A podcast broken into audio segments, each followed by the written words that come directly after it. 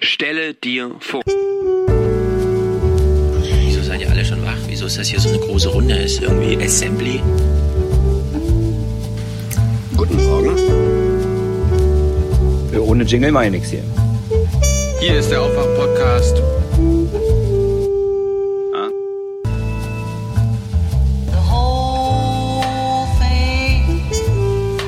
Hin und her und her und hingerissen zwischen verstehen wollen und handeln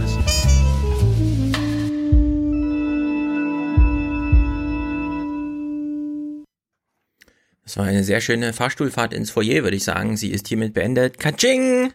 Präsentator heute ist Joshua. Herzlichen Dank. Let's go! Ja!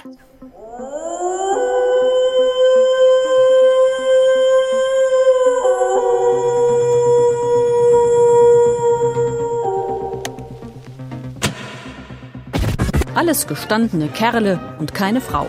Das ist so, seitdem es Bruderschaften gibt, seit rund 700 Jahren. Das war doch immer so gewesen. Warum soll man das jetzt abschaffen, dass sie keine Steuern mehr zahlen sollen? Das war im Mittelalter und aus dieser Zeit ist die Tradition gewachsen, dass eben nur Männer in diesem Verein, in dieser Bruderschaft sind. Finde ich nicht richtig. Also ich ähm, bin zum Beispiel auch nicht wirklich in Frauenvereinen, aber einfach wir treffen uns auch einfach mal nur unter Frauen unter sich. Und deswegen denke ich, haben Männer manchmal einfach andere Themen zu besprechen als Frauen. Ich ärgere mich über so einen Vorschlag, weil äh, erstmal denke ich mal, die Gemeinnützigkeit haben wir nicht dafür bekommen, dass wir Mitglieder aufnehmen. Und wenn das Geld fehlt, weil die keine Spendenbescheinigung mehr bekommen und sie das dann nicht von der Steuer absetzen können, äh, dann gefährdet das die Organisation. Das kann nicht der Ernst vom Herrn, äh, vom Herrn Scholz sein. Er soll sich wirklich kümmern um die großen Felder. Ja, das heißt, er soll sich um eine Rentenreform kümmern, er soll sich darum kümmern, dass Steuerschlupflöcher geschlossen werden und er kann sich um andere Punkte kümmern. Aber uns soll er in Ruhe lassen. Ich denke, dass die, äh, auch, auch die Frauen in, in solchen Vereine eintreten sollten. Ein, ein Verein, der diskriminiert aufgrund des Geschlechtes, finde ich eigentlich, hat nichts mit Gemeinnützigkeit zu tun. Nein, eine Alibi-Frau nehmen wir deswegen nicht auf. Da berufe ich mich auf die Satzung dieses alten Gesangvereins von 1843. Die Liedertafel ist ein Verein weiser Männer. Morgen. Guten Morgen. Morgen. Moin. Hallo. Hallo, guten Morgen. Hier ist der Aufwach-Podcast. Wird das eine integre Persönlichkeit sein? Wir Oh, haben nur integre so Persönlichkeiten. Stellen Sie nicht solche Fragen. Also wirklich ziemlich dumme Fragen Was von sind Sie denn Ihrer für einer hier? Von welchem Verein sind Sie denn? Also unglaublich. Wake up and clear your brain. Time to listen to what people are saying. Government is lying again, and the media is acting insane. It's good to stay in bed and ignore the talking heads, but you can sleep when you are dead, so wake up. Was die, der Stand der Forschung ist, warum sie eben keine Angst haben müssen vor Mobilfunkstrahlung. Da soll es auch mehr Begleitforschung geben, die jetzt mehr gefördert werden soll. Und zudem, um eben neue ähm, Grundstücke Ich fürchte, wir haben ein Funkloch nach Meseberg gehabt. Äh, leider ist die Verbindung damit abgebrochen. Wir bitten um Entschuldigung und kommen zum nächsten Thema. Kann er mal Äh. Stefan, Stefan, Mhm. hörst du mich? Hörst, hörst du mich? Hast du, ist das? Wir sind ja streng Steht das- kabelgebunden hier. Ja, Ethernet, ja. Ja, richtig. Kabel, solide, zukunftsfest. Integre. Wir nutzen integre Kabel. Ja, gab es schon 1853, als mein Verein gegründet wurde, damals der Weisen Männer. Ja, das hat mich so getriggert, dass ich dachte, okay. Ja. Du kommst ins Intro. Wenn 1853 die Welt so in Ordnung war, dann geh doch dahin zurück, du alter weiser Mann. Ja. Ja. Der hat den Verein damals mitbegründet. Das stimmt. Also es geht da um Gemeinnützigkeit, ne? Wenn der Mhm. Typ in seiner, was weiß ich, Uniform Scholz tatsächlich sagt, lass uns mal in Frieden, Ja. das wünscht er sich, glaube ich, nicht. Er will nicht in Frieden gelassen werden vom Finanzamt, sondern er möchte den Status, den Sonderstatus gern behalten. In der Hinsicht schöne Forderung. Ich hoffe in seinem Sinne, sie wird nicht umgesetzt, dann wird er sich nämlich ärgern. Gilt allerdings auch für Frauenvereine. Davon Kommen wir gibt denn es noch zu? allerdings weniger, wie wir wissen. Ich habe ich hab ein paar Beispiele, pass mal auf. Ja, und es wurde nichts verboten. Gut, da du es, äh, die AfD musste natürlich wieder ins Intro. Ich habe eine Wette mit mir selbst laufen gehabt. Ja. Kommt das Ding rein oder nicht? Ich Abs überall, hatte- äh, es war überall Thema die ganze Zeit. Ja, Formate des fand- politischen Dings, Radio an, Dings, Zugfahren, Dings, der Mittwoch, die AfD. Naja. Ja, aber ich, ich, ich fand es einen relevanten Vorgang, auch in Berlin, wenn zum ersten Mal in der 70-jährigen Bundestagsgeschichte ein Ausschussvorsitzender abgewählt wird.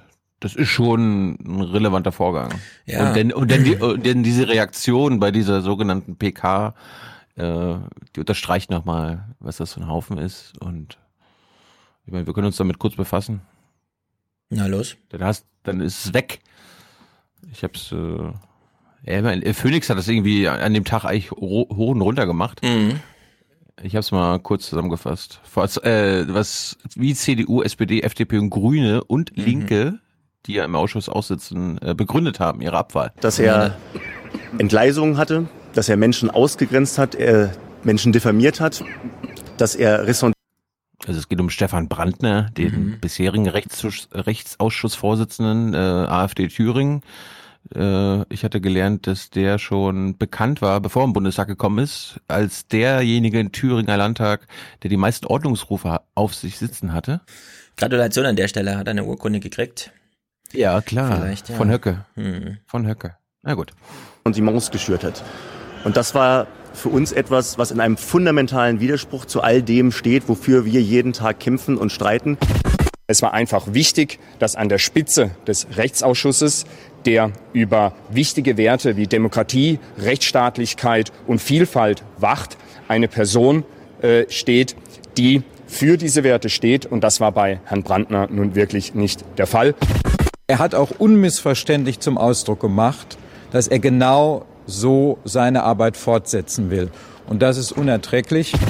Das konnten wir nicht mittragen aus Verantwortung für Bürgerinnen und Bürger. Es tut mir sehr leid, ähm, dass es so weit gekommen ist, aber die Verantwortung dafür liegt, wie gesagt, bei Stefan Brandner, bei sonst niemandem. Eine historische Entscheidung. Wir hatten so eine Entscheidung noch nie in irgendeinem Ausschuss im Deutschen Bundestag. Aber diese Einmaligkeit äh, zeigt eben auch, ähm, wie, wie sozusagen Also wir haben jetzt eine von sechs Minuten geschafft. Geht das jetzt noch fünf Minuten länger so? Nee.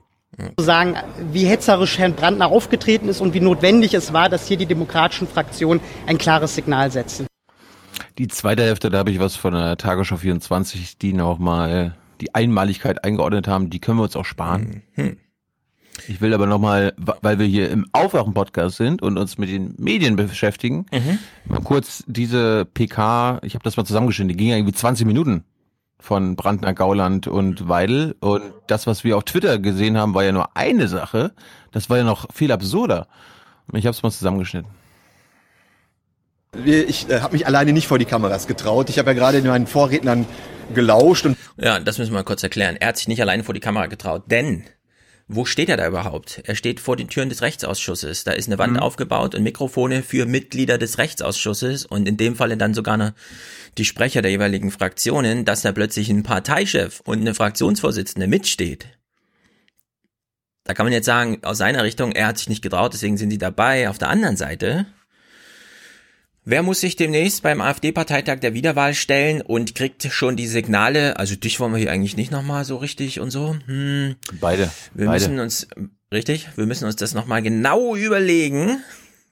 Ja, und da ist natürlich klar, dass Weidel dann hingeht und eine Chance nutzt, die ihr eigentlich gar nicht zusteht, denn sie ist kein Mitglied des Rechtsausschusses. Ja. Unter der Hinsicht echt problematisch vom Setting her. Es wurde übrigens äh, bei den Formaten des Politischen und im ähm, Politik-Podcast, da wurde das kurz erklärt, dieses Problem. In der ganzen nachrichtlichen Aufarbeitung habe ich das so nicht Ja. gehört. Und das hätte mich aber da Ich an der. Stelle besonders interessiert, warum Weidel da plötzlich rumlungert. Naja, sie ist ja nicht Parteichefin, sondern Fraktionsvorsitzende im Bundestag. Genau wie Gauland. Und Gauland ist auch Parteichef. Ja und? Aber das Ja, ist also- in dem Falle, es gibt ja. ganz klar Zuordnung. Hier reden die Fraktionen, hier reden die Parteien, hier reden die Ausschüsse. Ja, da kann einfach jeder irgendwie hinkommen und sagen, äh, das ist zwar die Pressestelle für, das, für den Rechtsausschuss, aber ich gehe hier mal kurz als Parteichefin hin, um mich zu profilieren. Ja, das ist dann einfach, das muss man in der Hinsicht, dass da überhaupt Fragen an sie gestellt wurden. Ja, das verstehe ich dann gar nicht. Ja, wie, und wie sie sich profiliert, das hören wir jetzt auch nebenbei. Ja. Und wenn man äh, den Glauben schenken sollte oder darf, dann steht ja vor Ihnen hier der schlimmste Rechtsausschussvorsitzende, der schlimmste Ausschussvorsitzende des Deutschen Bundestages überhaupt seit 70 Jahren. Und jetzt wurde händeringend versucht, irgendwas zu konstruieren, warum wir Herrn Brandner Dieses Irgendwas. wenn nach ihrer Aufsicht steht ja hier der Schlimmste, er schmückt sich gern damit. Hat er damals schon, er wurde ja nicht gleich im ersten, es war ja nicht mal eigentlich, eigentlich, eigentlich formal, klar, eine Wahl, ne? Aber der Rechtsausschuss, also der Ausschussvorsitzende wird eigentlich kurz benannt, ja, ja, du bist dran, ihr und so weiter. Und da ist er schon zweimal durchgefallen, damals, glaube ich, oder einmal, und kam ja dann schon freudestrahlend in den Bundestag. Heute werden Sie erleben, wie ich hier nicht gewählt werde. Und dann wurde doch gewählt. Leider ging die Chose nicht auf. Jetzt hat er sie, nutzt er diese Show. Ich bin der Schlimmste, den Sie je gesehen haben. abwählen wollen. Warum wurde Herr Brandner abgewählt? Weil ich mitnichten der schlechteste Ausschussvorsitzende war seit 70 Jahren, sondern ich vermute mal, ich war der Beste. Die wollten einen Schiedsrichter. Ich habe einen Mittelstürmer geliefert und das konnten die Altparteien nicht ertragen. Deshalb musste der Brandner weg mit ganz erfundenen Dingen. Herr Brandner, Sie haben versprochen, dass es keine Skandale geben würde am Anfang. Es gibt ja auch keine. Genau. Guck mal, die Frage zum Beispiel war ganz klar an Herr Brandner gerichtet. Und jetzt antwortet Gauland. Völlig neben der Spur. Ich weiß gar nicht, wo der Skandal ist. Die Abwahl von Herrn Brandner ist eine Mischung aus Dummheit und Anmaßung. Das ist der Skandal. wieso ist der Judaslohn in irgendeiner Weise antisemitisch? Da ist wohl die Volksbildung inzwischen nicht mehr präsent. Die Volksbildung, Volksbildung. verstehst du? Groß muss denn der Antisemitismus sein, Herr Gauland, äh, bis ihn Keine Fragen an Herr Gauland richten an dieser Stelle, liebe Journalisten. Seid Profis. mulmig wird? Entschuldigung, was ist, was Was ist das das Wort Frage? Judaslohn Was ist das für eine antisemitisch? dumme Frage? Hat Herr Lauterbach gebraucht? Hat Herr Karst gebraucht? Hat er vorher alles nochmal gegoogelt im Auto, als er schnell hingefahren ist. Ah, wer hat das alles benutzt? Äh, konnte man in der Presse nachlesen? Was, Was ist denn daran antisemitisch? Frage. Als ob er googelt. Das hat er in der Presse nachgelesen. In der Ja. jungen Freiheit. Vor allem läuft Herr hier gerade so ein kleiner Wettbewerb. Gauland macht den Spruch, den ähm, Weiland, äh, Weigel, äh, Weidel sich auch schon vorbereitet hatte und jetzt versucht sie immer, sich da rein zu profilieren. Ich will auch noch, was für eine dumme Äh. Frage. Und sie unterbricht eigentlich Stefan. Gauland dabei. Ja. Die Mikros sind aber nicht bei Weidel. Das ist ihr Problem. Ja, eben, eben, eben, eben. Deswegen, das ist ein schönes, Ja. schönes Battle hier. Meinen Sie das ernst? Judas und Jude hat nichts miteinander zu tun. So. Christus war Jude und die zwölf Jünger waren Ganz, Juden. ganz ehrlich, das zeugt und von Judas war auch Jude. Das Was zeugt soll der absolut Quatsch? von Nichtbildung. Was ist das für eine dumme Ich Frage? hatte ja auch Mit wem werden Sie denn den Ausschussvorsitz nachbesetzen? Mit wem werden Sie den Ausschussvorsitz Das nachbesetzen? äh, wird die Fraktion darüber beraten. Das haben wir noch nicht äh, getan. Wir haben erstmal die Entscheidung abgewartet. Aber Sie werden das tun. Das weiß ich Fraktionsentscheidung. nicht, ob wir das tun. Es ist eine Fraktionsverscheidung. Ich bin die Fraktionsvorsitzende. Bitte alle Mikros zu mir. Wir werden mit in der Fraktion darüber ergebnisoffen beraten, wie es so schön neudeutsch Wird das eine integre Persönlichkeit sein? Wir Oh, haben schon nur so integre dämliche Persönlichkeiten. Stellen Sie nicht solche Fragen. Also wirklich ziemlich dumme Fragen Was von sind Sie denn Ihrer für einer hier? Seite. Von welchem Verein sind Sie denn? Also unglaublich. Sind Sie vom, Jurist, vom Juristinnenbund wahrscheinlich, oder? So, gibt's. Also können wir jetzt. Aber, aber bitte. an Herrn ähm, Schon wieder Brandner so eine. Frage. Hätte man zur Mäßigung aufrufen müssen, es war ja völlig klar, um was es ging. Es ging um die Äußerung ist zum Beispiel auf Twitter, es ging um die Wortwahl auf Twitter. Hätte es nicht eine Möglichkeit gegeben, dass das Herr Brandner seine Wortwahl auf Twitter ändert und dort trotzdem seine kommen Meinung äußert? Also? Herr Brandner hat sich für So, Ja, ich glaube, es ist jetzt auch alles ziemlich mäßigen. redundant. Ja, ja. Er mäßigt sich schon stark. Was glauben Sie, wie wir gemäßigt heute auftreten? ja. Aber es glaub, war, wir sind jetzt fertig. es war nochmal der Klassiker, meine Damen und Herren. Weidel, dann geh doch einfach. Stehst du da rum und erzählst, wenn du das fertig bist. Geh doch einfach. Ich habe es heute Morgen schon mal gesagt, äh, Deutschland, Merkel-Staat 2019, Sie sagen Ihre Meinung, schwupps ist der Job weg. Den Spruch, Da den kommen wir ich gleich mehrfach zurück. in, Ja. auf, den, aber auf den Spruch, den habe ich Mhm. aber mehrfach in den äh, Nachrichten gesehen. Also anstatt irgendwie Mhm. andere Szenen aus dieser Szene äh, zu zeigen, haben sie dann diese Opferrolle wieder. Ne? Äh, Ja, ähm, Ja, aber das ist ja. man seine Meinung sagt, Ja, ja. ist man seinen Job los. Ja.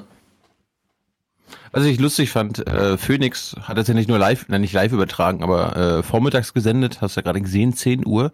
Abends haben sie es auch nochmal gesendet. Äh, diese ganze halbe Stunde Passage auch mit den äh, Die kam zweimal Fernsehen an dem Tag. Hm, ausführlich. Okay. Inklu inklusive der Ausführungen der anderen Parteien und äh, dauert jetzt nur drei Sekunden. Aber nachdem dieser Beitrag auf Phoenix abends lief, kam der Moderator so zurück. So, das haben wir uns jetzt mal ja im Grunde genommen antun müssen, um mal zu kapieren, was da los ist. Ja. Fand ich lustig. Naja, den Rest können wir uns sparen. Gut. Äh, nur ein kleiner Snippet dazu, denn dieser Spruch von Brandner, äh, also dieser eine, den du da eben auch kannst, dieser, dieser hier. Ich habe meine Meinung geäußert, meine Damen und Herren. In Deutschland so, sagen Sie Ihre Meinung, schwupp sind Sie den Job los. Und genauso läuft das jetzt hier im Bundestag. Ja, wurde Ja, auch das- nochmal im er- gesendet, in einem anderen Setting, Ja. wie du siehst, genau. Bingo. Den Das war also so ein Spruch, den er unbedingt machen wollte. Seine ganze Karriere läuft im Grunde darauf hinaus, Ausschussvorsitzender im Bundestag zu werden, dort gefeuert zu werden, um dann den Medien zu erzählen, sehen Sie, so läuft das hier. Man äußert seine Meinung und dann ist man den Job los. Genau. Warum, warum sind denn die anderen AfD-Ausschussvorsitzenden ihren Job noch nicht los? Ja, jedenfalls Herr greift er, Brandner. ja, er greift hier genau dieses Gefühl auf, diese Stimmungslage, die ja sozusagen so virulent ist, dass sie gleich auf vier großen Zeitungen gleichzeitig und so weiter diskutiert werden musste, überall, ne? Und darf man jetzt darf man nicht mehr folgenlos hetzen in diesem Land. Ey. Hm. Und da gab's ja ähm, von Ulrich Wehner, habe ich gehört, im Lauer und Wehner Podcast, als auch von Ulf Burmeier, Lage der Nation. Das sind ja beides Juristen, der eine Anwalt und der andere Richter, die nochmal darauf hinwiesen, und das will ich hier auch nochmal wiederholen, äh, dieses Gefühl, was er hier antriggern möchte bei den Leuten. Sobald man seine Meinung äußert, passiert irgendwas. Ja, da passiert irgendwas, da kommt nämlich Widerspruch. Und das ist aber keine Beschränkung der Meinungsfreiheit, sondern das ist genau die Essenz. Käme kein Widerspruch, hätte man es mit einer Beschneidung von Meinungsfreiheit zu tun, weil dann gibt es nämlich nur einen, der seine Meinung frei äußern kann und nicht alle. Und es geht aber darum, dass es alle können. Ja, so erntet man Widerspruch und erst wenn der Widerspruch kommt, kann man überhaupt nur von Meinungsfreiheit sprechen. Von einer allgemeinen und nicht nur egoistischen Meinungsfreiheit. Fand ich in der Hinsicht sehr gut. Bohrmeier war ja dann auch nochmal bei Ilne eingeladen letzte Woche. Da gab es ja großen, großen Streit, weil Sascha Lobo dort gesagt hätte, äh, gesagt hat, man muss auch mal ein bisschen äh, Korridore einziehen, um Meinungsfreiheit zu ermöglichen, worauf Frank Lübberding in der FAZ irgendwie schrieb, den Text habe ich aber nicht gelesen. Das kann ja wohl nicht wahr sein, dass der Sascha Lobo hier gegen die Meinungsfreiheit agitiert, woraufhin mir Hans Hütt äh, erzählt hat, dass eigentlich Hahnfeld bei den Formaten des Politischen sein wollte, aber dann mit der Aufarbeitung und Nachbereitung dieses Social Media Sturms des von Sascha Lobo gegen die FAZ zu kämpfen hatte, weshalb er den das ganze Zeug wahrscheinlich nur am Livestream äh, geguckt hat oder so. Also da war einiges in Bewegung. Ich will nur noch einen Punkt, der mir nämlich sehr sehr sehr wichtig ist, nochmal hinweisen. Burmeier war auch bei Ilna und hat dort äh, so am Tisch diesen diese Expertenrolle, wo du so fünf Minuten im Gespräch bist und so weiter. Und ich weiß von Burmeier, der hat ja äh, so einen Punkt, den er immer wieder macht, auch in seinen äh, ganzen ähm, Vereinen hier, Freiheitsrechte und so weiter. Nämlich, wenn man online kommuniziert, ist das größte Problem heute nicht, das ist irgendwie anonym oder sonst irgendwas, sondern man findet nicht den eigentlichen Autor hinter einem Account. Weil derjenige immer sagen kann, nee, mein Handy lag entsperrt auf dem Tisch und es hat meine dreijährige Tochter geschrieben, dass ich mir eine Ver Vergewaltigung von Annalena Baerbock wünsche oder sowas, ja. Also sowas wird ja dann argumentiert. Und da hat äh, Burmeier genau den richtigen, genau die richtige Gegenidee. Ja, dann äh, hängt das ganze äh, juristische Argument nicht an der Person auf, die er dann nicht findet, sondern sperrt einfach den Account unabhängig davon, wer ihn inhaltlich gefüttert hat in dem Moment. Das muss man dann gar nicht klären. Wenn von einem Account mit einer gewissen Followerschaft Hass kommuniziert wird oder sogar ja dann äh, zivil oder strafrechtlich relevant ist, kann man den Account einfach sperren und muss nicht erst hinter, ja, das kann man dann immer noch machen, aber der Account muss erstmal aus dem Weg geräumt werden. So hart kann man es formulieren. Und das erinnert ja an eine Diskussion, die Schirmerer damals auch in der FAZ immer machen wollte, dass man nämlich sagt, wir sind jetzt in einem Zeitalter angekommen, in dem gibt's nicht mehr nur juristische und natürliche Personen, also Menschen oder Organisationen, und beide sind natürlich juristisch in Verantwortung zu ziehen, sondern wir haben jetzt auch elektronische Personen. Und die kann man genauso juristisch handhaben, indem man beispielsweise sagt, so ein Account wird einfach und dann eben ja, auf Anordnung hin gesperrt. Und dann muss Twitter oder Facebook einfach einen Account sperren, unabhängig davon, welche Person oder welche Organisation dahinter steht. Und diese Diskussion wünsche ich mir mehr. Leider kam das in der Illner-Diskussion auch nur wieder in so einem Halbsatz. Also ich hätte mir da gerne sozusagen das ganze Argument gewünscht. Je nachdem, ich wollte es jetzt hier nochmal markieren, wir müssen jetzt bei diesem ganzen Meinungsfreiheitsdings auch mal diese Idee der elektronischen Person mit juristischer Verantwortlichkeit wieder in den Blickfeld rücken, weil da ist eine gewisse Handhabe, die unausgeschöpft ist. Und da ist aber sehr viel Befriedungspotenzial. Ich überlege gerade, eine, eine analoge, eine analoge Analogie dazu wäre doch, wenn du mit deinem Auto, keine Ahnung, zu schnell fährst und geblitzt wirst. Ja. Da, da, das Einzige, was der, das Ordnungsamt oder so weiter weiß, ist ja, wer, dass das Auto von dir ist. Hm. Du bekommst dann Post. So, und dann im ersten Schritt ist ja erstmal, ja, wer ist denn der Fahrer? Sind Sie das? Äh, Genau. Auf jeden Fall, irgend, irgendeiner muss bestraft werden. Jetzt müssen Sie nur sagen, sind Sie das selbst oder wer das Auto Ja. gefahren? Ja. Und du musst es, du musst es nachweisen. Ja, also in der Hinsicht, Fall, die Strafe, genau. Strafe kommt so oder so. Genau, in der Hinsicht, also bei dem Beispiel, das du nennst, äh, bleibt man noch ganz streng beim Fahrer. Äh, Es gibt allerdings äh, Verkehrsverstöße, wo man einfach sagt, wenn hier ein Gefahrguttransporter fährt, dann ist uns erstmal egal, wer den fährt. Wenn wir sehen, der tropft hinten, ziehen wir das Auto aus dem Verkehr. Unabhängig davon, in, in wessen Auftrag es fährt, unabhängig davon, wer am Steuer sitzt, wer da irgendwas bezahlt hat oder so. Ja, das Ding selbst, der Account wird erstmal aus dem Verkehr gezogen. Oder wenn dein Auto im Halteverbot steht oder im Parkverbot. Ist scheißegal, Wird wer das da geparkt genau. hat. Wird abgeschleppt. Es, es verhindert den freien Fluss des Verkehrs, zack, abgeschleppt. Da wartet man nicht auf den Fahrer oder ermittelt erstmal, ja, man kann beim Nachbar klingeln, mal gucken, die, in den drei Klingeln in der Nähe, ja, ob man den Fahrer antrifft. Wenn nicht, Auto erstmal weg. So, und genau so muss man das jetzt online auch machen. Es, diese Accountsperren, die Bohrmeier da vorschlägt, die sind super, super wichtig. Die müssen jetzt kommen. Also für den Fall, dass ihr mal wieder irgendwo eine Diskussion führt, redet von Accountsperre und um die Leute zu faszinieren, erzählt irgendwas von elektronischer Person. Auf jeden Fall Grüße an Ulf. Das war mir gar nicht klar, dass er am Donnerstag bei Ilner war, weil am Freitag war er offenbar noch bei den Formaten. Mhm. Oh, das war so langweilig. Und, weil wir ja gleich. Ja. Und danach Also ich meine, ist er dann das irgendwie die Session. Mhm. Und danach ist er irgendwie nach Straßburg gefahren. Und dann auf dem Weg von Straßburg über Frankfurt haben wir uns dann im Zug am Samstag zurück nach Berlin getroffen. und haben lustigerweise äh, im gleichen Abteil gesessen. Und äh, ich habe mal, ich hab mal vorgefühlt, dass wir mal einen Mash-up-Podcast machen. Ein Mash-up-Podcast. Zwischen Lage der Aufwachen. Naja, aber die gehen ja immer nur eine Stunde. Ist ja sinnlos. Da Ja. sind wir, guck mal, die Ja, Stunde ist jetzt schon um.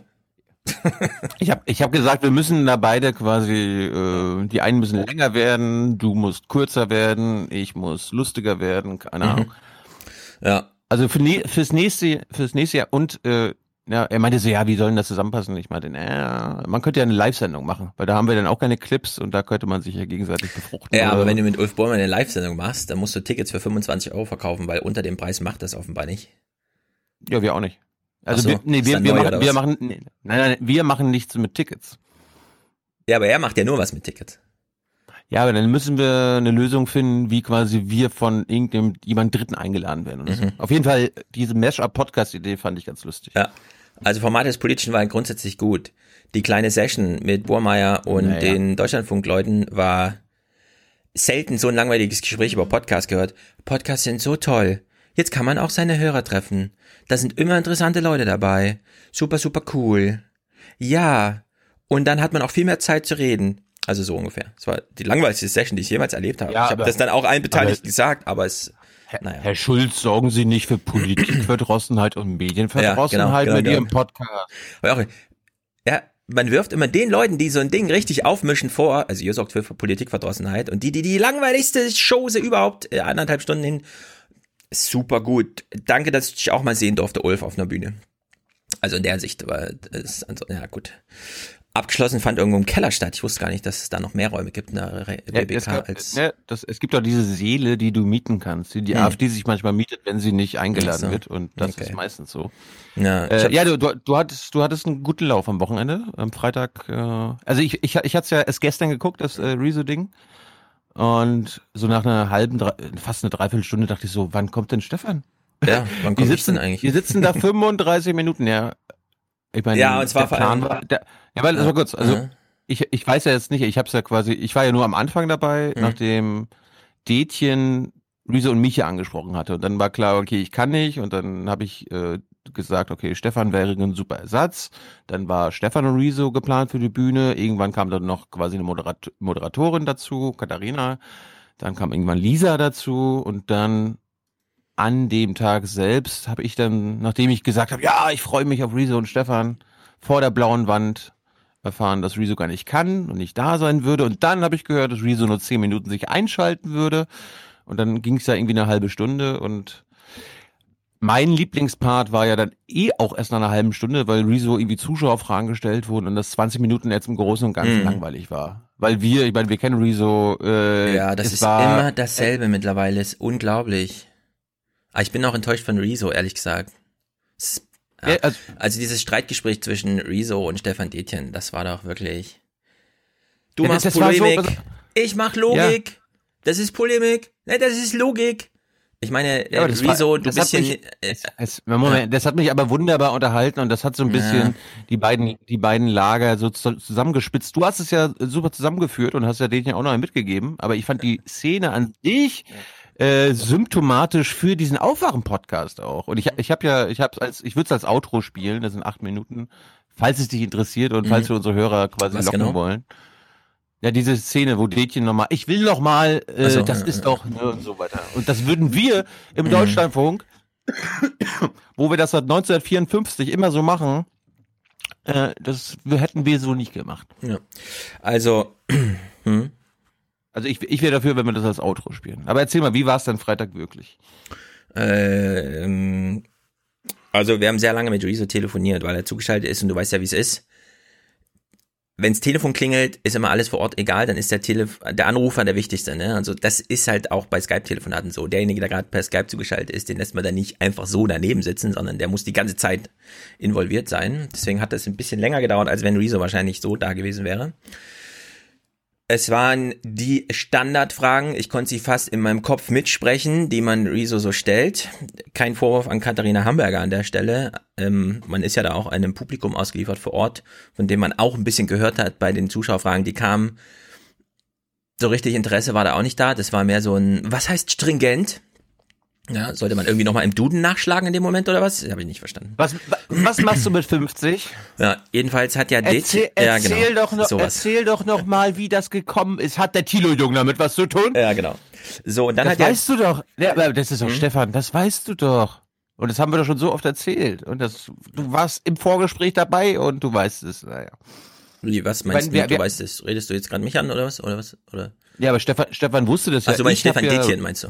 Ja, ich hatte ja, Rezo ja, doch im Sommer mitgebracht und dann hatten wir auch zusammen gesessen und einen Kaffee getrunken und da ist er doch auf die Idee gekommen mit der Veranstaltung. Ja. Also das Problem, was ich jetzt so hatte dann.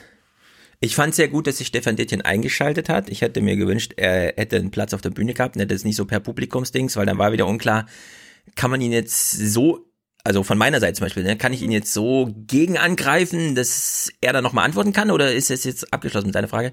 Weil er hat ja Rezo diesen Vorwurf gemacht. Das ist ja Polemik. Wo ich dachte, das ist doch durchgenudelt.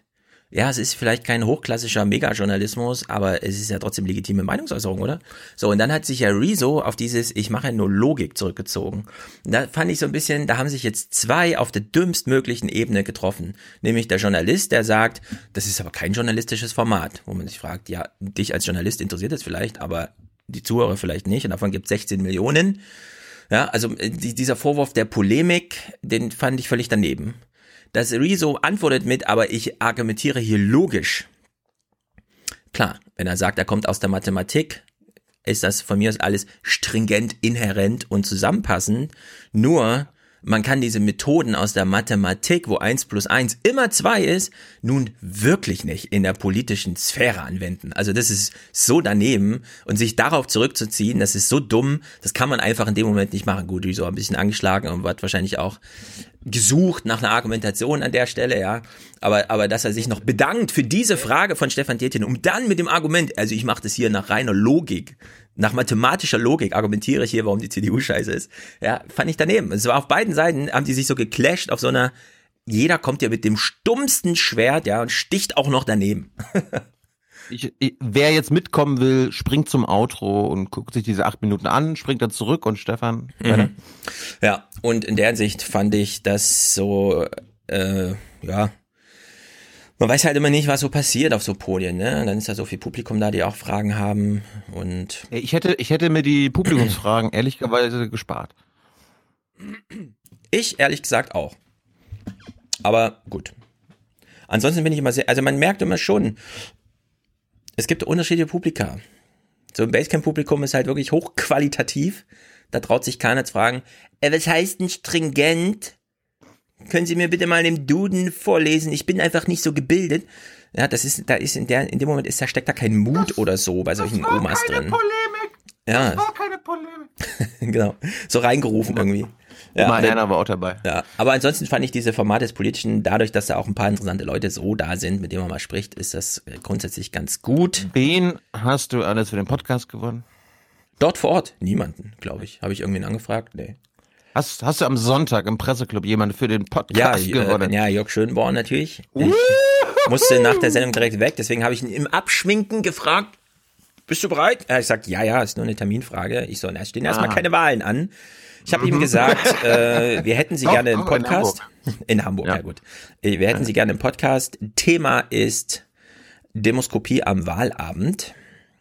Nee, ich hätte einige andere Themen bei ihm noch. Ja, ja, kann man ja immer noch aufbauen. Aber äh, ich werde. Damit, da, damit kann man ihn locken. Ja, ja. Genau, ich werde ihn mal schreiben.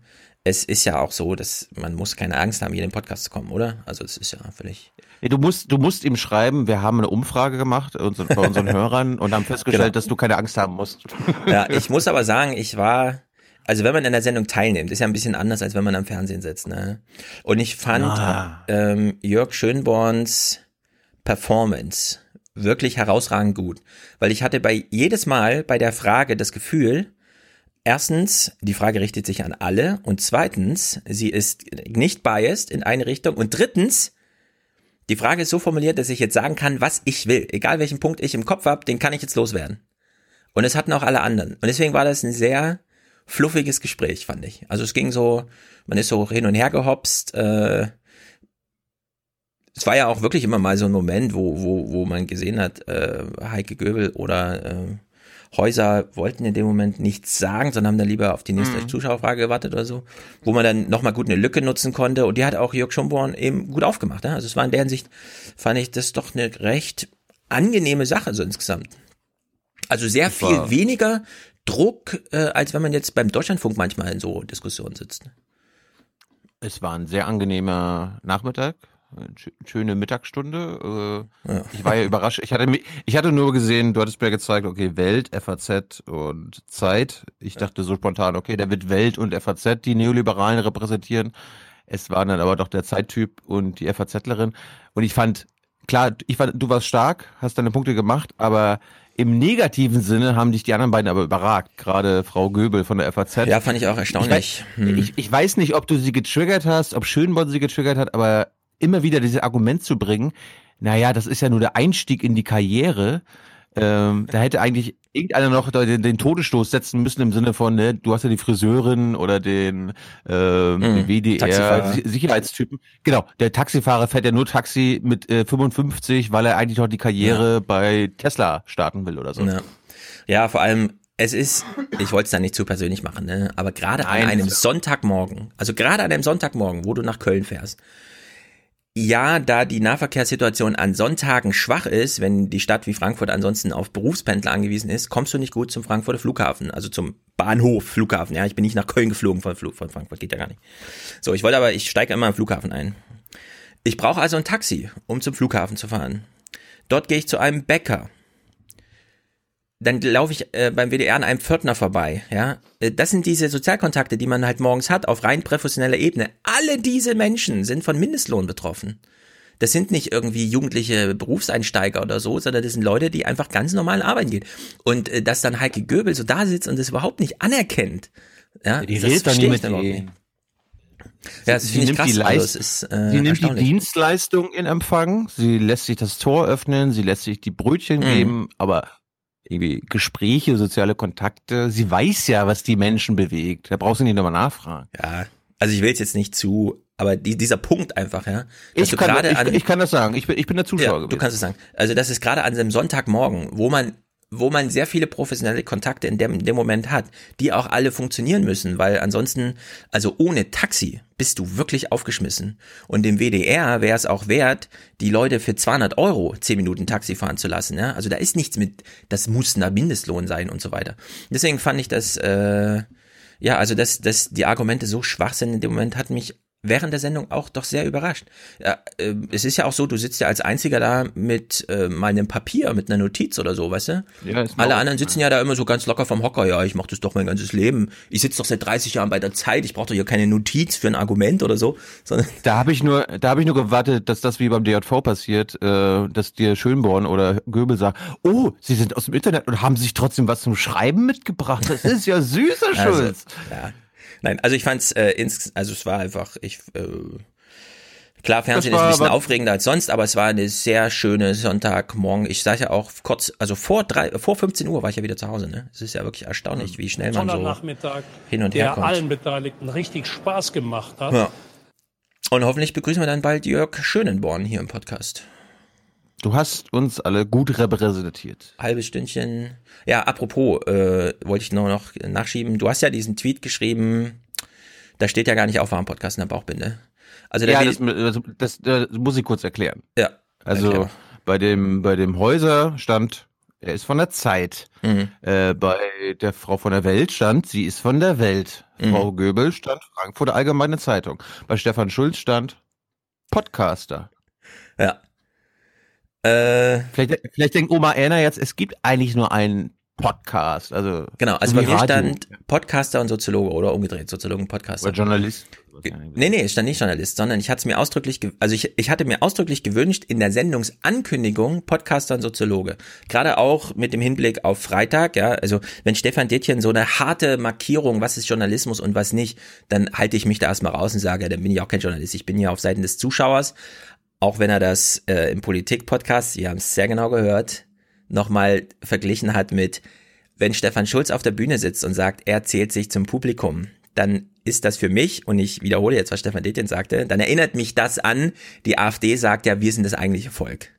Ja, und das finde ich ein bisschen scharf formuliert. Wir sind einfach nur die Zuschauer. Ich habe nicht gesagt, ich bin der Zuschauer, sondern ich bin einer der Zuschauer, habe ich gesagt, ja. Ich, ich hatte, mir wurde auch schon zugetragen, dass du äh, zugegeben hättest öffentlich, dass ich ja auch keinen Journalismus mache, ne, weil du ja von unserem Podcast geredet hast, wo wir als Bürger quasi das hier gucken und worauf manche verstanden haben, ha, siehst du, du machst gar keinen Journalismus. Ja, Tilo. also das will ich jetzt genau sagen. Ähm, bisher war das immer so, dass dir sehr wichtig war, als Journalist zu gelten. Und ich habe dann im Rahmen des Podcasts dich da immer unterstützt oder so.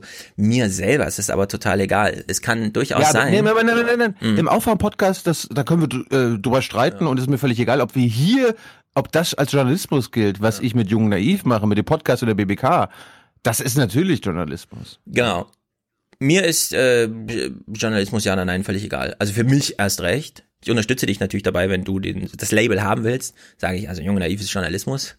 Aber kann durchaus sein, dass ich in irgendeinem Gespräch, äh, je nachdem, wo dir das zugetragen wurde, keine Ahnung. Ja. Also ich lege da im, eigentlich nie Wert drauf. Oder sage sogar mit Absicht, lieber WDR, ich habe am Freitag eine schlimme Erfahrung gemacht, nämlich, dass wieder Journalisten glauben, sie dürfen darüber entscheiden, was Journalismus ist und nicht etwa jemand anderes.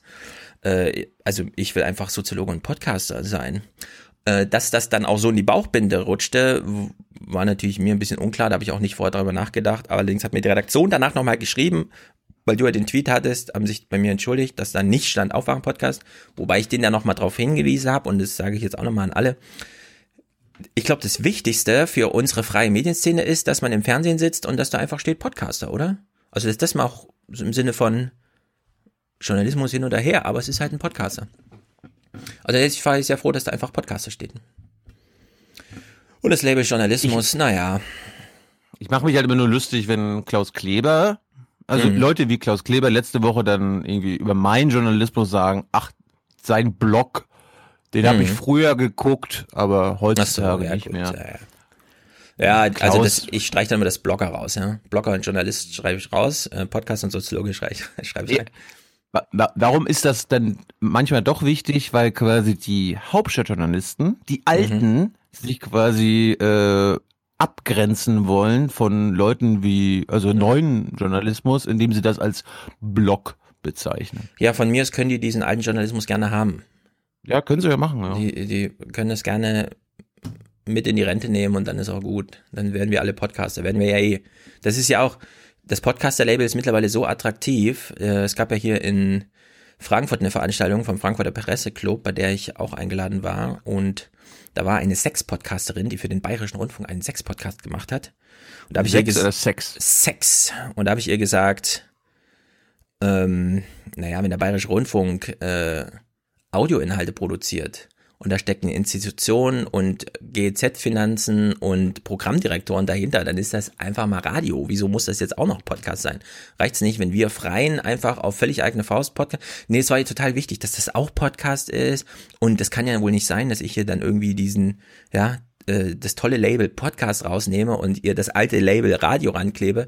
In der Hinsicht, ähm, wenn man heute als Podcaster gilt, ist es doch irgendwie schon ganz cool, habe ich so den Eindruck. Also sehr viele wollen eben nicht mehr mit dieser alten, ich bin doch nicht beim Radio, ich mache einen Podcast, hören Sie mal so.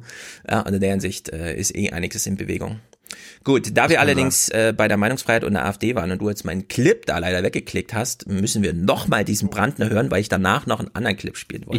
Ich, ich Ich habe meine Meinung geäußert, meine Damen und Herren. In Deutschland so, sagen Sie Ihre Meinung, schwupp sind Sie den Job los. Und genauso läuft das jetzt hier im Bundestag. Sorry, Brandner musste dich unterbrechen, weil mein Clip immer sofort losläuft, wenn ich ihn anmache.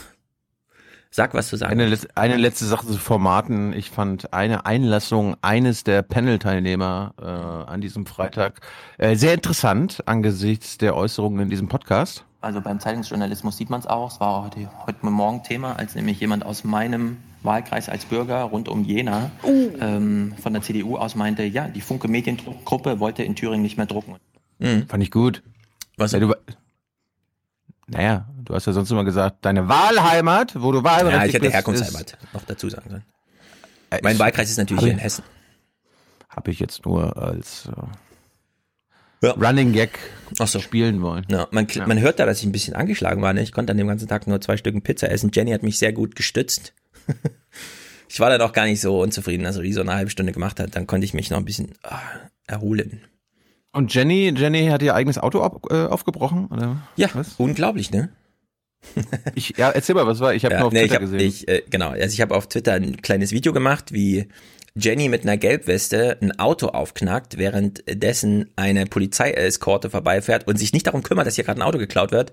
Auflösung des Ganzen ist, Jenny hat ihr Schlüssel im Auto liegen gehabt und da es ein altes Auto ist, musste man das dann manuell aufmachen und konnte nicht irgendwo anrufen beim Service von Mercedes oder so. Und äh, vorbeigefahren ist die Eskorte des Abschiedsbesuchs von Donald Tusk bei Angela Merkel. Genau, wir haben noch schön salutiert. War jedenfalls witzig, der ADAC-Mann fährt vor, stellt sich an die Kreuzung, weil denkt sich, na gut, bleibe ich kurz hier stehen, dauert nur fünf Minuten. Genau in den fünf Minuten will die Eskorte da rumfahren und danach ist er auch fertig und macht die Kreuzung wieder frei. gut, also. Ja, letzte, warte, letzte Erzählung noch von mir vom Wochenende. Äh, Hallöchen an alle AufwachenhörerInnen und junge Naivhörerinnen Mhm. von Frankfurt. Also es gibt anscheinend eine Menge Leute in Frankfurt oder um Frankfurt herum. Äh, von den gefühlt 250 Leuten bei der äh, Bundesbank-Veranstaltung Mhm. waren gefühlt ein Fünftel unsere HörerInnen. Und äh, ich soll dich ganz lieb grüßen. Wurde, du wurdest vermisst. Du wurdest vermisst und äh, lustigerweise Ich vermisse Frankfurt auch immer, wenn ich nicht da bin. ja, du warst aber dann schon wieder da, glaube ich, an, an dem Samstag. Aber du war- hast jetzt nicht, hast du nicht so viel verpasst. Und das, was ich gemacht habe oder was wir gemacht haben, äh, Mhm. kommt ja auch online. Das Weidmann-Ding war mal wieder lustig. Mhm. Aber Was für ein Wolfgang Ja. M. Schmidt habe ich gerade noch gehört, war der auch da oder was? nee, aber äh, es wurde sich von TeilnehmerInnen gewünscht, äh, dass er auch eine Session mal macht. So quasi als Gegenstück zur äh, Ach so. Bundesbank-PR oder Ja. Bundesbank-Haltung. Mit dem Ole. Das Wirtschaft für alle. Ja, Mann. Wachstum, nee, wie halt, Reichtum für alle. Nee, wie, Wohlstand für alle. So rum. Wohlstand für alle. Wohlstand Nee, für Wachstum alle, so heißt für der alle, Podcast. ja. Wachstum. Wachstum für alle. Wachstum für alle. Apropos Wachstum, da habe ich einen schönen äh, kurzen Clip für mein Soundboard vom Mhm. BR gefunden. Wachstum gibt's nicht ohne Umweltverschmutzung. Denn um ein Auto herstellen zu können, müssen Rohstoffe wie Stahl oder Aluminium abgebaut werden. Das produziert CO2 und belastet die Umwelt in den Abbaugebieten. Je mehr Wachstum, desto mehr Umweltschäden. Ja, wir kommen ja gleich zu den Grünen, um das mal aufzulösen, lieber Bayerisch, lieber, liebe Bayern, um euch mal alle in Beschlag zu nehmen. Gut, noch sind wir aber bei der Meinungsfreiheit. Wir schließen das hier mal ab, denn so gut Brandner glaubte, sein Spruch sei, kaum sagt man seine Meinung, ist man sein Job los. Bist ja weiterhin im Bundestag, ne? Das ist ja dein eigentlicher Job. Hat Nima Movasat von den Linken geantwortet. Es hat sich heute für Herrn Brandner ausgehetzt. Die demokratischen Fraktionen haben gemeinsam ein Stoppsignal gesetzt. Es hat sich ausgehetzt. Das finde ich ziemlich gut formuliert. So, dann äh, nur kleine Statistik. Wie ist denn das mit der Meinungsfreiheit? Ist die Meinungsfreiheit im Bundestag in Gefahr? Jetzt könnt ihr die AfD wieder diese Statistik hören hier und sagen, ja. Nein. In den ersten zwei Jahren der letzten Wahlperiode wurden über 80 Prozent der Zwischenfragen vom Redner zugelassen. Seit 2017 werden mehr Zwischenfragen angemeldet und deutlich mehr abgelehnt, über 40 Prozent. Ja, wenn also die AfD der Meinung ist, hier kann man äh, Beute rausschlagen, in uns unsere Zwischenfragen werden nicht mehr zugelassen, Meinungsfreiheit in Gefahr, kann man noch eine andere Meldung hinterher schieben. Hier ist noch mehr Meinungsfreiheit von AfD-Lern in Gefahr. Die dürfen nämlich beispielsweise auch nicht mehr in irgendwelche Dekolletés fotografieren, weil sie ihre Meinung über diese Frauenkörper dann auf Twitter breittreten wollen. Das Kabinett beschloss, dass es künftig als Straftat verfolgt werden soll, wenn jemand einer Frau unter den Rock oder das Kleid fotografiert. Gleiches gilt für Fotos ins Dekolleté. Ebenfalls unter das Strafrecht fällt es demnach, bei Unfällen oder Unglücken Aufnahmen von Toten zu machen und sie zu verbreiten. Bislang waren nur lebende Personen von, vor solchen Aufnahmen geschützt. Ja, Tote haben jetzt auch eine Ehre. Die Meinungsfreiheit ist in Gefahr. Ich bin gespannt, was der ARD, äh, AfD Newsroom künftig aus solchen Meldungen macht. So, dann können wir ja, da wir, ja, du wolltest einen Clip spielen? Nee, spiel mal hier. Nee, egal. Ich wollte auf die Tribüne Nee, tri- gehen. Ja, los. Denn ihr wisst es, hier ist nicht die FAZ, hier ist auch nicht die Welt, hier ist auch nicht die Zeit, sondern hier sind einfach zwei Podcaster, die für euch Programm machen. Und ja, ein Männerverein, allerdings keine Finanzamtswürdigung äh, mit, wie heißt es nochmal? Weißt schon, Gemeinnützigkeit. Alle Gelder, die Wir sind jetzt, nicht gemeinnützig. Genau, alle Wir- wir- Gelder, wir- die, wir die wir jetzt, genau, alle Gelder, die wir jetzt hier vorlesen, sind aus Überzeugung abgeknaspert, nicht von der Steuer absetzbar, sondern ganz ehrliche, Achtung, Meinungsbekundung. Okay, jetzt gehen wir auf die Tribüne. Du meldest dich noch? Wir sind nicht, wir sind nicht gemeinnützig, wir sind gemein und nützlich. Genau. Wir sind zu allen gemein und für manche nützlich. Ye are many, they are few.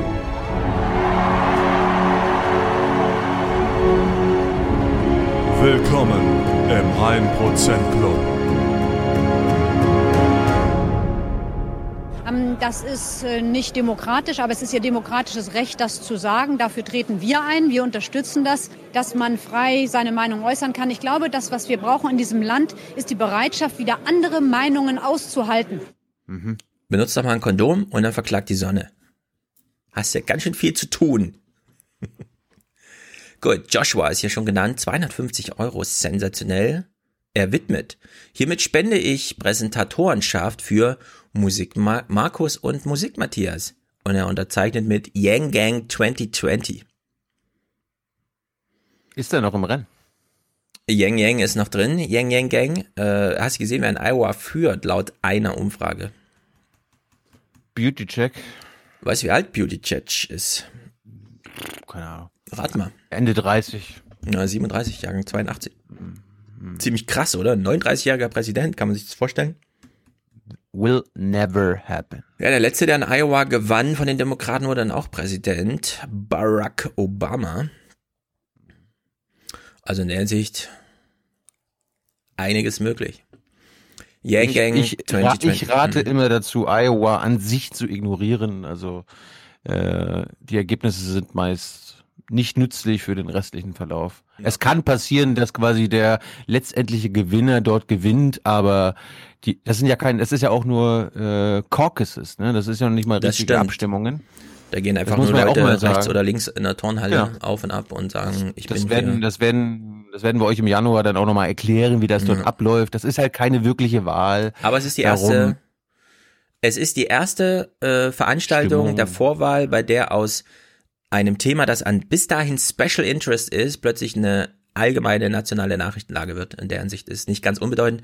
Üblicherweise, auch jetzt Ja. Obama mal genannt, aber bei den Republikanern war es ja so, da hat dann irgendwie Jeb Bush gewonnen, keine Ahnung, und am Ende waren dann alle raus. Da ist dann, gibt's dann auch nichts zu gewinnen, genau. Gut, also Joshua, herzlichen Dank. Du bist hier Präsentator heute. Spektakulär, würde ich sagen. Sehr gut. Und die Erwähnung der Musik. Ja, was? Welche? Diese Erwähnung der Musik ist natürlich immer genau richtig. Matthias arbeitet super fleißig. Äh, Von Markus spielen wir hier die ganzen Sachen immer ein.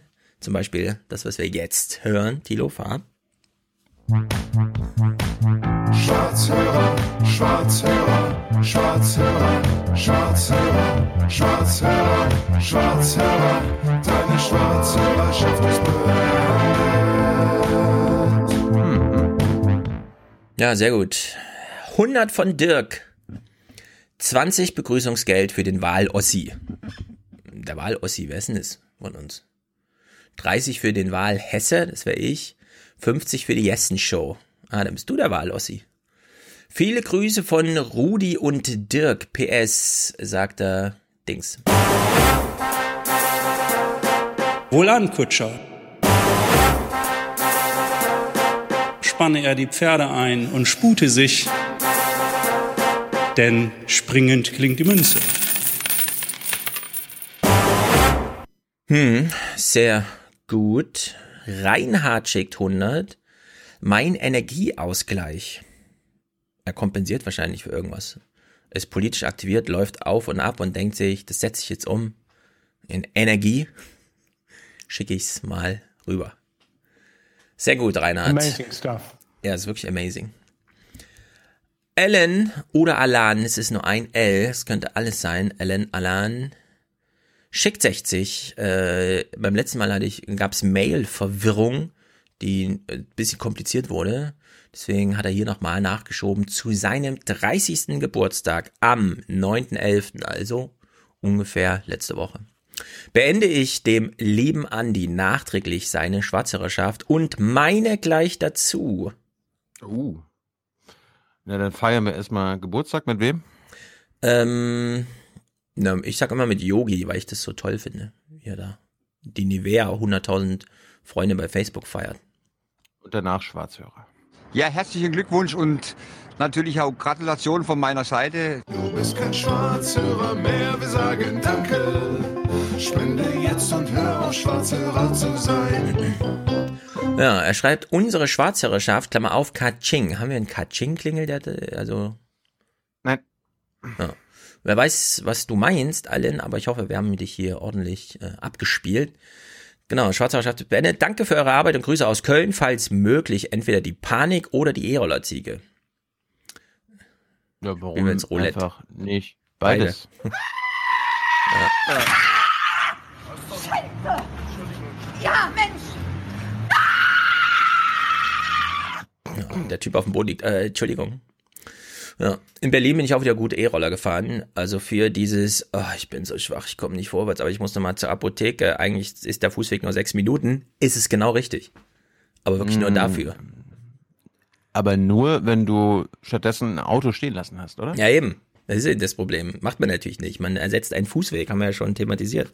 In der Hinsicht ist es total Banane. Aber da man den Fußweg in dem Moment wirklich gerne ersetzen möchte, weil man kaum einen Fuß vor den anderen kriegt, ist es wieder ganz gut. Und es ist wirklich eine Plage. Also es ist so unglaublich, wie verfügbar die Dinger sind. Das kann sich nicht rentieren. Es ist wirklich sinnlos. Du kannst in der BBK mit zehn Rollern starten und zum Hauptbahnhof fahren. Übrigens, ich wiege ja 100 Kilo. Diese kleine Anhöhe zwischen, also diese Spreebrücke zwischen Bahnhof und BBK schafft so ein Roller gar nicht. Nee? Du fährst noch langsamer als die Leute gehen neben dir. Die überholen dich gehend. Ein bisschen peinlich, aber gut, mir war es in dem Moment egal. Gibt es eigentlich so äh, unterschiedliche Arten von Rollern? Also hat die eine Firma irgendwie so eine, keine Ahnung, 10 PS Version? Nee, die so eine sind, glaube ich, alle gleich. Aus, also aus den paar Mal, die ich jetzt gefahren bin. Ja, Rita und Sebastian schicken 50 und sagen Danke und haben lange genug schwarz gehört und wünschen sich auch die Panikziege. Was ist denn hier los? Formatstarre, auch bei uns jetzt, oder was? Ja, aber erstmal bedanken wir uns bei Ihnen. Das heißt nichts, nein, du bist ein Schwarzhörer, du willst nicht so sein. Spende jetzt und sprich mir nach. Ich will kein Schwarzhörer mehr sein. Nein. Martina beendet für 50 Euro auch ihre Schwarzhörerschaft. Da trudeln sie alle ein hier.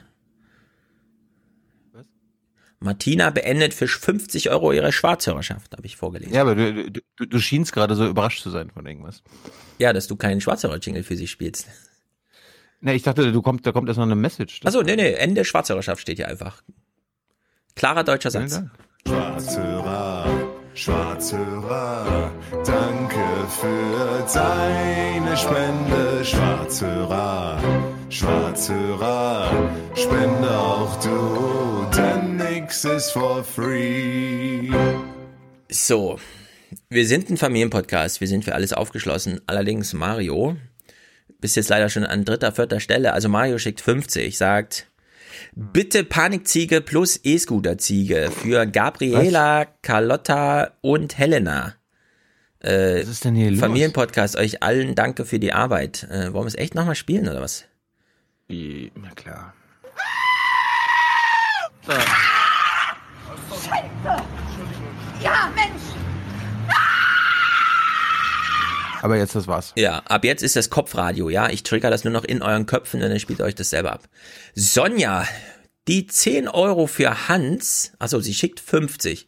Die 10 Euro für Hans Pot, äh, Post BBK Kaffee gehen wie gewünscht äh, auf das junge Naiv-Konto. Vielen Dank für eure Arbeit. Ah, alles klar. Sie schickt 50 an uns und nochmal 10 für Hans Kaffee an euch. Sehr gut. Richtig. Wir können ja Gedanken, wir können ja ein bisschen an ihn denken. Ja, er wo ist kann er nicht dabei sein. Gibt er eine Medienschulung oder macht er eine Medienschulung? Er hat, glaube ich, ein Interview. Oh, wird er interviewt oder gibt er ein Interview? Ja, Nee, wird er interviewt. interviewt oder interviewt? Ah, okay, verstehe. Na dann, läuft hoffentlich gut. Maria schickt 50. Ich finde ich finde es schön, was ihr für eine Propaganda verbreitet. Hm. Oh, den haben wir lange nicht mehr gehört. Ich finde das schlimm, was du für eine Propaganda verbreitest. Amelie, hiermit die Schwarzhörerschaft für den lieben Thomas beendet, denn das kann nicht sein so. Auf diesem Wege alles Gute, auch nachträglich. Von uns auch. Schwarzhörerschaft beendet. Das kann nicht sein so! Philipp, danke für den tollen Abend im Basecamp. Hab mich, Überraschend gut. Mhm. Hab mich leider nicht aufs Podium getraut. PS, Schwarzherrschaft beendet. Er hat sich nicht aufs Podium getraut. Philipp, das ist nicht weiter schlimm. Gestern kam meine Tochter nach Hause und meinte, ich habe eine Eins im Gedicht vortragen. Da habe ich ihr gesagt, guck mal, ich gehe ins Fernsehen. Weißt du, was ich aufs Sterben nicht ausstehen könnte? Ein Gedicht vortragen. Lieber in irgendeine singen. Kamera gucken und irgendwas sagen, als ein Gedicht betont vortragen vor Leuten, die einen die ganze Zeit angucken. Und so ist es auch bei diesem, man muss sich nicht trauen auf die Bühne, aber irgendwann macht man es vielleicht doch. Und in der Hinsicht, es wird noch ein paar Basecamp-Veranstaltungen geben und irgendwann werden wir dich da begrüßen, Philipp. Sehr Philipp gut. heißt er? Philipp. Gut. Spende jetzt und hör auf, Schwarzhörer zu sein. Ja. Denn jeder hat was zu sagen, wissen wir ja. Gute alte Podcaster-Logik. Ähm, Steve schickt 4240 mit Jennifer zusammen. Vielen Dank für eure Arbeit. Bitte spielt. Gut ist, dass wenn wir einmal wo sind, dann bleiben wir auch. Jawohl. Gut ist, dass wenn wir einmal wo sind, bleiben wir auch. Und? Ja. Und wir hauen da nicht einfach wieder ab. Das sind sehr spezifische Wünsche. Da kann Thilo auf seinem Clipboard richtig was suchen und das ist einfach. Das ist richtig und wichtig. Genau. Simon schickt 4214, Aufwachen statt Kirchenquatsch. Monatliche Spende des ersten Dritten des Drärchens. Ich sag Grüße nach Köln. Tilo auch. Äh, ihr lebt es vor am Familienpodcast ganz neu gedacht. Alexander schickt 42, jetzt monatlich Kohle für euch, aber nicht verbrennen. Äh, nein. Weniger Chrom als Strohle. Ja, der, der bricht so ein bisschen ab, der ist sehr unattraktiv, muss ich leider sagen. Ich, ich versuch's mal in der Kombination.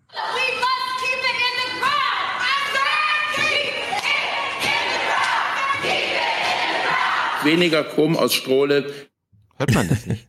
Ja, man hört den Versprecher, aber der bricht dann halt so auf Uptalk-mäßig ab. Wenn man einen schönen Altmannspruch nehmen will, dann doch diesen. Auf die Europäer ist Verlass, die haben es nicht gerafft.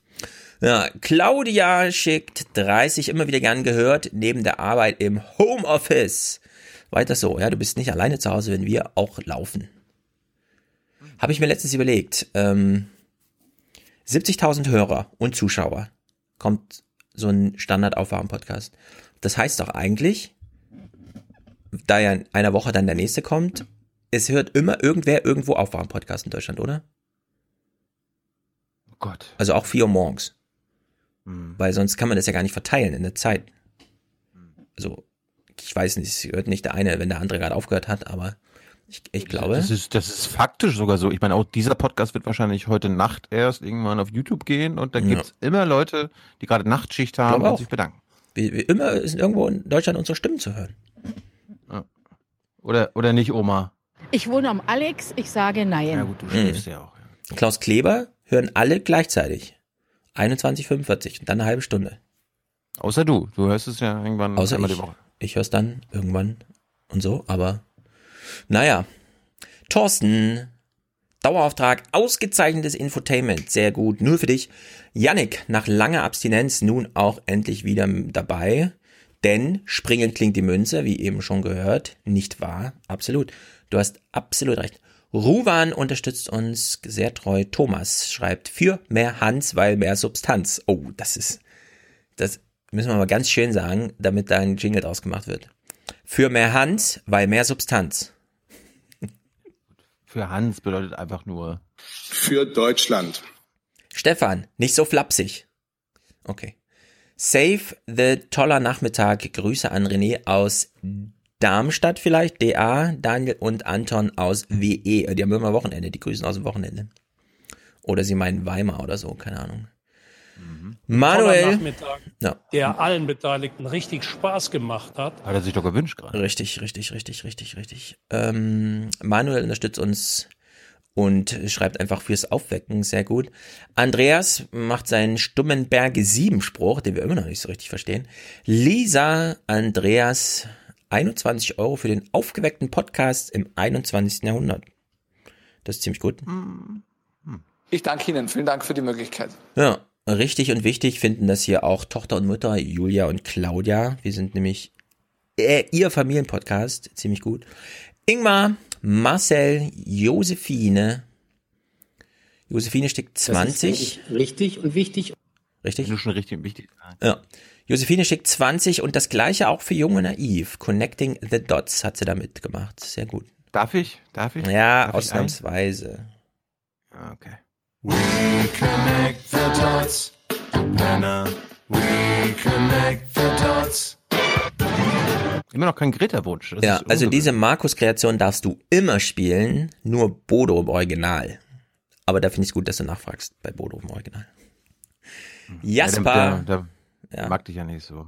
Und, und Stefan Mm. Schulz und Oberpappnase Jessen. Ja, da war er. Jasper. Sven.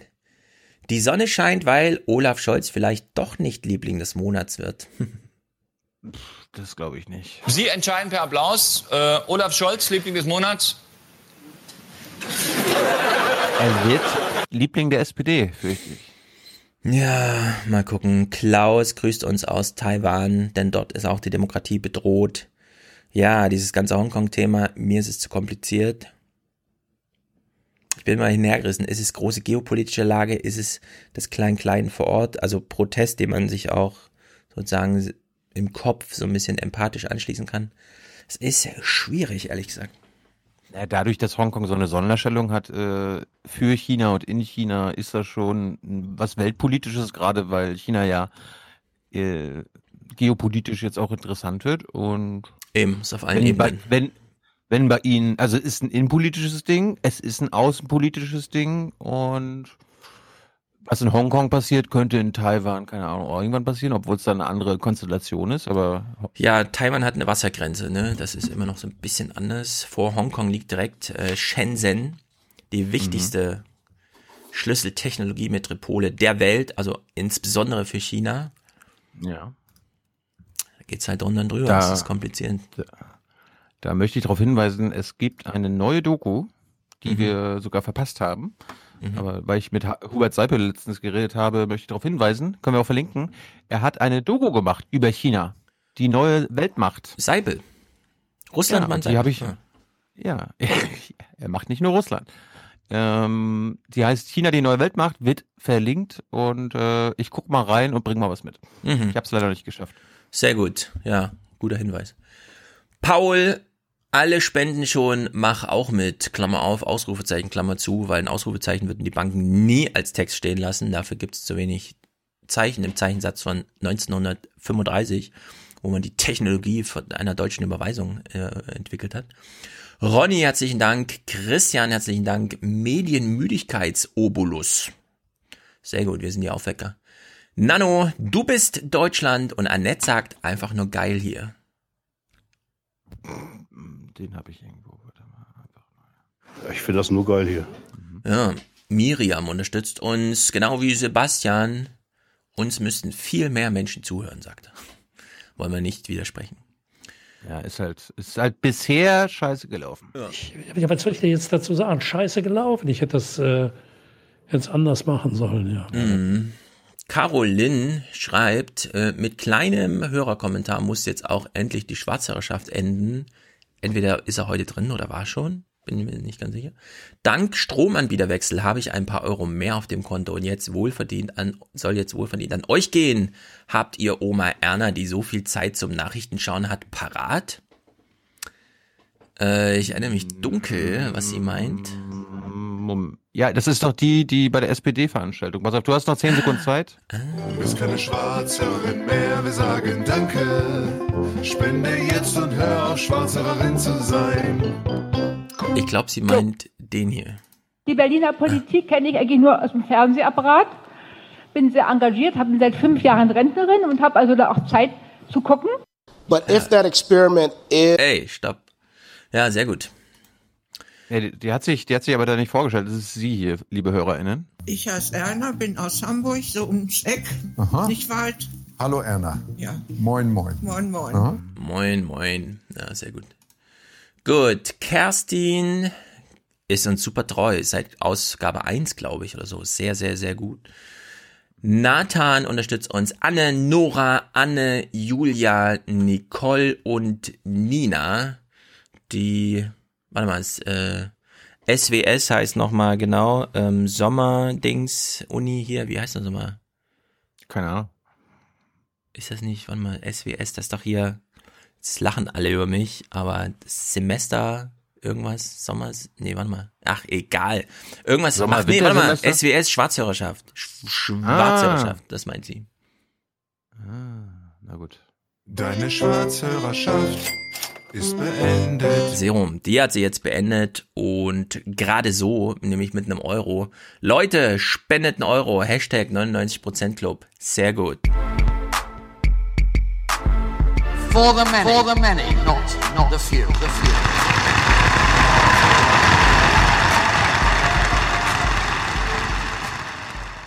Nicht, äh, wie viele Autos gekauft werden, bestimmt nämlich nicht der Ministerpräsident, sondern der Markt.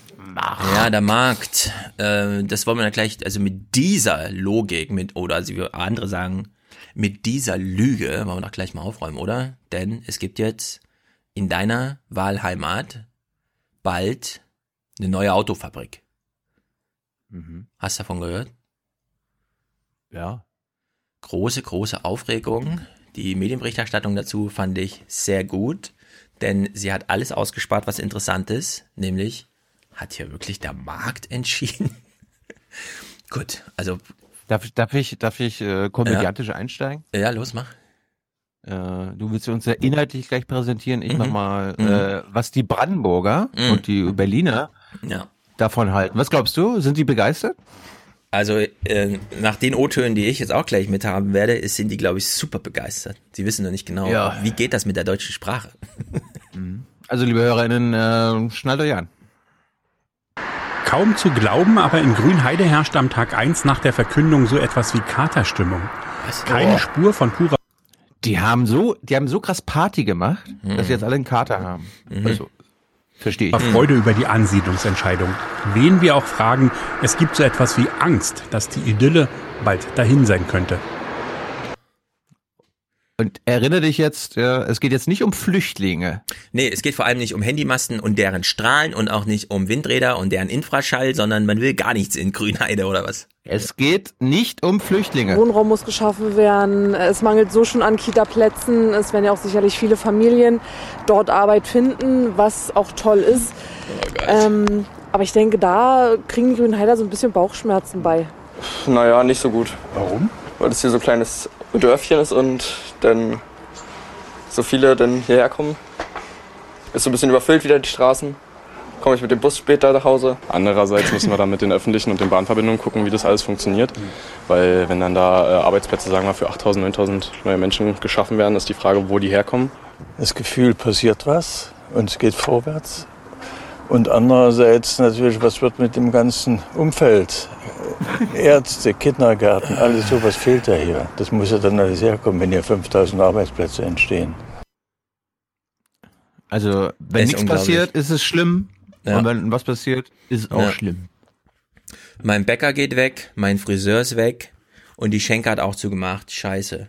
Fährst ein Dorf weiter. Was? Hier sollten Arbeitsplätze entstehen? Haben sie eine Meise? Dann sind ja die Straßen so voll. Komme ich denn dann nach Hause?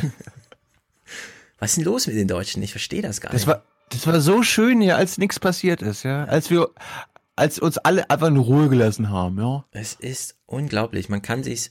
Und du musst überlegen, jetzt- ne? Wir sitzen immer nur da und gucken Fernsehen und machen, leiern uns irgendwas aus der Hand. Äh, es gibt Leute, die wollen hier Wahlen gewinnen. Also die haben ganz konkret jetzt, also nicht nur so, kann einem auch egal sein, sondern die müssen ganz konkret mit solchen Leuten hier arbeiten.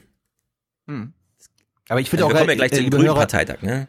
Liebe, liebe Hörer, wir haben, wir haben auch gerade Jugendliche gehört, zwischen Mhm. gefühlt 15 und 18, die so sagen, oh nee. Da kommen hier Leute Weißt her. die, die könnten teilweise ihre Ausbildung oder später dort arbeiten. Ja, die könnten Ja, zu Hause wohnen bleiben. Das, was sie alle wollen. Ja. Ja. Ich meine, die Autoindustrie, ne, war über 40 Jahre lang der attraktivste Arbeitgeber bei jungen Menschen, wenn du Männer fragst, an Heranwachsende, wo willst du mal arbeiten? Autoindustrie, beim Daimler. Und dann, ja. kommt Tesla zu dir und du sagst irgendwie, nee, das finde ich, also das finde ich echt nicht gut.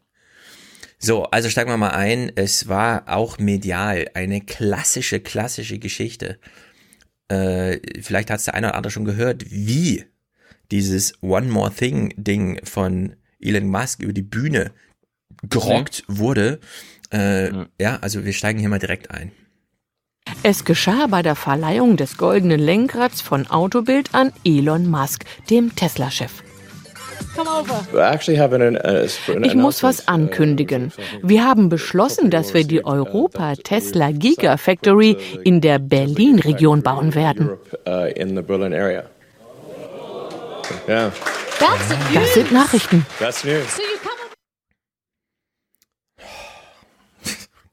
Wow! Es ist so typisch deutsch. Man mietet sich Barbara Schöneberger, Natürlich. dann vergibt man einen Autobildpreis, stellt darüber eine Bühnensituation her, bei der dann aus dem Hut gezaubert wird, hätte ja keiner vorher wissen können in diesem Moment, dass hier eine Gigafactory, geiler Name übrigens für, es ist einfach eine Großfabrik, in Brandenburg gebaut wird. Jetzt haben wir Ich sozusagen, ja, kommen, Mhm. ja, aber kommen Weltstars eigentlich nur noch her, wenn Springer, Springer einen Preis gibt, ja, ja. Preis gibt? Ja, ja. Jeff Bezos war ich da, Zuckerberg, Genau. Zuckerberg. Hm. Nee, aber letzt, letztens konnte ich ja nur mit Salman Rushdie reden in Berlin, weil er wegen der Preisverleihung von Springer hier war. Ja gut, aber da ist, ja bei Rushdie würde ich sagen, ist immer noch so ein bisschen Zug drinne, da das, also einen Preis an Rushdie zu geben als Autor der satanischen Ja. Verse ist natürlich genau äh, Springer-Logik, ne? Passt der echt ganz gut. Hier geht's wirklich nur um äh, dieses, ich weiß auch PR. nicht. Ja, manchmal hat den Eindruck, man, äh, Döpfner will einfach mal eine halbe Stunde mit Beso oder so reden. Also wird dieser riesige Aufriss gemacht, wird das stattfindet. Äh, Die, die, die lassen, ne, die sagen wahrscheinlich, äh, Döpfner, bist du nicht der mit den rechtsradikalen Zeitungen? Aha. Ja, eben. Ja, also das wird teuer. Also erstens möchte ich einen Preis haben. Mhm. Zweitens äh, zahlst du mir und meine En- Entourage alles, was ich will. Und äh, für den Preis bekomme ich sogar noch ein Preisgeld. Hm, genau so. Mach mal dein Mikro ein bisschen Gain runter. Nur für den Fall, dass du so ganz nah dran bist. Mhm. So, also, wie läuft die Berichterstattung dann ab?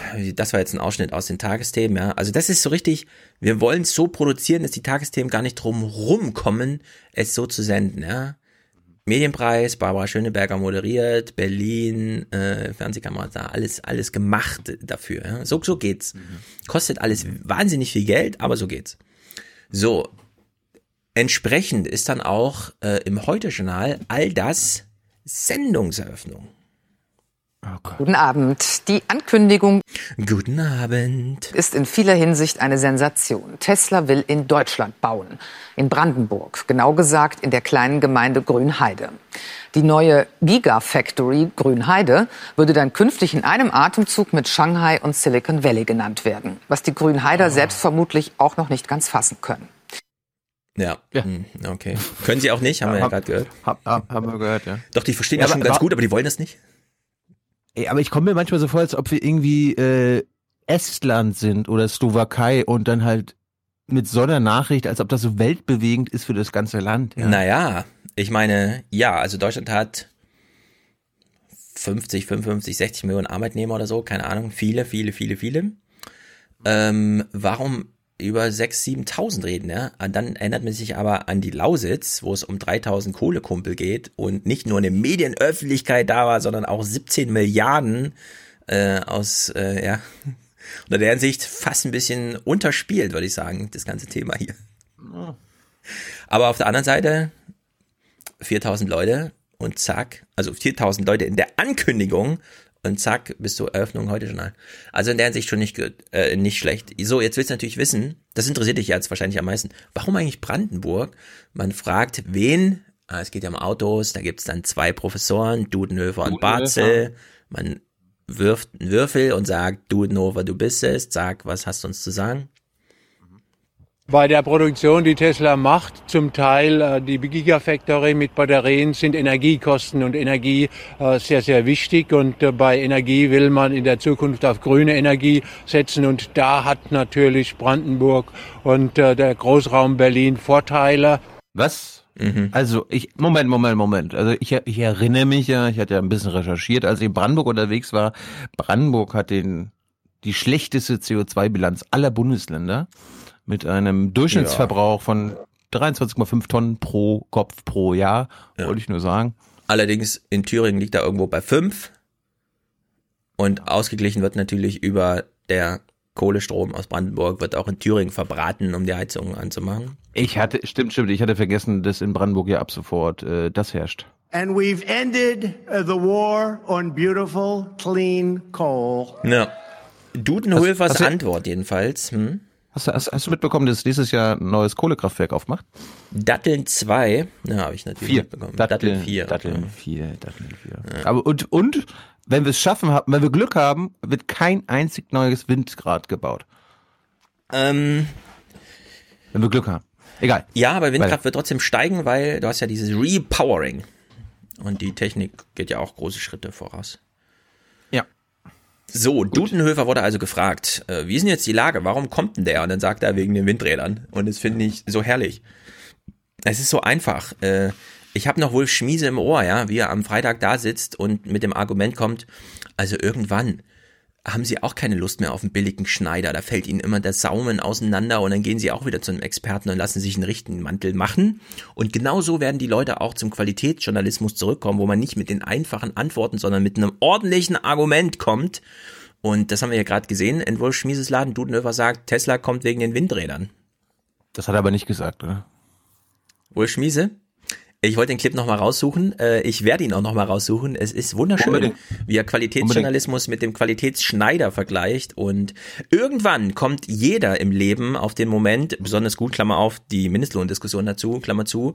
Mhm. Und dann geht man doch zum Schneider und holt sich den Maßanzug für 1000 Euro. Damit der Saum doppelt genäht ist und nicht auseinanderfällt, wie in der Billigware bei den RTL 2 News. Das war seine Analogie. Ja, es wird, wird Zeit, dass ich äh, dort zum Praktikum Schneider machst, ja. Ja. ja. Es ist unglaublich eigentlich, aber gut.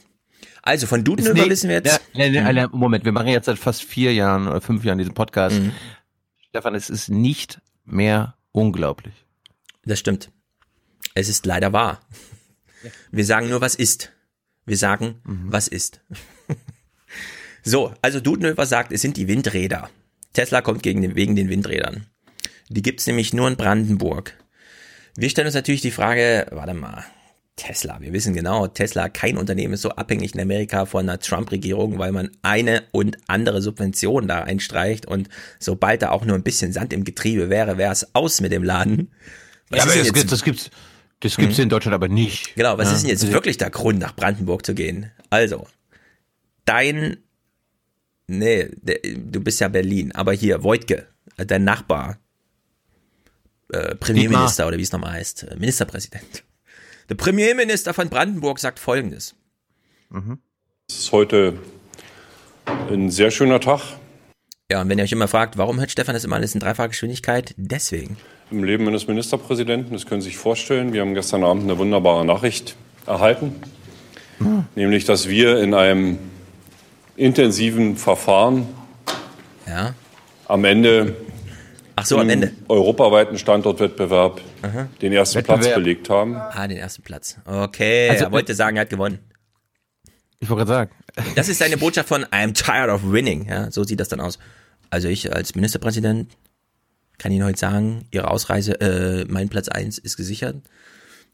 Also wäre es aus europäischer Sicht nicht gut gewesen, wenn sich Tesla nicht für Deutschland entschieden hätte, sondern für irgendein anderes EU-Land? Ja, die stolzen Franzosen zum Beispiel.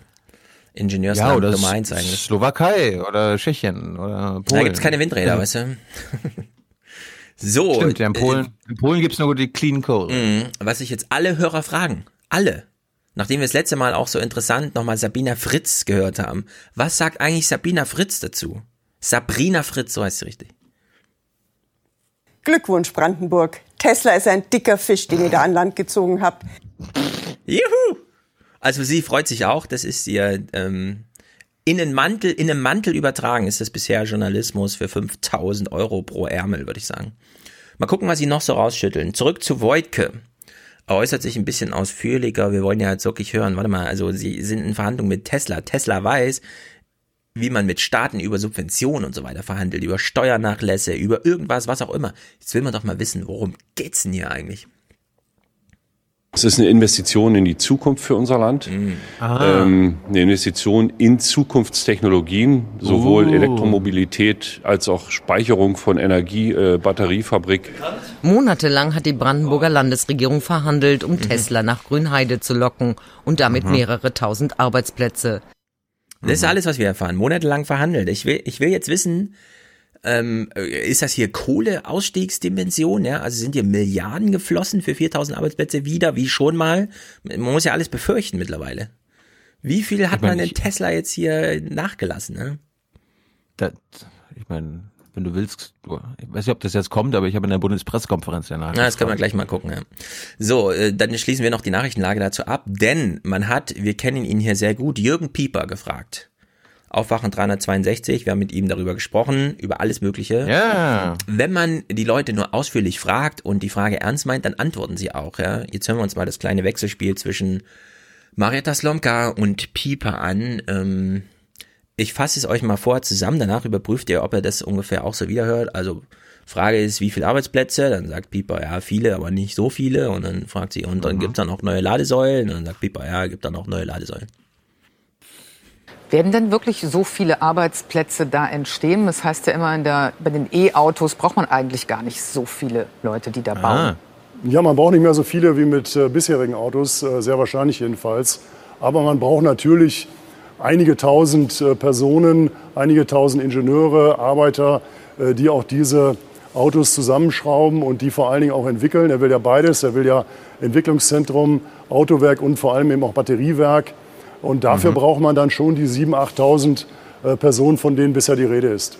Ladestationen wird er vermutlich auch noch zusätzliche aufbauen. Was bedeutet das für die deutsche Automobilindustrie, für den Standort hier? Ja, es bedeutet vor allen Dingen für die E-Mobilität, dass es äh, mit. Ich finde es ja lustig, dass sie darauf kommt, dass äh, Tesla die Ladestation baut. Davon reden wir aber den deutschen Herstellern nicht. Mhm. Ja. Tja. Also das ist ja ein Ding, das haben wir ja äh, vor zwei Jahren, glaube ich, schon mal mhm. äh, gemerkt. In China müssen das auch die Hersteller machen. Hier in Deutschland bekommen die sogar noch äh, Prämien geschenkt. Das wäre viel zu teuer. Ja, stimmt. Ja, das ist ja, das gefährdet die Arbeitsplätze. Mit ihm ganz klar einen Schritt äh, nach vorne geht. Mhm. Ja. Das mit der Ladeinfrastruktur wird dann auch einen Schritt nach vorne gehen. Ähm, Professor Schuh war in der AD zugeschaltet. Mhm. Wir kennen ihn auch. Er hat ja das schöne Postauto gebaut und das Ding dann an VW verhökert, also sein Unternehmen da, äh, beziehungsweise es ist ja eine Partnerschaft, die die da eingegangen sind. Er ist äh, nicht ganz so uninteressant, weil er immer so ein bisschen aus sich rausgeht, würde ich mal sagen. Ne? Er geht da mehr so in dieser, ich bin Start-Upper als ein Analyst, deswegen rede ich auch anders darüber. Guten Abend, Herr Schuh. Guten Abend, Frau Atterlei. Sie gelten hierzulande als Vordenker der Elektromobilität, sind quasi der deutsche Musk. Da muss jetzt erst ein amerikanischer Elektroprinz kommen, um die Deutschen wach zu küssen. Wie sehr ärgert Sie das? Gar nicht, gar nicht.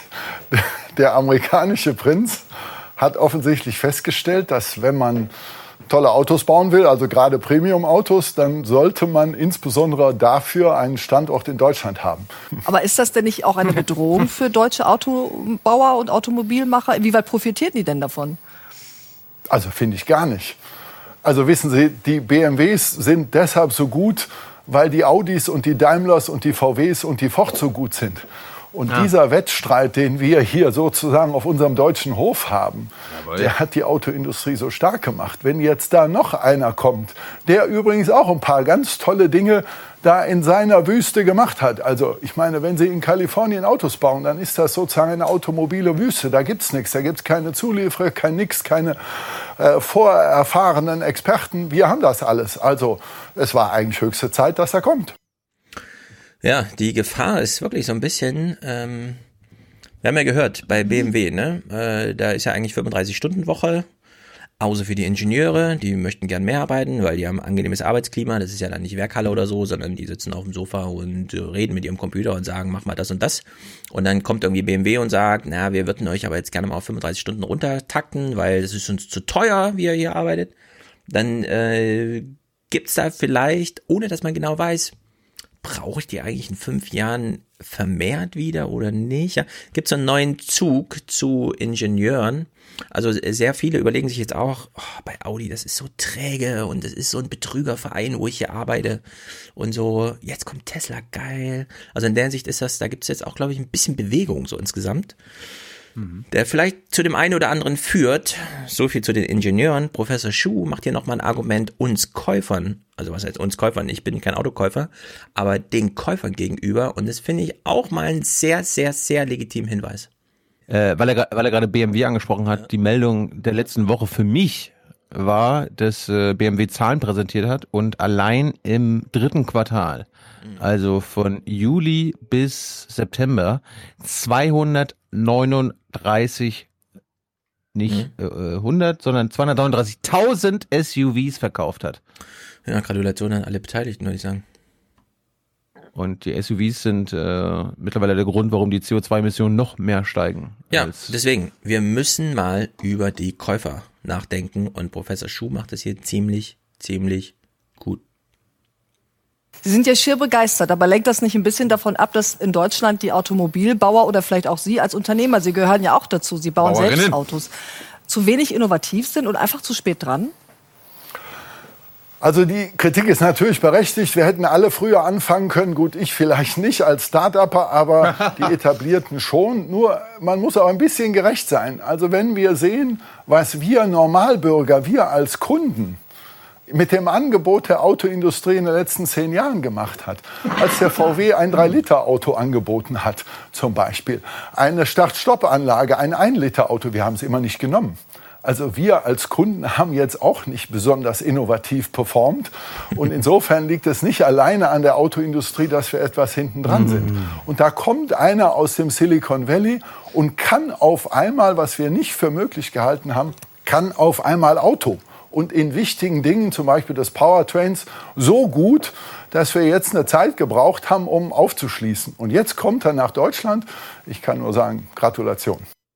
Also das mhm. ist ja, das habe ich von Katja Suding gelernt. Äh, das machen die Neoliberalen gerne. Ne? Also nicht die Schuld erstmal bei sich suchen, sondern erstmal, ja, also der Verbraucher hat die Sachen ja gekauft. Also klar, wir haben es hergestellt und äh, natürlich zu guten Preisen äh, angeboten. Mhm. Aber ich meine, die Leute die sind selber schuld, wenn sie es kaufen. Also, mhm. ähm, da können wir dann können wir nichts dafür, wenn lieber SUVs verkauft werden als 3 Liter Autos. Ja, ja, aber äh, die Botschaft bei ihm ist ja, wenn die Politik den äh, also die Sachen einfach laufen lässt, dann ja. gibt's zwar ein Gerede von ähm, 40 Millionen Deutschen, die irgendwas von Umwelt erzählen, aber dann gibt's halt auch eine Million Leute, die sich zur Hälfte sagen, oh, ein SUV wäre jetzt geil. Und dann kaufen die 500.000 SUVs und damit ist die komplette deutsche Bilanz im Arsch. Ja. Unter der Hinsicht, äh, ja, wir äh, Käufer haben nicht performt, Politik allerdings auch nicht, denn da hätte man von Anfang an einen großen, also wenn ihr Auto mehr als zwei Tonnen wiegt, dann kostet es einfach 35 Prozent extra Mehrwertsteuer. Es ist eine Gewichtssteuer. Ich meine, der Pina, das er gerade angesprochen hat, hier geht's ja wirklich um das Thema Innovation und hm. das ist ja mittlerweile mein Lieblings-Talking Points in Gesprächen, gerade mit Wirtschaftsliberalen. Äh, wie entstehen Innovationen? Durch Regulierungen. Ja, und du musst der Autoindustrie Vorschriften Regulierung, machen. Genau. Ja, und äh, die wehren sie ja immer wieder ab seit Jahrzehnten. Ja. Und äh, wenn, dann schreiben sie sich die selbst. Oder wenn auf EU-Ebene was gemacht wird, dann schreiben sie das für Merkel, damit sie das durchsetzt. Hm. Ja, das Wichtigste wäre einfach ein ordentlicher hoher CO2-Preis, der auch nicht aus dem Verkehrssektor ausbrechen kann. Gegengerechnet das ist ein, Das ist ein Faktor, äh, was hilfreich wäre, am allerhilfreichsten, glaube ich, für Innovation in Deutschland äh, ein Ausstieg aus dem Verbrennermotor. Also ein Ausstiegsdatum, damit die wissen, okay, wir haben jetzt noch 10 Jahre Zeit, wir haben noch 15 Jahre mhm. Zeit. Bis dahin müssen wir inklusive CO2-Preis, CO2-Zertifikate, alles, alles, wir haben 15 Jahre Zeit, um umzustellen. Ja, haben wir die Grüne im Programm. Ab 2030 kein Verbrennermotor mehr. Ja, und das ist laut Katja Suding Irrsinn! Irrsinn! Egal. Ja. Guck dir das, guck dir das nicht an. Nee, das gucke ich mir wirklich nicht an. Ich habe es schon gelöscht aus meinem Podcatcher. So, Sabrina Fritz kommentiert. Wir wollen natürlich den Kommentar noch zu Ende hören. Elon Düsentrieb. Er mag Deutschland, hat offenbar einen guten Draht ins Kanzleramt und freut sich auf den Wettkampf mit den deutschen Herstellern. Ich spinne jetzt mal. Elon Musk bietet ja auch Flüge ins All an. Die deutsche mhm. Wirtschaft träumt von einem deutschen Weltraumbahnhof. Um die Ecke von Tesla ist die Bauruine Berliner Flughafen. Vielleicht ist der Fisch noch dicker, als wir denken. Ja, Sabrina Fritz immer sehr lustig. Was ist ihre, was hat sie gerade gesagt, dass Elon Musk kommt, damit man den BER zum Weltraumbahnhof ausbauen kann? Ist das ihre Pointe gewesen? Ist das dieser, äh, mein Mantel kostet 1000 Euro Hochleistungsjournalismus? Also, sehr witzig. Am witzigsten allerdings der O-Ton, den ich hier rausgesucht habe aus der Sendung, äh, der natürlich zeigt, äh, ja, die Leute sind anscheinend so drauf im Umfeld Berlin. Denn wie findet man es, wenn Tesla kommt? Das ist doch gut, das ist super. So, wenn die hier kommen. Es gibt da einen Haufen Arbeitsplätze und alles. Das ist für die Wirtschaft wahrscheinlich nicht schlecht. Na, äh, ist ja gut. Wie kommt, wie kommt es? Also beim RBB, da mhm. sind sie ehrlich und meckern und wenn die ein ARD-Mikro ist, dann sind sie äh, hoffnungsvoll. Er ist der Einzige, den sie gefunden haben, der sagt, es ist doch gut. Stimmt, stimmt. Da kommen sie. Ja, das wäre das wär, das wär natürlich auch lustig, wenn sie eine Straßenumfrage gemacht haben und nur einen einzigen positiven O-Ton mhm. gefunden haben und den dann gespielt haben und den anderen so, äh, ja. nee. Das ist er. Apropos dieser ganzen O-Töne und wie es so vor sich geht, äh, nur ganz kurz, zwei kleine Clips. Beziehungsweise Zu eigentlich Tesla? nur ein, nee, nee, Windkraft. Windkraft und die Bürger. Hier ist so ganz vorsichtig äh, so ein, ach so, dann spiel das mal dein, dein äh, BBK-Zeug zum, genau. Was hat Cyber ist gesagt? Lang? Ist es ein Cyber-Thema äh. gewesen oder war es ein Spezialfach? Klar. Hm. Nö, das war sowohl als auch. Mhm. Ich, hab, ich glaube, ganz gut zusammengefasst kann man sagen, dass diese Stelle. Zusagen, wie Sie sie beschreiben, die, die hat es nicht gegeben. Also auch nicht für die Infrastruktur. Ah. Also nichts, worüber ich berichten könnte. Hm. Herr Jung dazu. Wenn Sie sagen, es gibt aktuell keine Zusagen, wurden in Aussicht gestellt, dass es künftig Zusagen in Sachen Subventionen oder Förderungen geben würde. Und wenn Sie sagen, Sie wollen das unterstützen, wie denn? Also wie gesagt, aktuell gibt es keine Zusagen. Das ja, ist ja, der Stand hab, und der Stand der Gespräche. Ich will wissen, was in Zukunft sein könnte. Über die Zukunft kann ich jetzt hier nicht spekulieren. Das ist der aktuelle ah. Stand, dass es aktuell jetzt keine Zusagen gibt. Und für uns ist es wichtig, dass, ähm, dass der Standort Deutschland als Investitionsstandort gewählt wird, weil er gute Rahmenbedingungen hat, weil er für Rechtssicherheit steht, weil er gute Rahmenbedingungen, Rechtssicherheit für Unternehmen schafft. Das ist für uns zentral und dann freuen wir mhm. uns, wenn ausländische Unternehmen sich in Deutschland ansiedeln. Sie haben aber gerade gesagt, dass Sie das unterstützen wollen. Genau, sagen Sie mir, sagen Sie mir doch mal, wie, wie, wie, wie man Tesla hierher lockt. Ich meine, die müssen ja wahrscheinlich na, Sie haben ja eine Entscheidung wollen. getroffen, haben ja auch mit anderen Ländern, es, es gab ja immer mal wieder in, in, den letzten, im letzten Jahr Berichterstattung, welche Länder oder wer noch so im Gespräch ist. Also offensichtlich hat Tesla das ja selbst erwogen und gewichtet und entschieden, dass der Standort Deutschland gute und, und sichere Rahmenbedingungen bietet. Und darüber freuen wir uns, wenn, wenn es die Rahmenbedingungen sind, die dann die Entscheidung auf den Standort Deutschland fallen lassen. Herr Jordan. was ergänzen. Achso. Ich kann noch mal was zu den äh, konkreten Rahmenbedingungen ergänzen. Tesla ist ein ah. Unternehmen, was seine Energie ausschließlich aus erneuerbarem Strom äh, erzeugen haben ah. möchte. Und ähm, Deutschland ist ja ein Land mit einem klaren Ziel beim Ausbau der erneuerbaren Energien. Im Grunde nimmt uns Tesla da selbst in die Pflicht, auch unsere Zielen ja auch tatsächlich zu verfolgen. Mhm. Und äh, die Bereitstellung von erneuerbarem Strom in Deutschland ist sicherlich auch ein Kriterium, das bei Tesla eine Rolle spielt bei der Entscheidung. Hey. Das, Toll. das ist die beste Legende, die jeweils Tesla kommt, weil hier äh, der Wille von Elon Musk, dass man die Umwelt nicht weiter schädigt, so gut umgesetzt werden kann, weil Deutschland so ein Vorbildland ist mit äh, erneuerbaren Energien, die Tesla nutzen kann, um jetzt Autos zu bauen. Tesla la la Land. Auf der anderen Seite, du hast, also wenn du mit denen sprichst, das ist natürlich Bundes, das sind ja Bundesministerien. Nur in dem Fall ist ja bei Voigtke nachzufragen, welche Zugeständnisse das Land gegeben hat. Ach, du, ich glaube, ohne die Bundesregierung ähm, ja, ja klar. Könnte auch die, aber das hat ja gesagt, machen. wir unterstützen hier, aber ganz konkret läuft das natürlich alles über Brandenburg. Deswegen kann sie sagen, wir unterstützen, zahlen aber nichts, weil das macht ja die andere Ebene, das Land. Hm. In der Hinsicht, also da bin ich echt mal gespannt, was da demnächst so offenbart wird, weil der Wojtke, der wirkte ja schon ziemlich, ich will das unbedingt. Oh, ich brauche diesen ersten Platz der europaweiten Ausschreibung. Mein Brandenburg. Naja, sehr gut. Bundesregierung, wie immer. Windräder. Also, wo kommt jetzt dieser Windstrom her, den, den Elon Musk, der ihm da so wichtig ist? Wir gehen hier mal in ein bayerisches Dorf. Wir wissen, in Bayern ist es besonders schwer mit Windkraft. Äh, es liegt nicht mal auf Platz 5 oder so, habe ich bei Anne Will gehört. Da gibt es die 10H-Regelung. Also genau. Also die zehnfache, äh, der zehnfache Abstand der Höhe des Windrads, was ja. quasi fast sämtliche Flächen in Bayern disqualifiziert. Ja, also so ein Windrad ist typischerweise höher als 100 Meter. Damit ist diese Regelung eigentlich immer straffer als die 1-Kilometer-Regel. Äh, wenn nicht sogar, ne, faktisch dann zwei Kilometer oder so, weil so ein Windrad ist ja echt hoch. So, wie kann das so eskalieren? Dieser Bericht hier zeigt es ganz wunderbar. Wir hören am Anfang so einen ganz sachten O-Ton von Willi Spießel. Der wird mit SZ und L geschrieben, wie man in Bayern halt so heißt. Äh, Willi Spießel sagt irgendwas. Danach kommt eine Bürgermeisterin der Spießelbürger. Genau, das ist ein richtiger Spießelbürger. Danach kommt eine Bürgermeisterin zu Wort. Und dann klingt dieser Bericht so aus und man denkt sich so, was für eine krasse Eskalation. Ja, muss das alles sein? Bürgerversammlung in Hautzenberg bei Passau am Abend. Hier sorgt eine Handvoll Windräder für Widerstand. Kein Mensch kann mir garantieren, ob da nicht ein Riesenschaden entsteht. Ich meine, Windkraft, ich kann es nicht verhindern und will es nicht verhindern, aber es muss an den passenden Ort sein.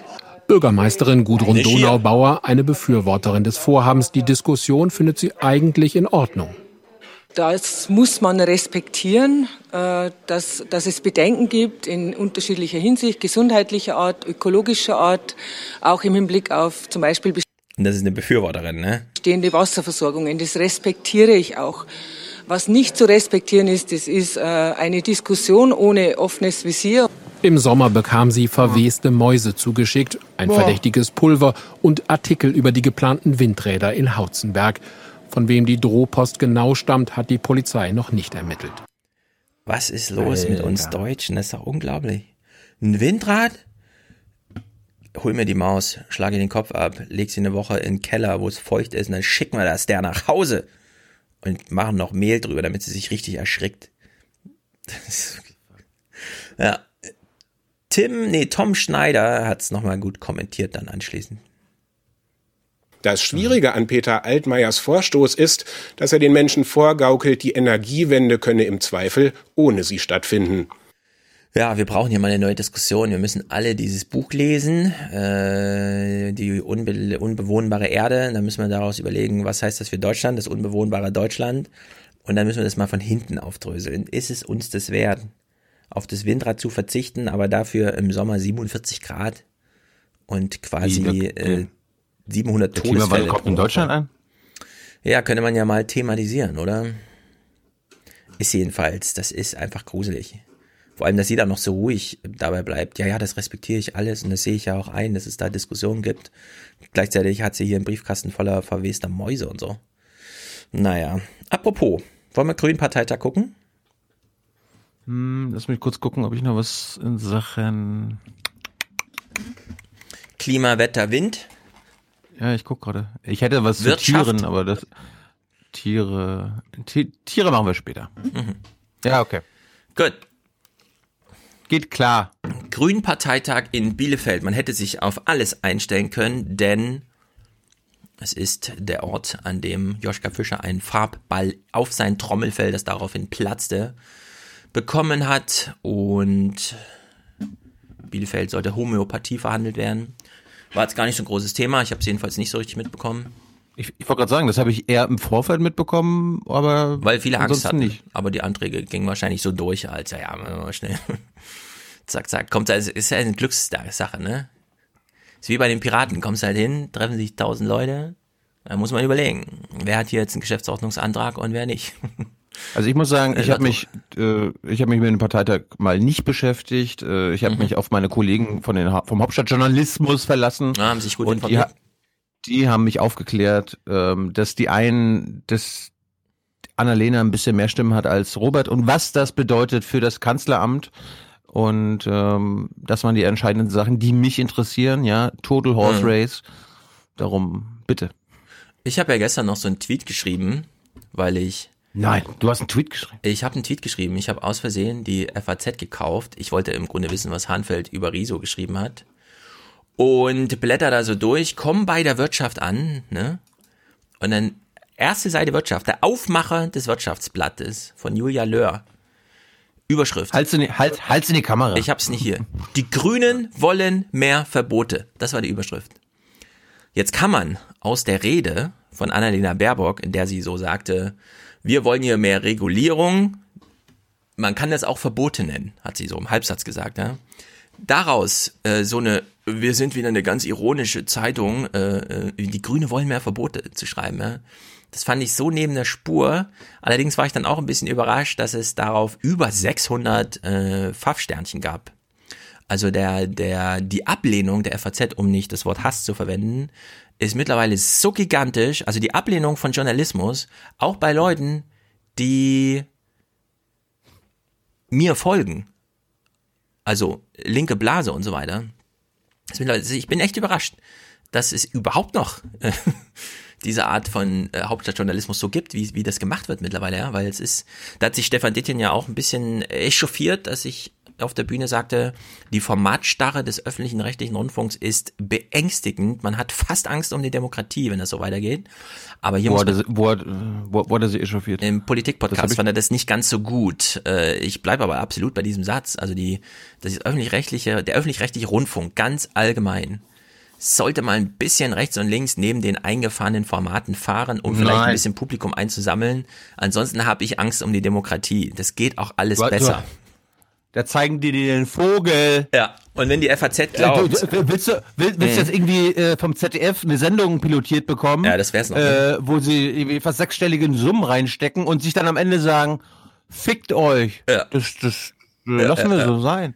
Ja, es ist, es ist mittlerweile beängstigend, wie gesagt. Naja. Gut. Ich bin, ich hatte eigentlich das Gefühl nach deinem Panel, man müsste Dätchen mal einladen und zwar nicht eine Dreiviertelstunde, so wie beim Deutschlandfunk, sondern entweder machen wir mal zusammen was mit ihm auf einer Bühne oder er kommt bei dem Podcast für zwei, drei Stunden und dann wird das mal ein bisschen ausdiskutiert. Ja, wir sollten unbedingt vor Ort mit ihm. Wir besuchen ihn gerne im Büro oder wie auch immer, ne? Aber also nicht per Skype oder so, sondern dass wir wirklich mal besuchen. Mikro vor die Nase, wir alle Mikro vor die Nase. Nicht hier großer Deutschlandfunk, die Regie ist besetzt, es kann losgehen, sondern wir bringen das mit, setzen uns ja, mit ihm in sein Büro und zack. Du, zu Not, wir können das sogar mit, mit einem Hörertreffen verbinden. Äh, wir mieten uns den BBK-Saal. Der ist ja auch mietbar. Kostet Geld, aber ist mietbar. Der große wir könnten, ah, der ist bestimmt ja, ja. mega teuer. Hm, ich habe ja gute Kontakte, weißt du ja. Ah, okay. Und mit, mit äh, Ticketpreisen könnte man das bestimmt äh, reinholen. Ja, also ich bin für alles zu haben. Äh, das ich will ja auch immer auf der, auf der Bühne sitzen. Das kann, so. nicht sein, kann nicht sein, dass ich hier fünf Jahre in der BBK bin und nicht Jetzt einmal. Jetzt musst du dein Mikro noch ein bisschen da. leiser drehen. Du bist dann sehr übersteuert heute, wenn du da. Ich, ich bin aber so engagiert bist. Aber äh, Stefan Dietjen, bei dem kommt das glaube ich an, wenn er hier mithört. Wir sollten das wirklich mal versuchen. Irg irgendwas ist hier, hier liegt doch, hier brennt doch die Luft. Hier muss doch mal was ich, gemacht werden. Ich habe mich, ich habe mich ja gefragt, ob Katharina Hamburger, äh, auch Kollegin von mir hier mit der BBK, ob sie nur die erste halbe Stunde mal im Podcast reingehört hat und sich dann quasi so ein Urteil versucht hat zu erlauben, um den Podcast mit dir zu besprechen. Nee. Meinst du? Ja. Du kamst mir ein bisschen vor. Nö, wirkt auf mich schon sehr interessiert und informiert. Sie ist ja auch jung. Sie ist ja Jahrgang 85. Sie ist ja da auch ganz mein etabliert, Alter. ganz etabliert im Deutschlandfunk und trotzdem auch und so. Ja, also der Grünen-Parteitag.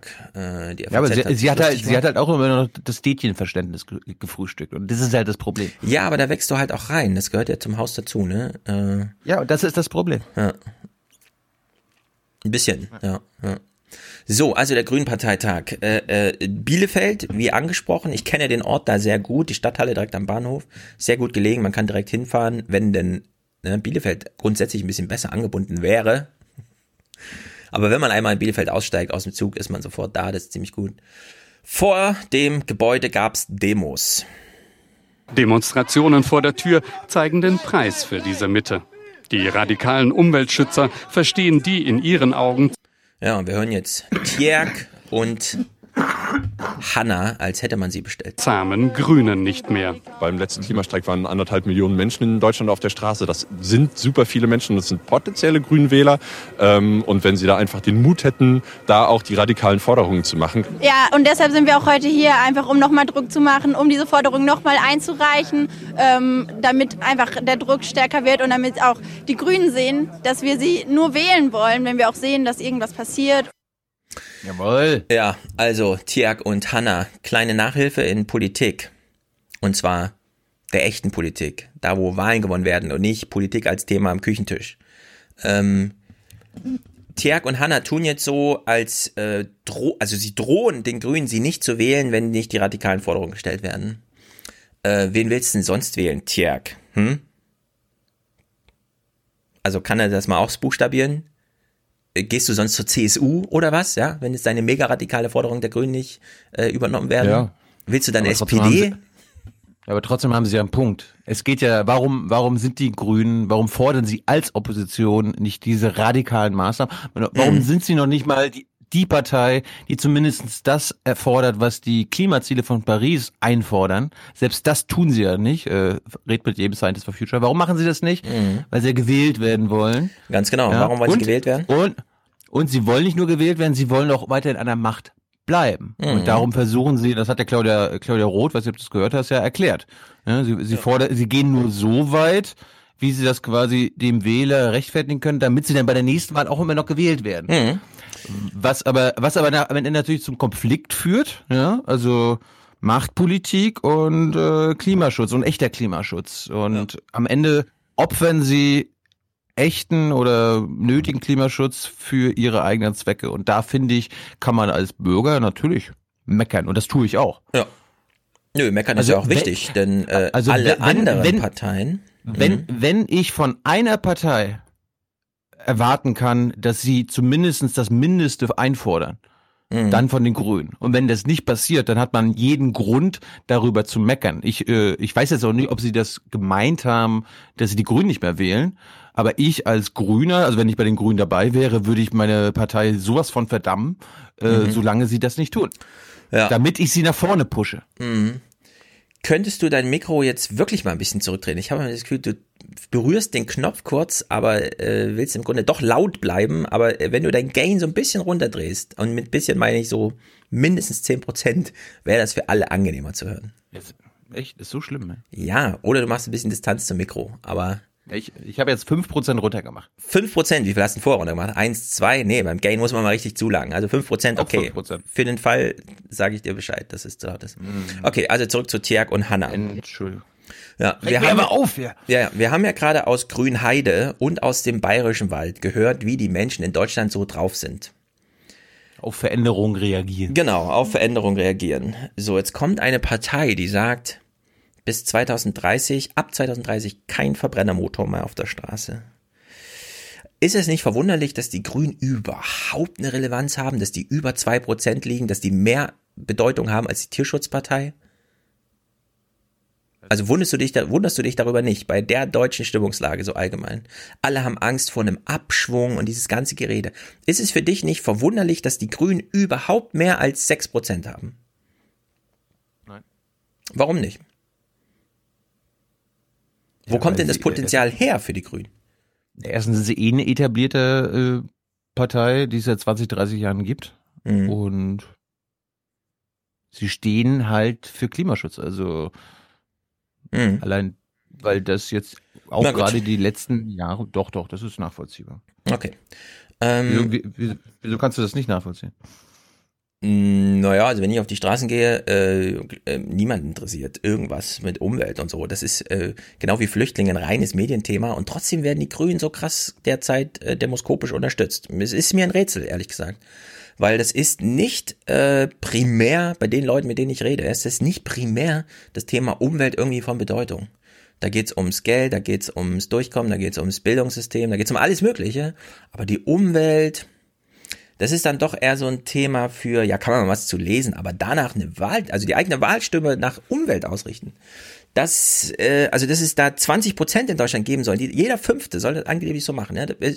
Ich bin immer noch, ich bin immer auch so ein bisschen, äh, wenn dann wirklich mal eine Wahl ansteht, ist es doch wieder so Thüringer Niveau. Ja, das ist so meine Erwartung eigentlich, weil dieses Umweltthema ja schön und gut, ja, aber es ist halt ein Medienthema, ja. genau wie die Flüchtlinge irgendwie. Ja, aber trotzdem gibt es ja 20, 30 Prozent der BürgerInnen in Deutschland, denen es persönlich, wirtschaftlich so gut geht, dass sie quasi auch an andere denken können, dass sie nicht ihre können. Ellbogen ausfahren müssen und sich erstmal äh, um ihren Eigennutz, den man in den letzten 20, 30 Jahren durch den Neoliberalismus antrainiert bekommen hat, ähm, da also erstmal daran denken, sondern sagen so, ach, mir geht's gut, meinen Kindern geht's ja. gut. Jetzt will ich auch noch mal, dass, dass meine Enkelkinder irgendwann gut leben können. Also es besteht die Möglichkeit, dass Menschen so denken. Allerdings, die du gerade beschrieben hast, wenn man die aus der Nähe kennt, dann fliegen die doch zum Skifahren nach Japan, obwohl sie in den Alpen leben und dann ist es, denen ist es im Grunde auch egal. Ja, also ich, ich will sagen, ich gehe aus der Richtung an die ganze Sache, dass ich mich ehrlich gesagt wunder. Jeder dritte, jeder vierte Deutsche nimmt das Umweltthema so wichtig. Ähm. Ja, ich auch, aber ich würde jetzt meine primäre Wahlstimme danach aus, also nach Umwelt. Ich will einfach eine kluge Sozial- und Zukunftspolitik, da spielt dann Umwelt auch eine Rolle, aber ja, dass aber, die aber Grünen. Das, war doch, das waren doch deine Argumente, warum du in den letzten Monaten immer gesagt hast, wählt die Grünen wegen dem Klima. Das waren deine ja, also, Argumente. Mh, Wichtiger ist mir ehrlich warum, gesagt. Warum, bist du doch geswitcht von den Linken zu den Grünen? Also wenn es um ja, sozial geht, dann hast also du kannst mir das nicht unterstellen und nur weil du so umso länger darüber redest und äh, drückst es nicht noch mehr in mich rein. Der Grund, warum ich die Grünen wählen würde heute statt die Linken, sind einfach, dass die Linken zu bescheuert sind, Dara Wagenknecht aus ihren Reihen zu schmeißen und bei den Grünen sehe ich einfach zwei super kluge Leute. Annalena Baerbock und Robert Habeck. Mm, dass sie Umweltpolitik machen, mache ich so ein Häkchen. Okay, das ist super cool, weil dann machen die klugen Leute auch noch kluge Sachen. Ja, aber erstmal will ich kluge Leute und ich finde, die beiden also, sind einfach klug. Sarah wurde nicht rausgeschmissen, sondern hat sich zurückgezogen. Ja, aber das sind medizinische Gründe, die dann auch, wo ihr Mann sagte, hör mal zu, ich habe schon hier Terror an mir selbst erlebt, Attentäter und so. Es gibt mehr als die Politik. Das musste ihr so gesagt werden. Und dann hat sie entschieden, okay, es gibt mehr als die Politik. Ich halte mich da mal raus. Ja? Also in der Hinsicht äh, kann man nicht einfach so. Sie hätte da auch genauso gut einfach dabei bleiben können. Es ist ja für sie auch eine Herzensangelegenheit. Genau. So, also bei den Grünen verwundert mich so ein bisschen, was, was mich auch verwundert. Ähm, wir wissen, in Amerika sehen wir die Diskussion. Man, man kann wenn man etabliert ist, weil man in einer Partei ist, die es schon immer gab, Republikaner oder Demokraten. Wo gewinnt man dann noch Stimmen? Wo gewinnt man dann noch Stimmen? Äh, in Amerika ist die Diskussion so, nein, der Mitte nicht, sondern man muss ganz an den Rand gehen und dort mobilisieren, dann hat man noch eine Chance. Ja, das ist das Problem in Amerika, dass wir jetzt über Jahre und so weiter, dass sich die beiden Gruppen, die es da gibt, nämlich republikanische Wähler und demokratische, gar nicht mehr verstehen und immer Angst haben, wenn die anderen an der Macht sind, dann geht ganz Amerika unter. Da wird also am Rand radikalisiert. Genau das machen Tjerk und Hanna hier auch. Dabei ist das eigentliche Wählerpotenzial bei den Grünen, das wird nicht am extremen Umweltschützerrand geworden, die wählen eh alle Grünen, die gehen dann nicht plötzlich zur CSU. Entscheidend ist, Wähler von der SPD, von der FDP, von der CDU, von der CSU abzujagen. Also in der Mitte, wo man mit Radikalität genau nicht vorwärts kommt, genau da zu graben. In der Maßgabe finde ich super radikal, was die Grünen immer noch auf der Bühne machen, nämlich gegen die Logik, eigentlich müsstet ihr bei der CDU und bei der SPD so ein bisschen in der Arbeiterschaft graben. Ja, genau das findet nicht statt. Und Tjerk kommt jetzt und schlägt den Grünen als Ratschlag, als protestantischer Ratschlag von außen vor, als Demonstrant. Seid ihr bescheuert? Ihr könnt doch nicht in der Mitte nach Unterstützung. Ihr müsst ja einen Rand suchen. Ihr müsst die Leute radikalisieren. Ja, und das finde ich genau falsch. Also da würde ich sagen, das, nee, das, das Vorzeichen nee, das ist genau falsch in dem Moment. Nee, nee, das, das ist falsch, was du gerade sagst. Also würde mhm. ich sagen, ich, du hast, du hast ja anders verstanden. Ich würde sagen, er wünscht sich, dass die Grünen äh, Oma Erna sagen, wie radikal die äh, Umwälzungen sind und was getan werden muss. Und das muss jetzt erstmal nichts mit radikalen Forderungen zu tun haben, sondern mit den radikalen Veränderungen, auf die wir uns einstellen müssen. Und dass die Grünen da vielleicht die beste Antwort drauf haben im Vergleich zu SPD und CDU. Ja, Weil aber die Veränderungen mhm. kommen so oder so. Ja, aber vielleicht sollte Oma Erna nicht von den Grünen radikalisiert werden, sondern von ihren eigenen Enkeln. Vielleicht ist es Tjerks Aufgabe, Oma Erna zu radikalisieren Nein, und nicht die der GroKo hat, hat, hat die Welt oder quasi die deutsche Politik radikalisiert, weil äh, uns nichts anderes mehr übrig bleibt, weil seit 10, 20 Jahren nichts getan wird. Ja, also wie auch immer, mir ist das so aufgefallen. Wenn ich Tjerk und Hanna so höre, dann denke ich mir, seid ihr euch wirklich sicher, dass das, was ihr da macht, in eurem Sinne ist? Und ich würde trotzdem sagen, na klar, es ist wichtig, die Grünen jetzt unter Druck zu setzen, damit nämlich alle bei der CDU und bei der CSU sehen, ah, die Grünen stehen auch aus der Richtung unter Druck. Ja, wir können jetzt, die werden nicht allzu kompromissbereit sein. Unter der Maßgabe ist es wichtig. Aber man darf es dann Bingo. nicht zu, zu radikalisieren. Das, das ist ja jetzt auch wieder, das wäre dann wieder ein politisches Argument. Das eine ist das Wählbarkeitsargument, wie, wie die Grünen überhaupt in die Regierung kommen. Und das andere ist, äh, was können sie denn machen, wenn sie irgendwie verhandeln? Weil es ist ja nicht davon auszugehen, dass sie 47 oder 50 Prozent holen und eine alleine Regierung machen. Mhm. Das heißt, es ist vielleicht gar nicht so doof, die Forderung zu maximieren. Ich wünsche mir immer gerne Maximalforderungen, so wie die äh, CDU das ja immer auch macht, ne? Einfach Maximalforderung Nein mhm. zu allem. Und die Grünen sagen einfach Maximalforderung hier. So radikal muss es sein, damit du im Kompromiss mit der fucking CDU äh, wenigstens ein bisschen vorankommst. Ja. Aber wenn die, aber wenn die Grünen sich quasi schon vorher äh, in ihrer Radikalität beschneiden, dann äh, sagt die CDU, ja, ist doch schön. Dann ja. werden die, dann werden die Maßnahmen noch äh, verschlimmbessert. Aber noch zugkräftiger als eine außerparlamentarische Opposition, die da dich unterstützt bei solchen Verhandlungen, ist es einfach viele Stimmen im Parlament zu haben. Also viele Sitze, viele Mandate.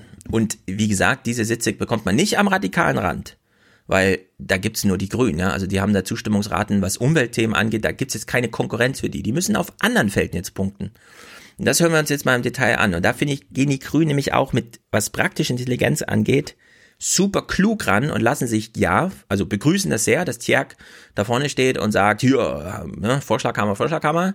Aber am Ende kommt es auf das Skalpell an, um so ein bisschen von der SPD und von der FDP und aus allen möglichen Richtungen abzukratzen, da wo diese Parteien sind.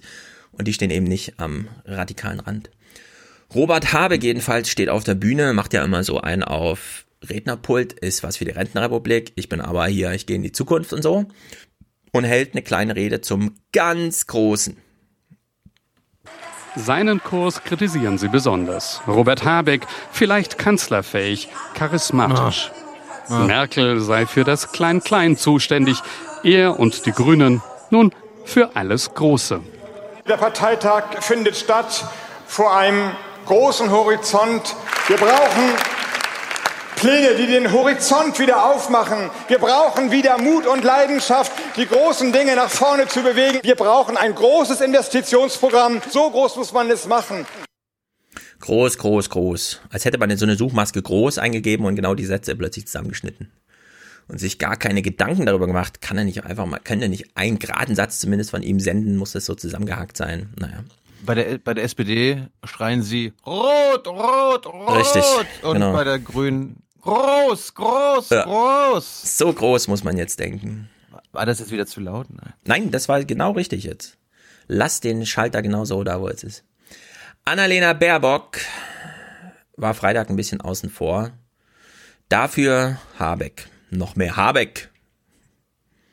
Auf der Bühne der zweite Teil der Doppelspitze. Annalena Baerbock vielleicht auch kanzlerinnenfähig. Die Parteitagsregie lässt nicht zu, dass sie heute spricht. Dafür schiebt sie den Kollegen betont großzügig nach vorn. Robert macht den Anstoß dazu. Von einer Zuwendung zu neuen Wählerschichten spricht dann Habeck. Verständnis für Arbeiter in Auto- und Kohleindustrie. Am Ende fordert er eine Abkehr von der schwarzen Null, eine komplett neue Wirtschaftspolitik. Wenn wir jetzt nicht investieren, handeln wir unpolitisch und uneuropäisch. Wir müssen jetzt auf diese Zeit einen Green New Deal setzen. Green New Deal ist nicht nur ein großes Investitionsprogramm, sondern ein Wirtschaftsprogramm, das den Krieg der Ökonomie gegen die Natur beendet. Jawohl. Ist schon ein recht starker Satz, würde ich sagen, so insgesamt. Damit kann man Tjerk auch ein bisschen beruhigen. Und so einer will Kanzler werden oder die deutsche Wirtschaft zerstören. Ja, und er holt sie noch mal rein. Ähm, die Grünen müssen bei Kohlearbeitern punkten, nicht bei Tjerk. Ach, die Kohlearbeiter nee, drohen nein, zur CDU nein, zu wandern, da, nicht Tjerk. Nein, da bin ich jetzt entschieden dagegen. Mhm. Stefan, diese 8000 Kohlearbeiter, auf die könnten die Grünen. Nee, scheißen. ich meine ich meine nicht die Kohlearbeiter, ich meine hier so Stahl und so, dieser ganze, was da, wo, wo bisher Kohle alternativlos gilt. Automobilindustrie, Stahlindustrie und so weiter. Da muss man jetzt ansetzen.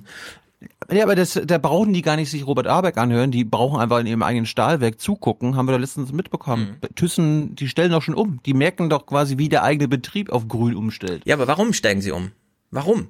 Und diese Motivation kommt ja daher, dass tatsächlich droht. Es, also es droht, dass 2035 ähm, ein Kohleofen, also hier ein, ähm, du weißt schon, hier so ein, so ein äh, Eisen zum Stahlveredelungsding, wie heißt es nochmal? Du weißt schon, Dings, Dings, Dings, Dings, Dings, Dings, Dings, Dings, Dings. Hast du mal so oft drüber gesprochen, jetzt fällt mir nicht ein. Hochofen. Hochofen, genau. Der Hochofen muss 2035 klimaneutral sein. Das heißt, die ganze Hitze muss aus der Verbrennung von grünem Wasserstoff und so weiter irgendwie. Das bedeutet in dem Fall wirklich neue Technologie. Selbst wenn das Ziel noch weit, weit weg ist, 2035, muss man heute mit der Entwicklung anfangen, weil solche Sachen dauern. Warum? Aber warum steht im Raum, dass es 2035 tatsächlich äh, verboten sein könnte, äh, fossile Ressourcen für den Betrieb eines Hochofens zu verwenden? Es gibt nur einen Grund. Und zwar, man weiß nicht, wie lange man die grüne Welle noch aufhalten kann. Es droht, es drohen die Grünen in einer Bundesregierung und damit so ein Gesetz. Und das muss man heute schon auffangen. Also diese ganze Idee von, ähm, die Wirtschaft macht das von alleine. Nein, nein, nein, nein, nein. Die Wirtschaft guckt sich genau an, wo sind denn für uns Garantien von Sicherung? Und das heißt, wenn die, wenn die sehen, dass die Franzosen zum Beispiel mit ihrer Ingenieursleistung jetzt schon vorangehen und sagen, 2035 äh, CO2-freie Produktion von Stahl schaffen wir, dann haben die Deutschen ernsthafte äh, Überlegungen, sind wir ab 2030 noch Wettbewerb oder fallen wir von heute auf morgen durch ein staatliches Verbot aus diesem Markt raus? Also die Motivation muss irgendwo herkommen und sie kommt in dem Falle tatsächlich durch die Androhung einer grünen Bundesregierung. Ja, und sie kommt auch durch die anderen Länder in Europa. Also man, das ist das einzig Gute, ja, die grüne Welle zum halt. Beispiel. Ja, aber angenommen, wir, äh, die Grünen kommen nicht in die nächste Regierung aus irgendwelchen Gründen.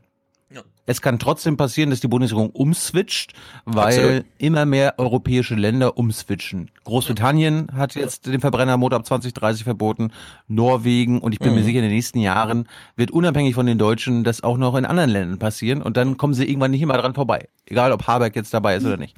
Mm, nee, eben nicht egal, ob Habeck dabei ist oder nicht. Es gibt grundsätzlich eine, also die, die sehen einfach noch vier solcher Hitzesommer. Nein, nein, nein, pass auf, pass auf. Lass mich mal das Argument auf. Nee, ich habe doch gerade dein Argument. Ach, du weißt, kennst mein Argument schon. Na dann los. Nein, ich wollte dein Argument aufnehmen, dass mhm. die Autoindustrie dann die GroKo, also die alten Parteien, dazu drängen wird, naja, scheiße, jetzt müsst ihr das auch machen, weil äh, der Rest Europas ähm, gibt uns diese Regulierung schon vor. Ja. Also, ähm, alle äh, sehen noch drei oder vier solche Hitzesommer wie 2018 und 19 mit mehreren Hitzewellen über 40 Grad. Es waren dies Jahr drei, wie wir wissen. Dann kannst du diese politische äh, Entwicklung nicht aufhalten. So. Und die Frage ist dann auch, fehlt äh, ThyssenKrupp zum Beispiel, ja, Thyssen, fehlt denen tatsächlich Geld? Ja, die sind jetzt nicht besonders gut ausgestattet, die hatten mal diese Jahre mit fünf Milliarden Gewinn und so, aber fehlt denen wirklich Geld zur Innovation oder fehlt denen einfach das Vertrauen, es ist für alle die Herausforderung, wir sind nicht die einzigen, die jetzt ins Minus gehen, ins Defizit und investieren, sondern das machen jetzt alle, also können wir es auch. Ja, und irgendwann werden diese Gesetze ja kommen, weil der Klimawandel kommt ja auch. So, und umso mehr die Grünen hier so ein Theater machen und solche Redesnippets fallen, 2019, da tickert bei denen die Uhr, 2035, oh, es könnte jetzt schon 2031 sein, ne? Und die Entwicklungen müssen dann einfach kommen. Deswegen ist es super wichtig, dass die Grünen das jetzt genauso machen. Und es ist eben nicht nur irgendwo in Europa oder so, sondern ganz konkret in Deutschland steht eine grüne Partei mit über 20 Prozent. Ich wundere mich darüber, viele wundern sich darüber, aber es scheint dieses, diesen Bürgerwillen tatsächlich zu geben, sowas dann auch mit parlamentarischer Legitimation auszustatten. Es droht jetzt wirklich, dass Unternehmen demnächst per Verbot ja, rausgenommen werden aus ihrem bisherigen Wirtschaftsmodell. Und dem kann man entgegentreten, indem man sagt, wir wissen, wie das Verbot aussehen wird. Es sind die fossilen äh, Rohstoffe, also arbeiten wir jetzt schon mal in diese Richtung. Und diese Gemengelage, die ist einfach so, wie sie ist. Und diese Entwicklung bedient hier der Habeck. Mit solchen ganz schwammigen, groß, groß, groß und so weiter. Ja, das, das sehen wir so als, ah, das ist zu unkonkret und das ist zu weit weg. Aber es gibt halt auch Leute, die haben 70 Milliarden investiert in einen Hochofen, ja, in so eine Produktionsanlage und die brauchen ein Prozent der deutschen Energie für den Betrieb und die denken einfach anders drüber. Also die denken einfach grundsätzlich anders drüber und die haben auch andere Zeithorizonte und die müssen Entscheidungen treffen und diese Entscheidungen werden jetzt auch getroffen. Und in der Hinsicht machen die Grünen es hier schon ziemlich clever. Wie gesagt, ich kann mir das nicht erklären, diesen Erfolg. Ich finde es un, also ich finde es in dem Fall wirklich unglaublich, über 20 Prozent zu liegen mit sowas. Aber es scheint zu funktionieren. Vielleicht haben Sie selber eine Erklärung oder ist auch eine Suchbewegung, wie auch immer? Ich sehe ja, jedenfalls. Wir hatten, doch, hm? wir, wir hatten doch auch bei der letzten Europawahl, da haben doch über 50 Prozent der Deutschen gesagt, okay, der wichtigste Grund äh, zu wählen ist der Klimaschutz. Also ja, aber dann gehen sie, erklären dann gehen sie in den Supermarkt und kaufen trotzdem jeden Scheiß und man hat noch nie so viel Verpackungsmüll gehabt und nie so viele SUVs. Also diese, ich habe eine Meinung und äußere die irgendwo, hängt immer nicht ganz zusammen mit dem, ich verhalte mich den ganzen Tag. Ja, ja, ja aber das, das sind genau, das sind ja zwei verschiedene Sachen. Es gibt ja auch den, es gibt ja auch Leute, die sagen, äh, ja klar, könnte ich das jetzt äh, bei mir selber anfangen oder ich warte, bis die Politik das für jeden beschließt und ich dann auch mit anfangen muss. Was ja auch legitim ist. Ja. Das ist ganz normale Wirtschaftslogik. Das ist wie beim Mindestlohn. Ja, wieso soll ich denn jetzt anfangen mit Mindestlohn? Dann gehen ja alle zu anderen. Ist ja klar, weil es ist ja dann überall anders billiger, außer bei mir. Also sagt man der Politik, also entweder er macht für alle Mindestlohn oder es gibt keinen Mindestlohn und dann ne, muss man halt da sich durchkämpfen. Was ich jedenfalls erstaunlich finde, äh, die Arbeitsteilung war klar. Robert Habeck macht so groß, groß, groß irgendwas und so. Wie Baerbock oh. sich äußerte, hören wir gleich. Michael Kellner, also der Bundesgeschäftsführer, welche Funktion man auch immer hat in dieser Rolle, außer zur Elefantenrunde in der ARD zu gehen nach einer Wahl.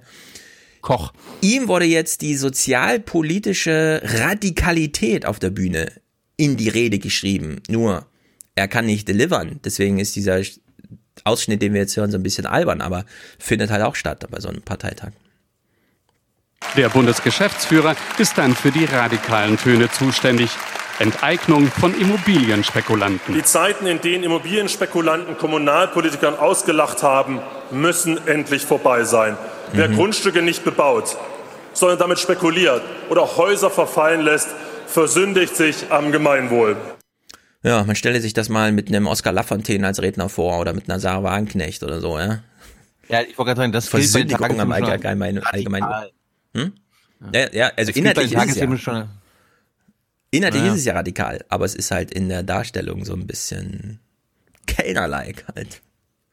Naja, ein Tag später durfte ja dann Baerbock reden. Und wir hören jetzt genau zu. In der, in, was ich vorhin meinte, zu den, wo, wo werden die Wähler abgeholt? In einem radikalen Rand oder da, wo die Swing Voters, wie man so schön nennt, sind, ja?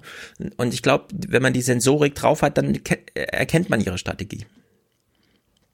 Dass Baerbock mit 97 Prozent besser abschneidet, es liegt vielleicht auch an ihrer Bewerbungsrede. Ich will, dass Politik die Verantwortung übernimmt, unsere Zukunft zu gestalten. Eine Rede, die nicht nur an die eigene Stammwählerschaft gerichtet ist.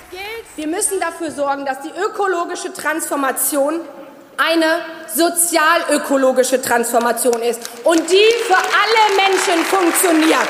Für alle Menschen in dieser Gesellschaft. Für den Stahlarbeiter bei ThyssenKrupp, für die Pendlerin bei mir in der Prignitz, für den Familienvater und für seinen Handwerksbetrieb. Ja, sie nennt einfach mal die Nicht-Stammwähler der Grünen und kämpft um sie. Und das sind dann, ja, nicht diejenigen, die schon überzeugt sind. Die kann man anders abholen. Aber die hat man halt auch schon im Sack. Warum sich hier verkämpfen? In, bei den Delegierten hat man sehr viel Glück, denn zum Beispiel sitzt Tina Luisa Prietz da und gibt zu Protokoll, dass Kompromissfähigkeit wichtig ist. Das kann passieren in der Demokratie, dass man für Kompromisse auch mal auf die anderen zugehen muss und leider ein paar Dinge zurück, ja, zurückstecken muss. Aber wir müssen so stark werden, damit es ganz, ganz wenige Dinge sind. Richtig. Das ist sehr richtig.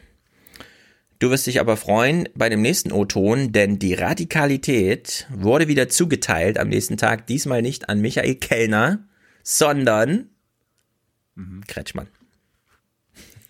Man nimmt Leute nicht mit, indem man sich ganz hinten anstellt, wo die Ängstlichen und Verzagten stehen, nach der Devise, der Weg ist das Ziel. Ich meine, das kann man in ein Poesiealbum schreiben, aber Politik kann man so nicht machen. Moment, ja. Moment. Das ist, mhm. das ist derjenige, der auf meine Frage in der BBK meinte, äh, Verbrennermotor verbieten? Nee. Das entscheidet der Markt. Tja, da kannst also du mal der, der, der, der genau das macht, was er gerade mhm. äh, kritisiert. Die ich glaube, die wollten dich ärgern. Ich glaube, die wollten Ja, dich glaub ich ärgern. Die müssen ja dich als Publikum bedienen. Tjerk auch. Also irgendwer muss dort eine radikale Rede halten und sagen, ihr nicht verzagt sein, scheiß auf Kompromisse, wir müssen hier radikal, die Zu Aufgaben der Zukunft sind groß. Dann überlegt man, wem gibt man die Aufgabe beim Parteitag? Und dann gibt man sie Winfried Kretschmann. Ist doch sensationell. Also ich finde das so lustig auch. Es hat einen gewissen Humor.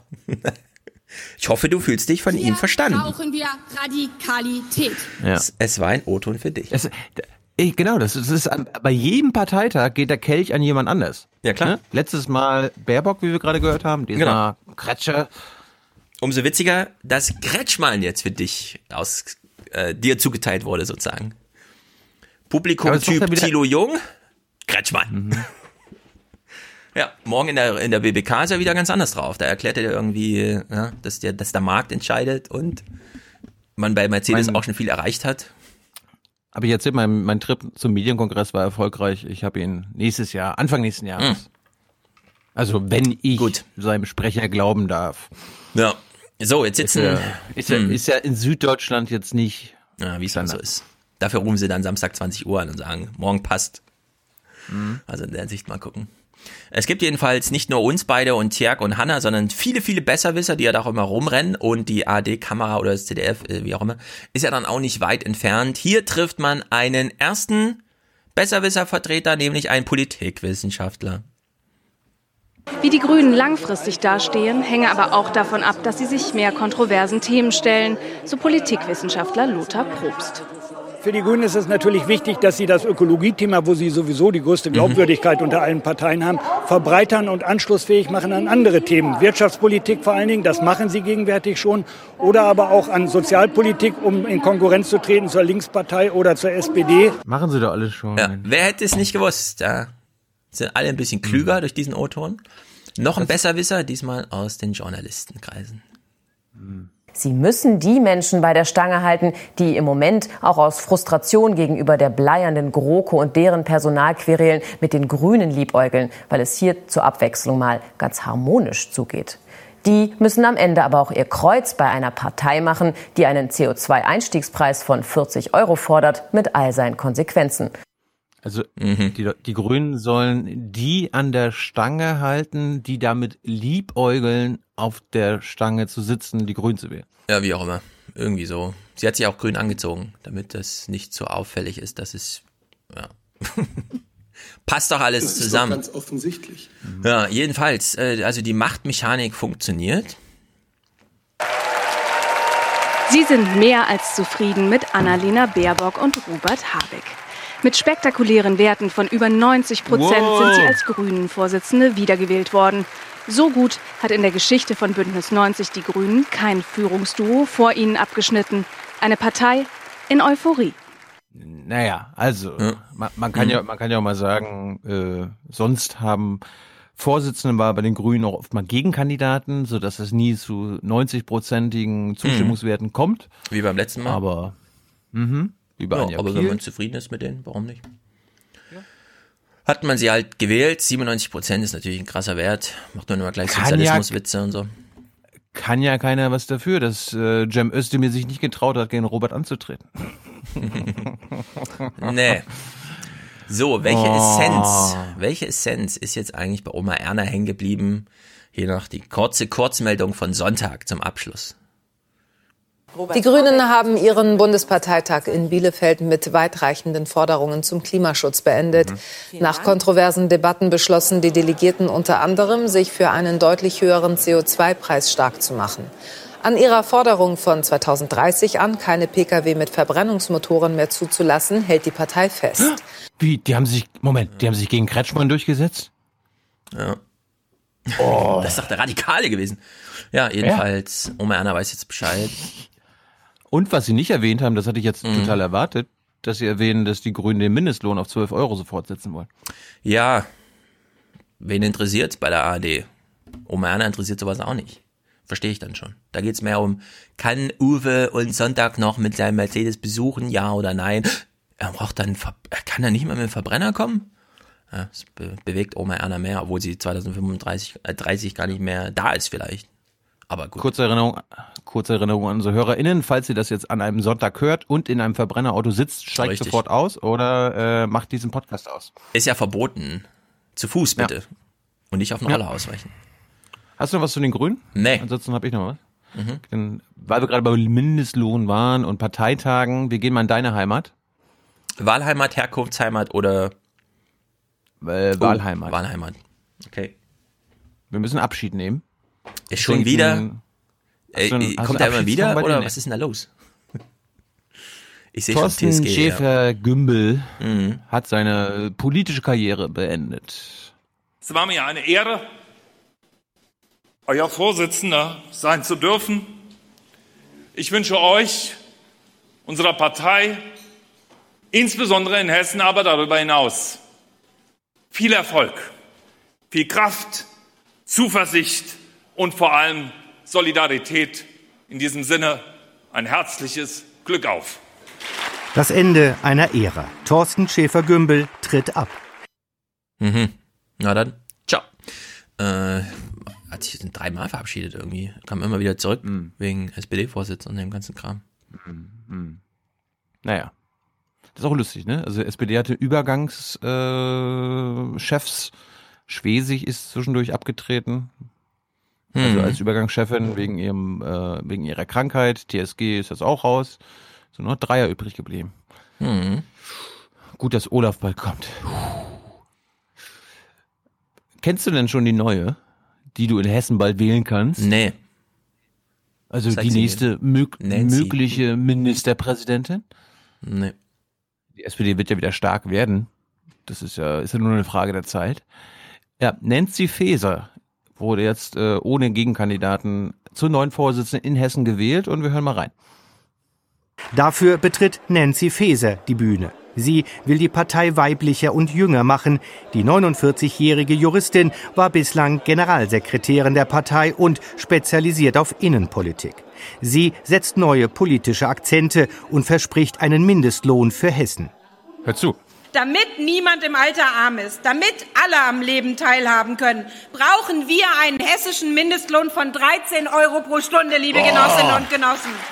Und sie will, dass alle Hessen ein 365 Euro Jahresticket für den hessenweiten Nahverkehr bekommen und nicht nur für Schüler und Landesbedienstete, so wie es die Landesregierung eingeführt hat. Wie, also auch für dich und deine Frau und deine Deine Kinder sowieso, aber für dich, für Stefan Schulz, dem geht's doch gut. Es kann deshalb auch nicht sein, dass ein Ministerialdirigent im Ministerium mit einem 365 Euro Jahresticket ausgestattet wird und die Aldi-Verkäuferin aber nicht. Liebe Genossinnen und Genossen, wo ist das denn gerecht? Donnernder Applaus, Jubel und rhythmisches Klatschen nach ihrer Bewerbungsrede für den Parteivorsitz. Na, ist doch gut. Mhm. Jetzt, äh, weil uns der Basti zuhört, den habe ich auch am Wochenende in Frankfurt noch kurz getroffen. Mhm. Basti, ist nur für dich. Äh, ich frage mich, warum Fußball 2000 äh, bei dieser Szene nicht dabei war. Und der Start heute 88,8 Prozent Zustimmung für sie als neue Parteichefin. Solide, aber kein Traumergebnis. Als Vorsitzende des Eintracht Fanclubs im Landtag bekam sie heute zwei Fahnen der Eintracht Ultras geschenkt. Sie stünden für Leidenschaft und unbändigen Willen zum Sieg. Das wird die neue SPD-Chefin noch beweisen müssen. Mhm. Leidenschaft und unbändiger Wille zum Sieg. Ja. Weil du ja äh, auch zum Mindestlohn getalkt hast, fand ich mal interessant. Also, dass die SPD-Chefin in Hessen 13 Euro. Also die über, übertreffen sogar die Linken bundesweit dabei. Äh, dazu hat sie noch was gesagt. Die Hessenschau hat sie nochmal zugeschaltet. Deswegen habe ich auch heute auf dem Parteitag einen hessischen Mindestlohn von 13 Euro pro Stunde ähm, beantragt und habe äh, wirklich sehr große Unterstützung dafür erhalten, weil es muss uns darum gehen, dass wenn Menschen den ganzen Tag arbeiten, dass sie dann auch in ihrer Rente, von ihrer Rente auch wirklich leben können. Und das ist im Moment beim derzeit geltigen Mindestlohn wirklich schwierig, gerade in Ballungsräumen. Ja, also im Ballungsräumen könnte man gleich von 25 Euro oder so rechnen, aber gut. Eine Kritik, eine Kritik habe ich dann doch. Ich weiß nicht, ob das SPD-Problem an sich ist, aber wenn sie sagt, wenn die Leute den ganzen Tag arbeiten, müssen sie am Ende von der Rente leben können. Liebe Nancy, jeder sollte von seiner Rente leben können. Egal, ob er jetzt den ganzen Tag gearbeitet hat, sein Leben lang. Derjenige, Moment, ja. hm? de, derjenige, der den ganzen Tag gearbeitet hat, sein Leben lang, sollte natürlich noch besser von der Rente leben können, als derjenige, der irgendwie ein ganzes Leben lang nicht gearbeitet hat. Aber jeder Mensch sollte am Ende seines Lebens von seiner Rente leben können. Das nur von mir. Das meint sie ja. Sag ich mhm. mal. Naja, das meint sie nun mal einfach. Es ist ja nicht so, dass man keine Rente bekommt, sondern es gibt ja die Grundsicherung in Deutschland, die ist ja auch durchkalkuliert und verfassungsrechtlich und so weiter. Nur man soll halt darüber, man muss sich von der Grundsicherung unterscheiden, wenn man 45 Jahre lang gearbeitet hat. Und das ist das Argument. Ja, Kann man natürlich ausführen, aber genau, sie meint genau das, was du gesagt hast. Ich hoffe es. Mhm. Das war's. Zu, äh, Moment. Ja. Wo wir jetzt, wo wir bei Personalentscheidungen waren, die Grünen haben es bestätigt, die SPD hat sich geändert. Bei der Linksfraktion war es beides. Im Bundestag gibt es jetzt ja. einen alten Fraktionsvorsitzenden und eine neue Fraktionsvorsitzende. Mhm. Und es wurde nicht die, die ich letzte Woche auch noch so hier in Berlin so, ja, die Karen Lai, mhm. die wird das, die wird das, die Amira Mohammed Ali, die kennt doch keiner. Selbst ja. bei Jung Naiv hat die kaum einer gesehen. Wer ist denn das? Und so weiter und so fort. Ist ja wie gesagt nur ein Korkus und keine Volksbefragung, ne? Ich glaube, die Fraktionsmitglieder ja. kennen sie alle. ja, klar. Darauf kommt es ja am Ende an. Das, das war so lustig. Also es gab unzählige Medien, die nichts über Amira wussten und sie wahrscheinlich noch nie irgendwo hatten. Und das einzige bisschen Material, was sie hatten, war mein Jung Naiv-Video. Mhm. Und du konntest, konntest richtig sehen, die haben das äh, teilweise so die ersten zehn Minuten sich gehört über ihre Biografie und was sie so fordert, haben sich zwei äh, Zitate aus meinen Highlights am Anfang rausgesucht, ja. damit sie nicht sich ein anderthalbstündiges Interview angucken müssen zu einer Person, über die sie schreiben mhm. und äh, haben das dann rausgeschrieben. Ja, aber, aber sie sitzt halt auch erst seit zwei Jahren im Bundestag und Schäuble sagt ja zu Recht, der ist viel zu groß. Man hat keinen Überblick da. Ich fand jeweils gut, Winnie Hescher hat einen Bericht für das Heute-Journal gemacht, ähm, wo sie mal die Situation an dem Tag bei den Linken beschrieben hat. Es geht aber ein bisschen Horse Race-artig los. Bartsch Fragen nicht beantworten will, läuft er nicht ignorierend vorbei. Bartsch witzelt. Frage, welche Frau wünscht er sich an seiner Seite? Ich habe zu Hause eine, das ist total angenehm. Dietmar Bartsch geht ohne Gegenkandidaten in diese Abstimmung. Ich meine, das muss man sagen, Winnie Hescher hat ihn dann da gefragt, wen wünschen Sie sich denn an Ihrer Seite? Mhm. Als ob sie auf die Frage in dem Moment, kurz bevor die Fraktion eine eigenständige Entscheidung treffen soll, eine Antwort bekommt. Das ist auch wieder so dämlicher Journalismus. Das nervt richtig. Ja, Mann. Und seine Tage im Schatten von Sarah Wagenknecht könnten auch vorbei sein. Das prominenteste Gesicht der Linken verlässt den Fraktionsvorsitz. Das schafft Platz, auch für eine Nachfolgerin. Eine, die Wagenknechts Job will, ist Karen Ley. Frau Ley, mit welchem Gefühl gehen Sie denn in die Abstimmung? Oh. Zuversichtlich. Ein Selbstbewusstsein, hinter dem ein Haufen Erfahrung steckt. Lai ist seit zehn Jahren im Bundestag, war stellvertretende Parteivorsitzende, Bundesgeschäftsführerin. Und sie weiß die Parteispitze hinter sich. Doch beides wird am Ende nicht reichen. Gute drei Stunden später biegt eine andere neue Fraktionschefin mit Dietmar Bartsch um die Ecke, gewählt im zweiten Wahlgang mit knappen 52 Prozent. Ja, guten Tag. Amira Mohammed Ali ist mein Name. Ich stehe das erste Mal hier. Ich freue mich sehr darüber, dass ich. Warum hat eigentlich niemand Witze darüber gemacht, dass Mohammed Ali jetzt linken Fraktionschef ist? Liegt doch irgendwie auf der Hand. Zur Fraktionsvorsitzenden heute gewählt worden. Beziehungsweise in der Faust. Bin. Amira Mohammed Ali sitzt erst seit zwei Jahren im Bundestag. Verstehe ich jetzt nicht. Mohammed Ali ist doch ein berühmter Name. Weißt du, der Boxer und so. Ah! Ich, ich hatte So jetzt irgendwie, sie. keine Ahnung, ich hätte jetzt irgendwie an Brandner gedacht, an AfD, Nein, ja, also die Mohammed Rechtsradikalen geben eine PK und dann kommt eine äh, muslimische Abgeordnete und wird die erste muslimische Fraktionschefin äh, Chefin einer Partei im Bundestag. Ach so, Mhm. ja gut. Touché. Rechtsanwältin in Hamburg geboren, deutsche Mutter, ägyptischer Vater. Schwerpunkte bislang Verbraucher- und Tierschutz. Jetzt muss sie sich alle Themen drauf schaffen, die Regierung angreifen und vor allem den eigenen Laden zusammenhalten. Ich sehe, dass wir an vielen Stellen noch weiter aufeinander zugehen müssen. Und genau das habe ich vorzutun. Ich möchte mit jeder und jedem reden. Ich möchte jede und jede ein, jeden einbinden. Und ich glaube, dass mir das gelingen wird. Ach echt? Die Getreuen von Sarah Wagenknecht jubeln über das Ergebnis. eine Kandidatin, die die Fraktion wieder zusammenführt, die nicht an den bisherigen Grabenkriegen beteiligt war und die, äh, glaube ich, auch frisch genug ist, Ideen einbringt. Auch Dietmar Bartsch wollte lieber Amira Mohammed Ali als Karen Ley an seiner Seite, wegen der Achtung, Joke jetzt. kaum erklärbaren Machtarithmetik in der Fraktion, vielleicht auch, weil es sich neben einer Unbekannten besser glänzt. Doch Bartsch steht selbst gerupft da. Letztes Mal 80 Prozent, dieses Mal knapp 64. Wir kriegen das gemeinsam hin oder eben nicht. Aber ich bin mit dem Wahlergebnis so ganz schön zufrieden, hätte ich gar nicht erwartet. Da waren zwei Witze drin. Zum einen, dass er sagt, äh, das kriegen wir gemeinsam hin oder eben nicht. Ja. Das ist ein ziemlich krasser Satz, ehrlich gesagt. Herr Bartsch. Naja.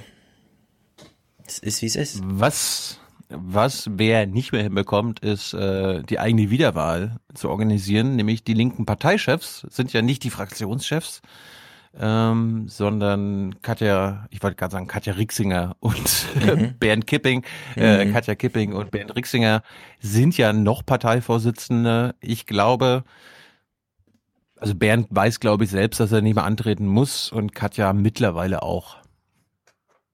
Katja Kipping will nichts zur Wahl sagen. Die Abstimmung ist eine Niederlage für die beiden ohnehin geschwächten Parteivorsitzenden, die die durchgefallene Kandidatin im Vorfeld unterstützt hatten. Aber trotzdem muss man natürlich eine demokratische Wahl anerkennen äh, und hoffen, dass äh, die äh, neue Fraktionsführung sich bewusst ist, dass es hier darauf ankommt, alle Teile zu integrieren. Auch für Sarah Wagenknecht ist die Entscheidung ein stiller Triumph gegen Rivalin Kipping durchgesetzt und vielleicht nicht zum letzten Mal. Ich mache die Arbeit nach außen sehr gern. Ich setze mich mit dem politischen Gegner auseinander. Das ist etwas, was mir auch immer Spaß gemacht hat und das werde ich auch weitermachen. Wagenknechts Fahrer trägt ihre Geschenke nach Hause. Dietmar Bartsch hatte sie übergeben. Hm, Jetzt, kommt- jetzt kommt wieder ein, typischer Winnie, ein typisches Winnie Hesche Ende, finde ich aber gut diesmal. Kipping war derweil einen Kaffee trinken gegangen. Zum Frieden bleibt es bei den Linken ein weiter Weg. Ja. Also ich habe den Bericht auch gesehen. Er ist ziemlich zäh. Wir müssen sowas nicht in voller Länge gucken. War auch nicht in voller Länge. Ich habe es äh, trotzdem noch gekürzt. Ich fand ihn aber im Vergleich, weil ich ich gucke ja manchmal verschiedene Berichte. Mhm. von dem gleichen Thema und vergleicht das manchmal. Und diesmal Lob an Winnie Hescher, das war der Beste. Die anderen haben das ein bisschen, also in anderen, in anderen Medien, ja, ja in die aktuell.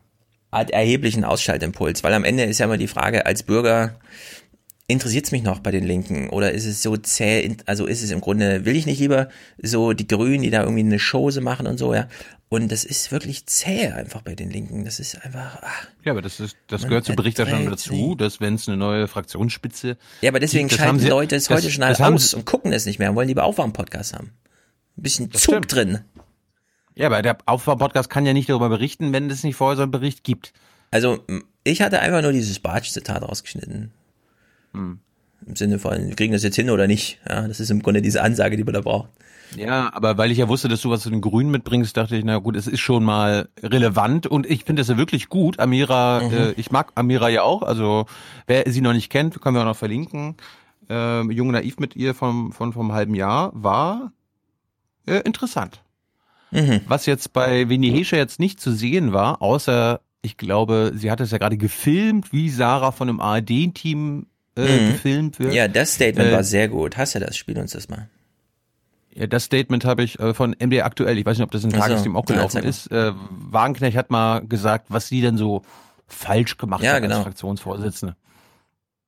Wagenknecht zog sich von dem Amt zurück, aus, wie sie sagt, gesundheitlichen Gründen. Ihrer Nachfolgerin rät sie? Ich glaube schon, dass ich mich vielleicht zu wenig äh, um die interne Kontaktpflege gekümmert habe. Das ist auch nicht meine Stärke. Also darum, sich zu kümmern, dass man Unterstützung hat, das auch zu organisieren. Mich hat eigentlich immer mehr begeistert, wirklich nach außen unsere Position zu vertreten. Mohamed Ali galt als Wagenknechts Ja. Wunschkandidatin. Das, Wir haben ein Kontaktpflegeproblem. Ja, also das war dieser AD-O-Ton. Natürlich spielt. Man hat ja auch nur die AD, das Mikro gesehen. Ich weiß nicht, ob es in der AD selbst nochmal länger war. Lass mich mal kurz hier nochmal abspielen, weil der, dieser O-Ton von Wagenknecht hier, der ist, der ist einfach wichtig auch. Aber das, aber das hatte ich doch gerade schon gespielt. Ja, ja, ich will mal gucken, Ah, ob es nee, in der AD so, noch ein ah, bisschen ja. länger ist. Ah, Rückhalt in der ja. Fraktion. Dass ich mich vielleicht zu wenig äh, um die interne Kontaktpflege gekümmert habe. Das ist auch nicht meine Stärke. Also darum, sich zu kümmern, dass man Unterstützung hat, das auch zu organisieren. Und äh, da wünsche ich meiner Nachfolgerin ein wirklich gutes Händchen. Ja, Das, also diese, dieser letzte Satz, das war nochmal Ja. neu. diese Aufgabenzuschreibung an sich selbst. Als Fraktionsvorsitzender muss man die Partei, äh, die Fraktion organisieren. So wie übrigens die, der Parteichefsposten die Aufgabe ist, die Partei intern zu organisieren. Da hat Bernd Rixinger, äh, also der wird ja da sehr gelobt dafür, das sehr gut zu können. Gerade auch in dieser Streitlage. Er kommt aus den Gewerkschaftsarbeiten, er weiß genau, wie das ist. Da sind ganz viele Ansprüche und ganz viele Gremien, ganz viele Teilorganisationen. Da muss man das alles irgendwie zusammenbinden. Und Sarah Wagenknechts selbstgestellter Auftrag oder im Sinne von, was, wie sie sagte, was ihr besonders Spaß gemacht hat, ist die Partei nach außen zu vertreten. Dass es die Linke als Fraktion und Partei nicht geschafft hat, Sarah Wagenknecht zu halten als jemand, der ausschließlich nach außen in die Bevölkerung rein kommuniziert, der sich buchen lässt für Veranstaltungen, der auf Parteitagen ordentlich aufmischt, der mit den Medien ordentlich kann, sondern dass sie daran gescheitert ist, man hat sie intern nicht gemocht, weil sie nicht immer Bescheid gesagt hat, wenn sie und so, sie hat es nicht abgesprochen, ja. Das ist ein absolut gigantisches Versagen dieser Partei. Naja, das muss man einfach aushalten. Wenn man so einen Leuchtturm hat, muss man den vorne an die Küste stellen, der strahlt ins Meer und dann muss man das aushalten.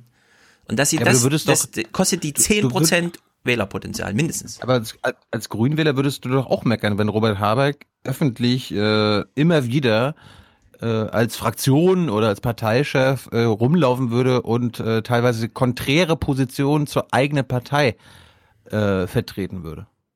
Das ist ja das Problem bei Sarah gewesen. Ja, dann muss man sich aber angucken, sind die wirklich so konträr, die Aussagen?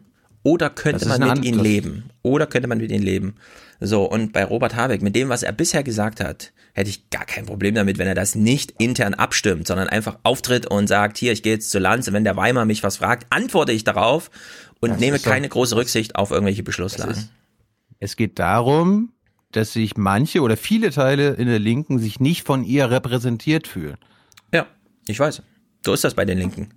Das ist typisch linkes Muster. Das, sowas findest du bei der CDU nicht. Also da muss jedenfalls schon ziemlich viel passieren, ja. Eine Grenzöffnung und so weiter, bis man da mal intern sagt, das finden wir auch nicht so gut. Ähm, nee, das ist halt ein echtes Problem bei den Linken, dass man das nicht aushält, dass sich jemand mal nicht an den Beschlusslage hält und einfach auf eigene Faust für 5% ja. Wählerpotenzial sorgt. Nein, nein, das, das kann sie ja, das macht sie ja weiterhin, aber jetzt halt nicht nee, mehr als nicht mehr. Äh, Fraktionschefin oder Parteichefin. Nee, natürlich, das wird sie, das wird sie jetzt natürlich jetzt trotzdem machen. Sie ist ja weiterhin Bundestagsabgeordnete. Ja. Jetzt kann sie es ja viel freier machen. Aber, aber ich finde, ja. wir müssen, ich muss es ja nicht gut finden. Ich will das ja nicht verteidigen. Mhm. Ich sag nur, in dieser äh, Parteienlogik musst du quasi als gewählter Vorstand, entweder in Fraktion oder Partei, äh, darauf Rücksicht nehmen, was sich die Partei wünscht. Und wenn die Partei sich wünscht, ne, du musst auch unsere, unsere Beschlüsse vertreten und nicht deine eigene, dein eigenes Ding machen, mhm. dann ist das Konflikte. Ja, also so einen richtig krassen Widerspruch zu Konflikten gab, äh, zu Beschlüssen gab es nicht, sondern es war beispielsweise das mit dieser, es kann nicht jeder kommen, offene Grenzen, ja, zum Beispiel. Dazu gab es noch überhaupt keine Beschlusslage. Man wollte die herbeiführen und fand es dann blöd, dass Sarah Wagenknecht mit all ihrer Prominenz immer so auftritt. Aber man muss sich eben, und das ist genau das gleiche bei den Journalisten, kann man sich immer zurückziehen auf das eigene Haus und immer sagen, aber ich arbeite doch nach berufsethischen und presseprivilegischen äh, Grundsätzen. Ich mache doch das Zwei-Quellen-Prinzip und ich mache doch hier mit, äh, ich höre auch die Gegenstimme und so weiter. Am Ende interessiert es aber keinen. Damit mobilisiert man niemanden. Nein, man will Leute haben, die einfach mal aufmischen. Ja, die einfach in die Gesellschaft reingehen und einfach mal den Laden aufmischen. Da ist eine Gelegenheit, ich mische das jetzt auf. Ja, so Böhmermann-Style. Wie groß ist der Gegenwind in diesen Häusern? Gigantisch. Und dass die Linken hier diese Jahrtausend-Chance äh, nicht genutzt haben, Sarah Wagenknecht über 20, über 30 Jahre einfach mal ja, mobilisieren zu lassen und es an solchen internen Streitereien gescheitert ist, will mir nicht in den Kopf rein. Für mich ist äh, die Linke jetzt wirklich auch erstmal gestorben. Mich interessiert das alles null, was die da irgendwie machen. Es gibt jetzt andere Alternativen in Deutschland, die sehr viel besser mit dem Angebot der Zukunft umgehen und mir auch inhaltlich Denkanstöße geben. Die Linke, ich weiß, es hören viele zu, ja, das es ist jetzt, das ist echt eine Zäsur jetzt. Das ist nicht einfach nur, oh, das ist aber überraschend, dass jemand anders als gedacht und so weiter jetzt irgendwie Fraktions, sondern dass Sarah Wagenknecht da so ausgespielt wurde, äh, ist einfach eine Tragödie, ist eine ganz, ganz große Tragödie. Stefans Privatmeinung. Absolut. Mhm. Ja, der Podcast hat keine Meinung. Dass du eine andere hast, weiß ich. Aber es ist halt einfach mal, so ist es halt. Es tut mir auch sehr, sehr leid für diese Linken. Sie waren in Ostdeutschland eine sehr so, wichtige so Partei. Siehst du es? Es ist nicht so. So siehst du es. Ja, ich sehe ja die Wahlergebnisse, oder? Hast, also, wenn du nicht solche Thüringen Typen hast. stärkste Partei. Ja, warum? Wegen einer Person, die intern alle Scheiße finden. nee, da muss man jetzt einfach mal sagen, Leute, lasst, zerstört nicht immer eure eigene Partei, zerstört die anderen Parteien. Aber, tja. Warum, warum Glaubst du jetzt, weil Amira da statt Wagenknecht ist, dass das zerstört ist? Also es kann ja sogar besser laufen. Warte mal ab. Ich bin gespannt hast, auf die erste Parteitagsrede und dann gucke ich mir an bei YouTube, wie sie mir gefällt. Guck dir Jung Naiv mit ihr an. Ja, aber ich meine, willst du jetzt ernsthaft sagen, äh, Sarah Wagenknecht, eine Parteitagrede von Sarah Wagenknecht kann jetzt demnächst wird einfach fortgesetzt, da kommt dann einfach äh, Ali und macht es genauso oder was? Also da siehst du Potenziale. Ich sitze jetzt nicht so auf Parteitag reden. Das geht ja. Ja. Also, äh, naja. Worum geht's denn? Okay, es ist nicht um Parteitagsreden, sondern wo mobilisiert man denn als Politiker? Wo schauen die Leute hin? Wo lässt man sich überraschen? Ja, tagtäglich. Medienwirkung. Also, mhm. muss tagtäglich in die Medien kommen. Na, dann bin ich mal gespannt, wie Ali performt. Wir können ja mal in ich auch. drei Monaten. Ich auch. Äh, ich bin, ich bin auch gespannt und du sagst schon, es ist schon vorbei, weil Sarah weg ist. Wer weiß, gib, gib ihr doch mal eine Chance. Ja, Sarah Wagenknecht war einfach eine Jahrtausendfigur, wie schon gesagt. Äh, da kann eh nichts. Also, wenn man so eine hat, muss man sie halt halten. Da kann man nicht kommen mit, vielleicht kann es noch jemand anders. Nee, es kann nicht noch jemand anders. Und sie das könnte ja immer wieder kommen. Ich bin mal gespannt. Ich bin mal gespannt. Ich finde das sehr schade. Sie wird mir sehr fehlen. Aber es ist, wie es ist. Es gibt nicht nur eine Partei in Deutschland. Naja. Ja, aber du, du empfiehlst mhm. nur eine.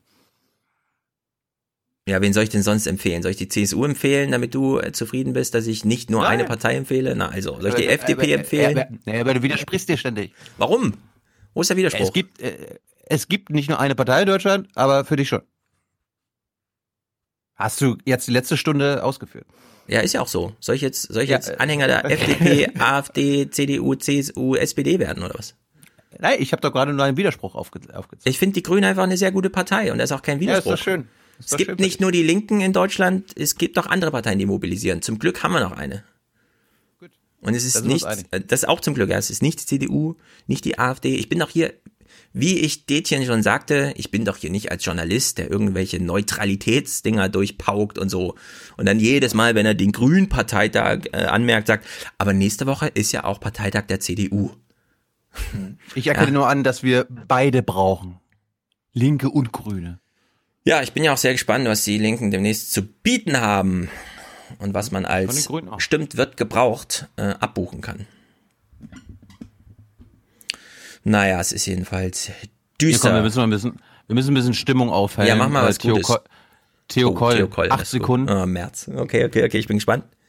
Hat einen Spruch über März gebracht, pass auf. Also in der Anmoderation von Berlin direkt, nachdem es vom heute, vom, von heute Sendung zur Berlin direkt geht, hat er sich gedacht, jetzt, jetzt trigger ich mal Stefan Schulz. Schauen wir auf die IS-Heimkehrer und den CDU-Stören Friedrich Merz. Stören Friedrich, ui. Aber schon, ja, ganz hohe Sprache. Ja, Gut. Das ist, das ist, das ist Aufwachen, Aufwachenniveau. Na, finde ich ziemlich gut. Vor allem in einem Satz. Also der, die IS-Terroristen und dieser Merz stören. Ja, das ist CDU-Terrorist. Ja, richtig. Gut, Wissenschaftskommunikation, auch eine gute Nachricht. Es gibt, wir kennen alle Hans-Joachim Friedrichs mit seinem berühmten Satz, immer missverstanden. Man macht sich ja nicht mit einer Sache gemein, auch nicht mit einer guten. Das fällt immer, damit danach gleich ein Schlauberger aufstehen kann und sagen, ey, es hat er so gemeint, der war damals bei der BBC und so weiter und so fort. Jedenfalls Ja, der hat- hat er im Hans-Joachim Spiegel Friedrichs-Preis. Hat er im Spiegel gesagt. Er hat im Spiegel davon berichtet, wie es bei der BBC oder irgendwo in England war. Und da hat er gesagt, das ist ganz interessant. Die Leute, die unterscheiden da gar nicht nach, finde ich gut, finde ich nicht gut, wie das in Deutschland damals noch war, sondern die sagen einfach, so ist die Sache. Ist eine gute Sache, ja, ist mir doch egal, es ist halt eine Sache, also berichte ich davon. Das fand er faszinierend. Er- Mhm. Was ich immer mir gemerkt habe, er meinte, wenn kann, kann eine große Katastrophe ist, irgendein Taifun in Thailand 100 Millionen Leute getötet hat, dann sollte er nicht da die Tagesthemen öffnen mit Tränen in den Augen. Ja, man, es, äh, es ist, ich habe so ist nicht als Imperativ gemeint, sondern er hat beobachtet, die Leute arbeiten da zu Themen und die machen sich aber mit nichts gemein, nicht mal mit einer guten Sache. So. Meinetwegen. Ja. So, also der Hans-Joachim Friedrichs-Preis wurde verliehen und zwar erstmalig an Wissenschaftler. Erstaunlich. Die Wissenschaftsjournalisten Mai Nguyen Kim und Harald Lesch sind in Köln mit dem Hans-Joachim Friedrichs-Preis für hervorragende Berichterstattung ausgezeichnet worden. Ihnen gelinge es in ihren Sendungen, wissenschaftliche Erkenntnisse verständlich zu machen und sie in gesamtgesellschaftliche und politische Diskussionen einzuordnen, so die Begründung. Ja, so, im Saal sitzen Pörksen, Fleischhauer, Buro. Ja, das wollte ich gerade sagen. Warum, Alle. ähm, warum sagen Sie nicht, wer denn noch so gewonnen hat? Wer hat denn noch so gewonnen? Ja, also ich habe auf der Bühne Jan Fleischhauer gesehen. Mhm. Na, vielleicht hat er laut, Also- laudiert also- oder so. Weiß ich nicht. Also ich, ich hatte ich hatte es bei Phoenix gesehen und da saß irgendwie Jan Fleischhauer, wer, wer ist das noch auf der Bühne? Aber Ja. wenn er den Preis nicht bekommen hat, umso besser. Ja, ich möchte da anmerken. ich Matthias hab ja, schwanger. Die ist schwanger, genau. Äh, ich habe ja in diesem Rezo Aber nicht von Harald Lesch. Ja, ja, Stefan Detjen, Formate des politischen Gesprächs, angemerkt, wenn Herr Detjen meint, die Rezo-Sache sei kein Journalismus, kann man ja einfach sagen, streicht man ein paar Sätze raus, hat man eine akademische Vorlesung. Dann ist es halt Wissenschaft, was Rezo gemacht hat. In dem Falle Wissenschaftskommunikation. So, Harald Lesch wurde jetzt mit einem Journalismuspreis, und zwar dem Hans-Joachim Friedrichspreis ausgezeichnet. Und Harald Lesch fällt immer dadurch auf, dass er die Gegenseite zu seinem Thema nicht akzeptiert. Ja, Harald Lesch macht nicht hier irgendwie ein auf, ja, übrigens, äh, es ist so, dass wir das auf allen Ebenen, sogar in der Quantenmechanik nachweisen können, wie Sonnenstrahlen auf CO2 wirken und was eine Erhöhung des CO2 in der Atmosphäre bedeutet. Dann wird es nämlich scheiße für alle und damit macht er vor allem ein soziales Argument. Es wird einfach scheiße zu leben hier. Und die Gegenmeinung, das kann man ja auch anders sehen, das ist ja alles nur eine Meinung, was ich sagen, duldet er absolut nicht. Da zieht er eine ganz klare rote Linie. Klar, er kommt halt als Professor und so immer so rüber, ne? Aber dass man sich hier durchgerungen hat, ihm der alle journalistischen Standards reißt, wenn auch immer mit ordentlichem Ton, ja, immer mit seriösem Ton, aber die journalistischen Standards werden alle gerissen, wenn Harald Lesch über den Klimawandel redet. Dass man ihm jetzt den Preis gibt, finde ich einfach eine Sensation. Es ist fast so eine U-Boot-Leistung, ja? hat sich da eingeschleust mit sehr seriösen, na klar ziehe ich auch mal eine Krawatte an und habe immer Wolle für Oma Erna und lass mir meinen Bart stehen und so. Aber am Ende äh, ist, ist das ähm, im Grunde wie Rezo, ja. Steht halt einer da und sagt, die Politiker machen alle Scheiße. Liebes Publikum, es wird für sie bescheuert. Ich äh, halte hier nicht hinter dem Berg. Es kommt von mir ein klares Urteil. Und wenn Sie glauben, mir, wenn Sie mir widersprechen, dann machen Sie eine legitime Äußerung. Nein, Widerspruch zu dem, was ich sage, ist keine legitime Äußerung. Zack. Hans-Joachim Friedrichspreis. Sensationell. Daumen hoch dafür. Harald Leschs Aktienkurs bei mir ist sehr gestiegen. Würde er bei mir noch in die Höhe schnellen, wenn er mir endlich mal ein Interview gibt. Ah, der quatscht so viel. Ja. Hast du noch Fragen, die er niemals beantwortet hat, meinst du? Weiß ich nicht. Zurück zum Journalismus. Es sieht düster aus. Beim Klima traut man sich ja nie einfach Stellung zu beziehen, bei der Wirtschaft schon. Die deutsche Wirtschaft ist im dritten Quartal überraschenderweise leicht gewachsen.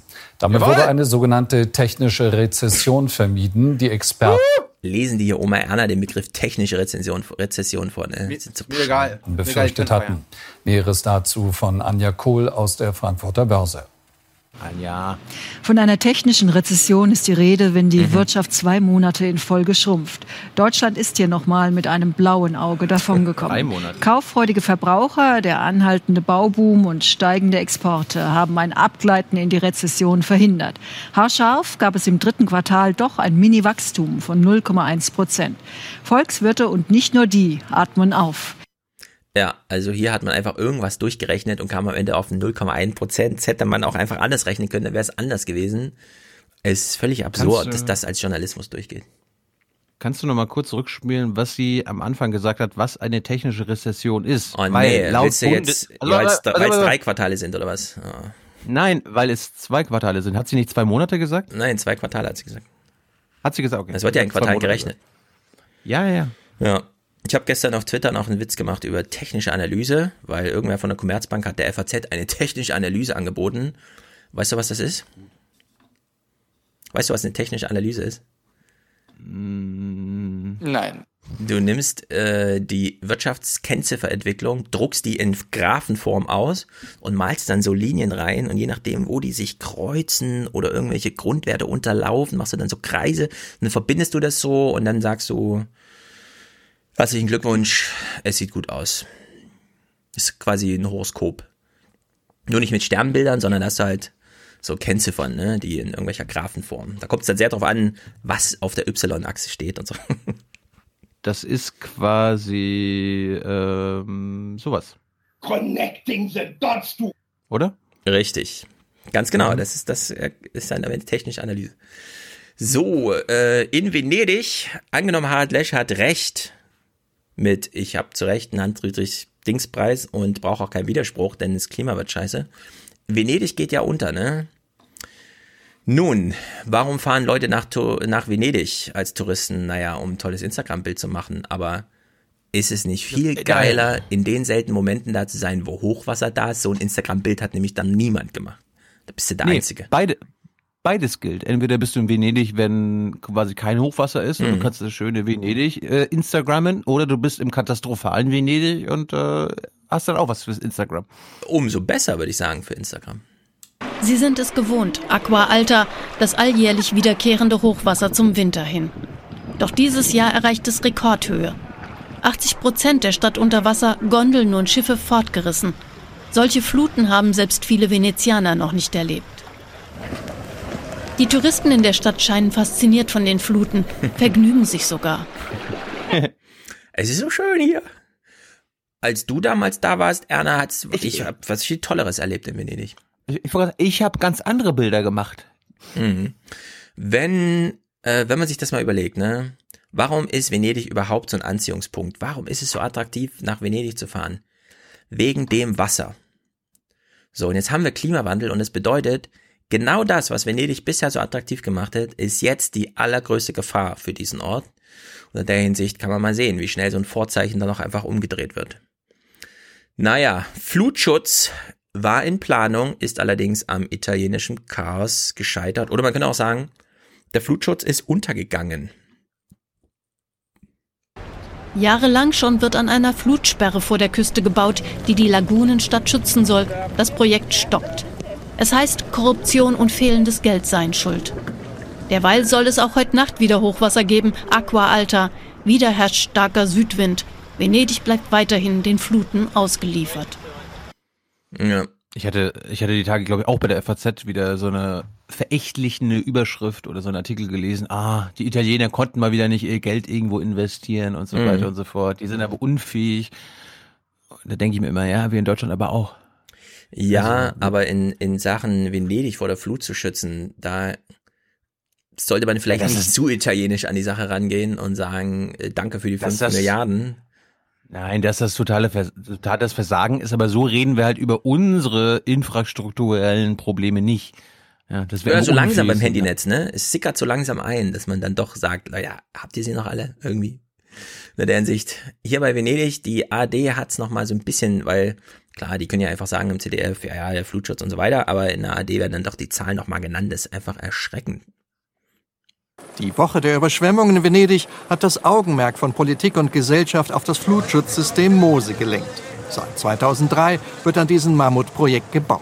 Schon vor Jahren hätte es fertig sein sollen. Mehr als 5 Milliarden Euro wurden bereits bis jetzt für das Flutschutzsystem ausgegeben. Wichtige Teile sollen jedoch schon vor ihrer Montage verrostet sein. Umweltschützer liefen gegen die unterirdischen Tore Sturm. Vor allem aber verzögerten Bürokratie und Korruption immer wieder die Fertigstellung mit fatalen Folgen.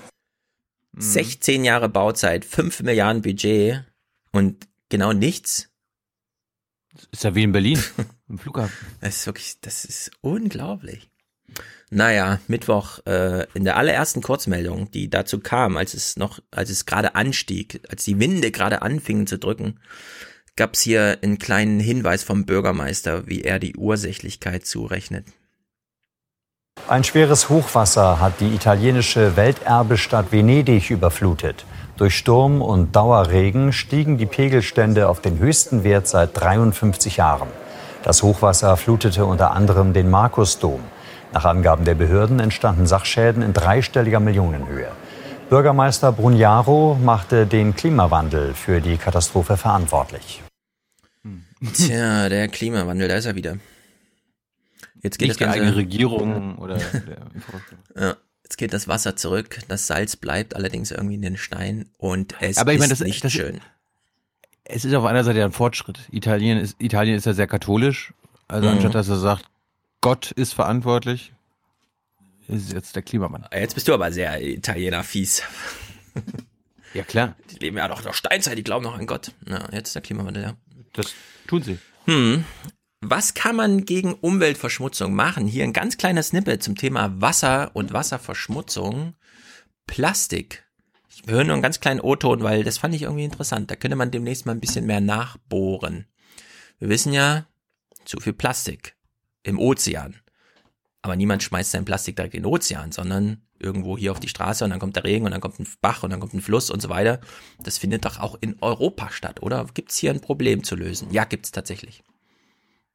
Seit 40 Jahren angelt Dirk Fisse in Amsterdams berühmter Prinsengracht, wirft seinen Köder aus auf der Jagd nach Barsch und Zander. Doch regelmäßig erwischt er stattdessen Plastikmüll. Es ist zum Verzweifeln.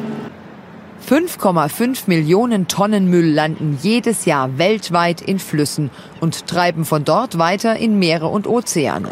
Das Problem in Europa? Plastik ist nicht in der Wasserrahmenrichtlinie. Dadurch haben die Gemeinden keine Verpflichtung, etwas gegen Plastik im Wasser zu tun. Ja, diese Flüsse, die in die Ozeane fließen, fließen durch Städte.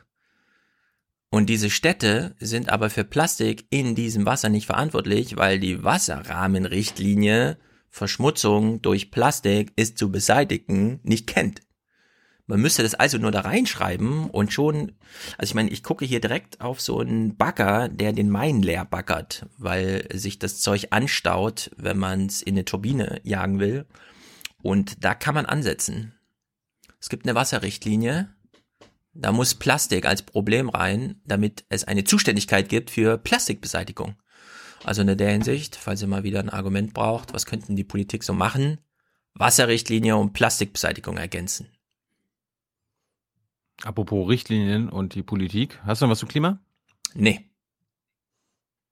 Kommen wir mal zu dieser Gemeinnützigkeit. Olaf will ja, oh ja neue Richtlinien in Sachen Gemeinnützigkeit äh, einführen, unter anderem das gemeinnützige Vereine, die äh, das andere Geschlecht diskriminieren, ja, sagen, okay, hier dürfen keine Männer mitmachen oder keine Frauen, denen soll das aberkannt werden.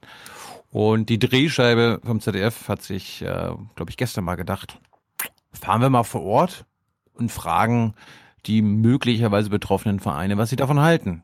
Können wir uns natürlich denken, aber aus ähm, Unterhaltungszwecken gucken wir uns das trotzdem mal ein. Wir fangen mal in Bayern an mit einer Bruderschaft. Oh, oh, oh, jetzt hört ihr, Angela Merkel ruft bei Stefan Schulz an und äh, sie erinnert ihn. Ähm, erst das Land, dann die Partei und dann man selbst. Dann geht es um Stefans Auftritt im Presseclub.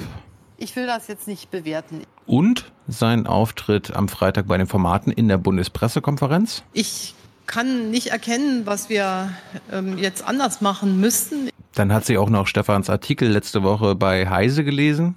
Das war, war eine echte Fehlleistung. Oh je, oh je. Ja, aber ansonsten wünscht sie ihm halt auch immer wieder Spaß im Podcast. Ein bisschen, ein bisschen Spaß muss auch sein. Ja, und jetzt bin ich auch durch. Weiter im Text. Jetzt geht's nach Bayern. Das sind sie also, die Männer der Schützenbruderschaft St. Aloysius von Stürzelberg bei Dormagen. Oder fast alle. Seit 151 Jahren gibt es den Verein mit seinem Regiment, seinen Kompanien und Schützenzügen. Alles gestandene Kerle und keine Frau. Das ist so, seitdem es Bruderschaften gibt, seit rund 700 Jahren. Das war im Mittelalter und aus dieser Zeit ist die Tradition gewachsen, dass eben nur Männer in diesem Verein, in dieser Bruderschaft sind. Das war damals im Mittelalter unter König Horst I. Mhm. auch schon auch schon so, dass die dort ihre Gemeinnützigkeit und quasi den ihre was mussten sie damals zahlen? Hieß das auch schon Steuern? Den Zehnten. Ja, den Zehnten, den mussten sie, äh, sie mussten sogar einen Elften abgeben, wenn sie da nicht Männer hatten und so. Doch jetzt sind reine Männervereine ins Visier von Bundesfinanzminister Scholz geraten. Wer Frauen ausschließt, sollte keine Steuervorteile haben und auch keine Sp das ist so äh, Journalismus wieder für Blöde. Das sind natürlich nicht die reinen Männervereine, das sind grundsätzlich Kommt Vereine noch. und so weiter. Ja? Das ist wirklich, ja. das nervt mich so. Okay, okay. Ich habe jetzt gesagt. drei Beispiele, auch Frauen. Wir, wir fangen okay, okay. mit den Männern an. Spendenquittungen mehr ausstellen dürfen, hatte der Minister gesagt. Sonst wäre die Gemeinnützigkeit weg. Ich ärgere mich über so einen Vorschlag, weil äh, erstmal denke ich mal, die Gemeinnützigkeit haben wir nicht dafür bekommen, dass wir Mitglieder aufnehmen. Ich finde auch gut, wenn das, wenn das Fernsehen kommt, dass man sich so richtig schön äh, bekleidet, mhm. den größten Sachen auf den Schultern. Der Unmut ist groß in Stürzelberg. Gemeinnütziger könne man ja kaum sein. Oh, die Brüderschaft unterstütze den Senioren und den Jugendtreff im Ort, organisiert den Martinsumzug, das genau. jährliche Schützenfest und das alles genau. mit viel Geld. Und wenn das Geld fehlt, weil die keine Spendenbescheinigung mehr bekommen und sie das dann nicht von der Steuer absetzen können, ja. dann gefährdet das die Organisation. Das kann nicht der Ernst vom ich meine, das merken wir ja auch. Wenn die Leute bei uns nicht das Geld absetzen können von der Steuer, dann spenden die auch nichts mehr. Mhm. Das merken wir jedes Mal hier im Podcast. Äh, vom Herrn Scholz sein. Er soll sich wirklich kümmern um die großen Felder. Ja, das heißt, er soll sich um eine Rentenreform kümmern, er soll sich ja. darum kümmern, dass Steuerschlupflöcher geschlossen werden und er kann sich um andere Punkte kümmern. Aber uns soll er in Ruhe lassen. Ja, wie gesagt, das wünscht ihr nicht wirklich. Gehen wir doch mal ins Rheinland. Was sagen denn die Karnevalsprinzessinnen zu ihrem Verein? Also die möglichen Folgen. Auch die rosaroten Venetien, die traditionellen Düsseldorfer Karnevalsprinzessinnen, machen sich Sorgen. Was für reine Männervereine gilt, trifft genauso das weibliche Geschlecht. Und im Club der Venetien sind Männer nun mal nicht vorgesehen. Also die Musik kommt nicht von mir. Naja gut, im ersten ist es ja so, dass es in der Natur der Dinge liegt, dass wir ein Frauenverein sind, in Anführungszeichen, ah, dadurch, Natur. dass wir die Venetien in Obhut nehmen oder versammeln. Ne, Venezia in Düsseldorf ist nun mal weiblich. An diesem Abend wird das Prinzenpaar des Düsseldorfer Karnevalkomitees gekürt. Karneval ohne Vereinsarbeit nicht denkbar. Rund 550.000 gemeinnützige Vereine gibt es in Deutschland und bei nicht wenigen sind Männer und Frauen lieber unter sich. Wir unterstützen natürlich auch ehrenamtliche Zwecke. Wir unterstützen Ah. mit unseren Spenden, die wir sammeln auf unseren Veranstaltungen, die ähm, Aktion Pro Mädchen in Düsseldorf. Und das wären natürlich alles Dinge, die es uns erschweren würden, Hm. wenn wir jetzt äh, die Gemeinnützigkeit verli- verlören und auch keine ähm, Spendenbescheinigung mehr ausstellen dürften für das, was wir leisten. Immer wieder das finanzielle Argument.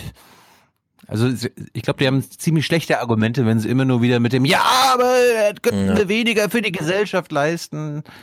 Wir gucken mal, was die, weißt du, was eine Liedertafel ist? Lieder mit L-I-E, also Lieder, gesungene Lieder. Keine Ahnung. Ja, Liedertafel. Ja, eine Liedertafel dann halt. Achso, da steht. Wusste ich auch nicht, ist eine Art Männerchor. Hm. Jetzt kommt Ach so, jetzt eine die Tafel im Sinne von Rittertafel, Liedertafel, Tafel. Ja, wo ich Okay, kannte ja genau Rittertafel Mhm. kannte ich, Liedertafel war mir bisher auch nicht bekannt. Auf jeden Fall sind da die rationalsten und äh, die rationalsten Männer dabei, die sehr progressiv sind. Der Liedertafel Kreiburg in Oberbayern droht ein ähnliches Schicksal. Hier singen seit jeher nur Männer, nach Noten, die für Männerstimmen komponiert wurden. Und das soll sich jetzt ändern, wegen dem Finanzamt?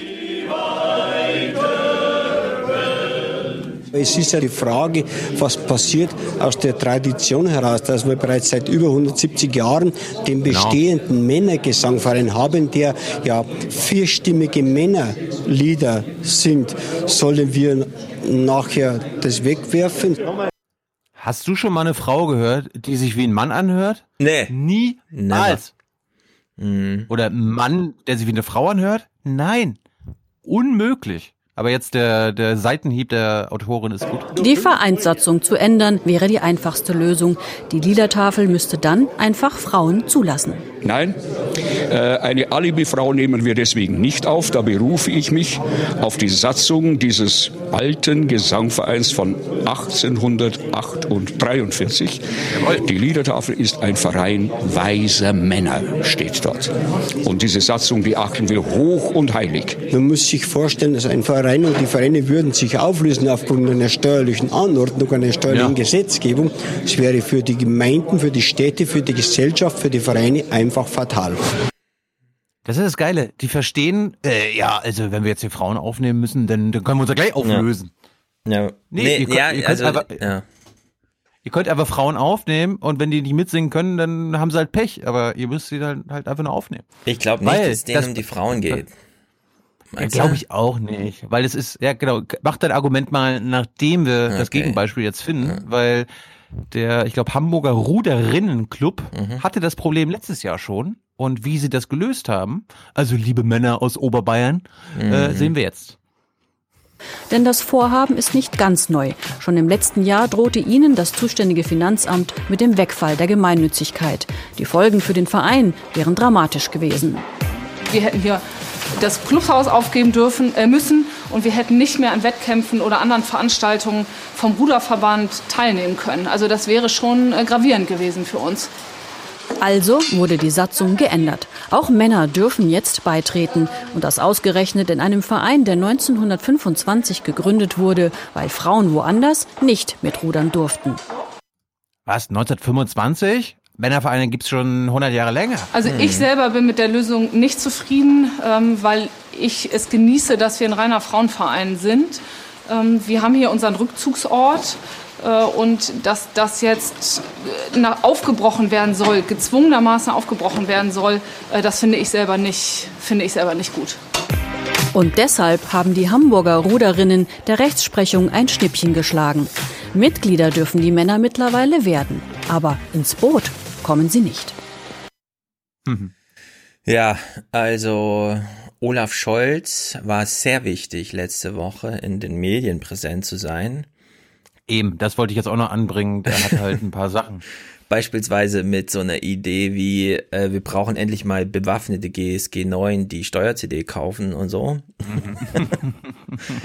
das Problem hier ist allerdings, und das hat man eben in dem allerersten O-Ton von dieser CDF-Drehscheibe schon gemerkt, übernommen wurde, was Schäuble gemeint hat, was er wollte im Sinne von, ich gehe jetzt Männerverein ans Leder. Es war ja erstmal allgemeiner formuliert, es geht um Vereine, die nur für sich nur für ein Geschlecht öffnen. So, dann ging es ja nicht mal darum, sondern er hat ja nichts gegen diese Vereine, sie sollen nur die Gemeinnützigkeit. Und dann geht's da auch wieder nur um die Idee, wenn du eine Spende annimmst, dann kann derjenige, der dir das Geld spendet, diese Spende selbst sich vom Steuerzahler sozusagen anteilsweise zurückholen, indem er nämlich einfach weniger Anteilen Steuer zahlt. Also man hat für etwas für das Gemeinwohl getan, allerdings nicht in den allgemeinen Steuertopf, sondern für diesen Verein. Das ist ja das Prinzip, um das es geht, weil die Vereine dann die Angst haben, aber dann geben uns ja weniger Menschen Geld, weil sie das dann nicht von ihrer eigenen Steuerlast abziehen können. Da haben wir den Scherz ja am Anfang schon gemacht. Äh, eine gute Spende, die man aus ähm, Herzensanliegen macht, ja, die macht man erstmal und wenn man danach erfährt, die kann ich gar nicht zurückverlangen vom Finanzamt, dann ist das halt so, aber dann geht man nicht zum Verein und holt sich das Geld zurück, sondern es ist halt einfach, ja, so. Und das, ähm, dass wir in einer Lage 2019, in der die Vereine eh schon unter Druck stehen, weil, wie wir eben gesehen haben, die alle keinen Nachwuchs haben, ja, Olaf Schäuble glaubt, er könne sich nochmal hier Medienaufmerksamkeit und sein Name für eine gute Idee, nämlich ich will, dass die Vereine in die Zukunft gehen und ab sofort geschlechterneutral ag agieren, ja, dass er das ausnutzt und hier die Vereine so aufscheucht, nehme ich ihm übel. Und wer Olaf Schäuble wählt, versündigt sich am deutschen Allgemeinwohl. Ja, also, ihr wisst, was ich sagen will. Ich bin hier immer sehr hart in meiner Meinung. Aber ich finde diese ganze Aktion von Olaf Scholz nicht gut. Denn natürlich brauchen wir Vereine, die nach ihrer eigenen Logik einfach mal um, ja, und wenn wir dann einen Ruderinnenverein haben, weil die das als Feierabendbeschäftigung einfach mal ohne die Männer machen wollen und sich auch darauf verlassen wollen, oder, und wir wissen alle, wie es zugeht in Männervereinen, wenn man sich dann mal abseits der Ehefrau trifft und mit Kumpel Egon und Karl alleine ist, das sind natürlich das schützenswerte wir, ja, Räume. Wir sind ja kein Männer-Podcast, Stefan. Wir haben die Hälfte der äh, unserer Hörer, nehmen wir an, sind Frauen. Da kannst du äh, nicht sagen, das wissen wir alle. Wie geht's denn dazu? Das ist mir egal, ich weiß es ja nicht. Aber ah. ich kann mir vorstellen, dass das ein schützenswerter Raum ist. Und ich bin sehr dafür, diesen Raum auch weiter zu schützen. Es käme noch jemand auf die Idee, diese Leute, die ähm, ja, den Männerverein als, da kann man mal die Meinung sagen, äh, nutzen, würden ihre Meinung plötzlich überall sonst noch äußern. Ja, also in der Hinsicht finde ich das alles blöd von Olaf Scholz. Ich finde es richtig blöd, dass er glaubt, mit solchen Dingern will er da irgendwie noch Punkte sammeln oder was. Also, ich finde es nicht gut. Ja, seine Motive sind klar, aber die, der Gedanke an sich finde ich gut. Welchen Gedanken an sich? Welcher Gedanke an sich steckt denn da drin? Seine Motive, dass er jetzt irgendwie äh, mehr potenzielle Wählerinnen in der SPD abgreifen kann. Aber also Diskriminierung äh, zu bekämpfen und damit nee, das ist bei der Diskriminierung. Komm, also jetzt.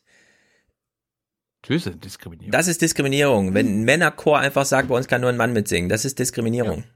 Ja. Mhm. ja klar. Also das ist vielleicht im akademischen Sinne Diskriminierung, äh, völlig wertfrei gemeint, aber das ist jetzt keine Diskriminierung, wie wir aus politischen Gründen beseitigen wollen. Wirklich. Also du willst, dass im Ruderinnenverein auch Männer mitrudern, weil das ansonsten Diskriminierung wäre. Ja, die Lösung haben wir da gerade gehört. Nämlich? Ach so, dann ist es bei dir, kann, wenn man einfach in seinem Buch schreibt, ja, äh, wir haben auch Männer als Mitglieder, Ehrenmitglieder, die uns irgendwie und so, das, das ist dann keine Diskriminierung, aber mit ins Boot dürfen sie nicht. Sondern man muss ja, jetzt, weil Olaf Scholz diese Idee hat, irgendwie. Ja, aber Diskriminierung per Satzung, äh, finde ich, bin ich dagegen, klar. Also ich nicht. Ich will, dass diese äh, Organisation im Rahmen der gesetzlichen Möglichkeiten, und die sind hier gegeben, es geht wirklich nur um diese Allgemeinnützigkeit das im Sinne des Finanzrechts. Eben, können Sie, können Sie da weiter, wenn die Männervereine weiter Männer bleiben wollen, genau, also Versatzung, Diskriminierung haben wollen, dann können Sie es ja bleiben. Ja, also ich will da, dass, dass diese Hoheit da ist und wenn Sie diskriminieren wollen, was die Geschlechter angeht, soll dieses Recht zugestanden sein. Ja, aber dann dürfen Sie halt nicht gemeinnützig sein. Also du weißt, wer in Deutschland so alles gemeinnützig ist, ne? Ja, so ein Männerchor. Was ist denn daran denn gemeinnützig? Ja, aber ich meine jetzt auch so die ein oder andere und so. Ja. So ein Männerchor, was daran gemeinnützig ist. Soll ich dir das jetzt erklären? Als nee, darüber, Moment, aber darüber könnte man ja dann grundsätzlich reden, warum so ein Männerchor überhaupt gemeinnützig sein soll. Will ich ja gar nicht Abrede stellen. Aber wenn mhm. sie es bleiben wollen, müssen sie sich bei der Satzung öffnen. Das heißt ja trotzdem nicht, dass irgendwelche Frauen mitsingen können, haben wir da gerade gehört, wenn sie meinen, das ist äh, technisch nicht möglich.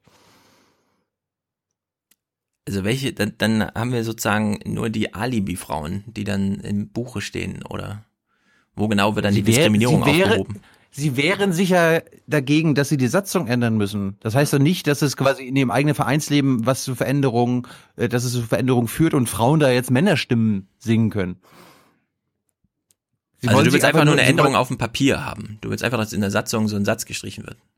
Das haben wir doch gerade gehört. Das wäre, das wäre die äh, Lösung. Mussten die Ruderinnen ja schon machen. Ja, finde ich äh, sinnlos. es, soll, es soll einfach in der Satzung drinstehen, wofür man sich entscheidet. Also Vereine äh, sind einfach, die unterscheiden sich von ihrer Umwelt. Das ist ihr Prinzip.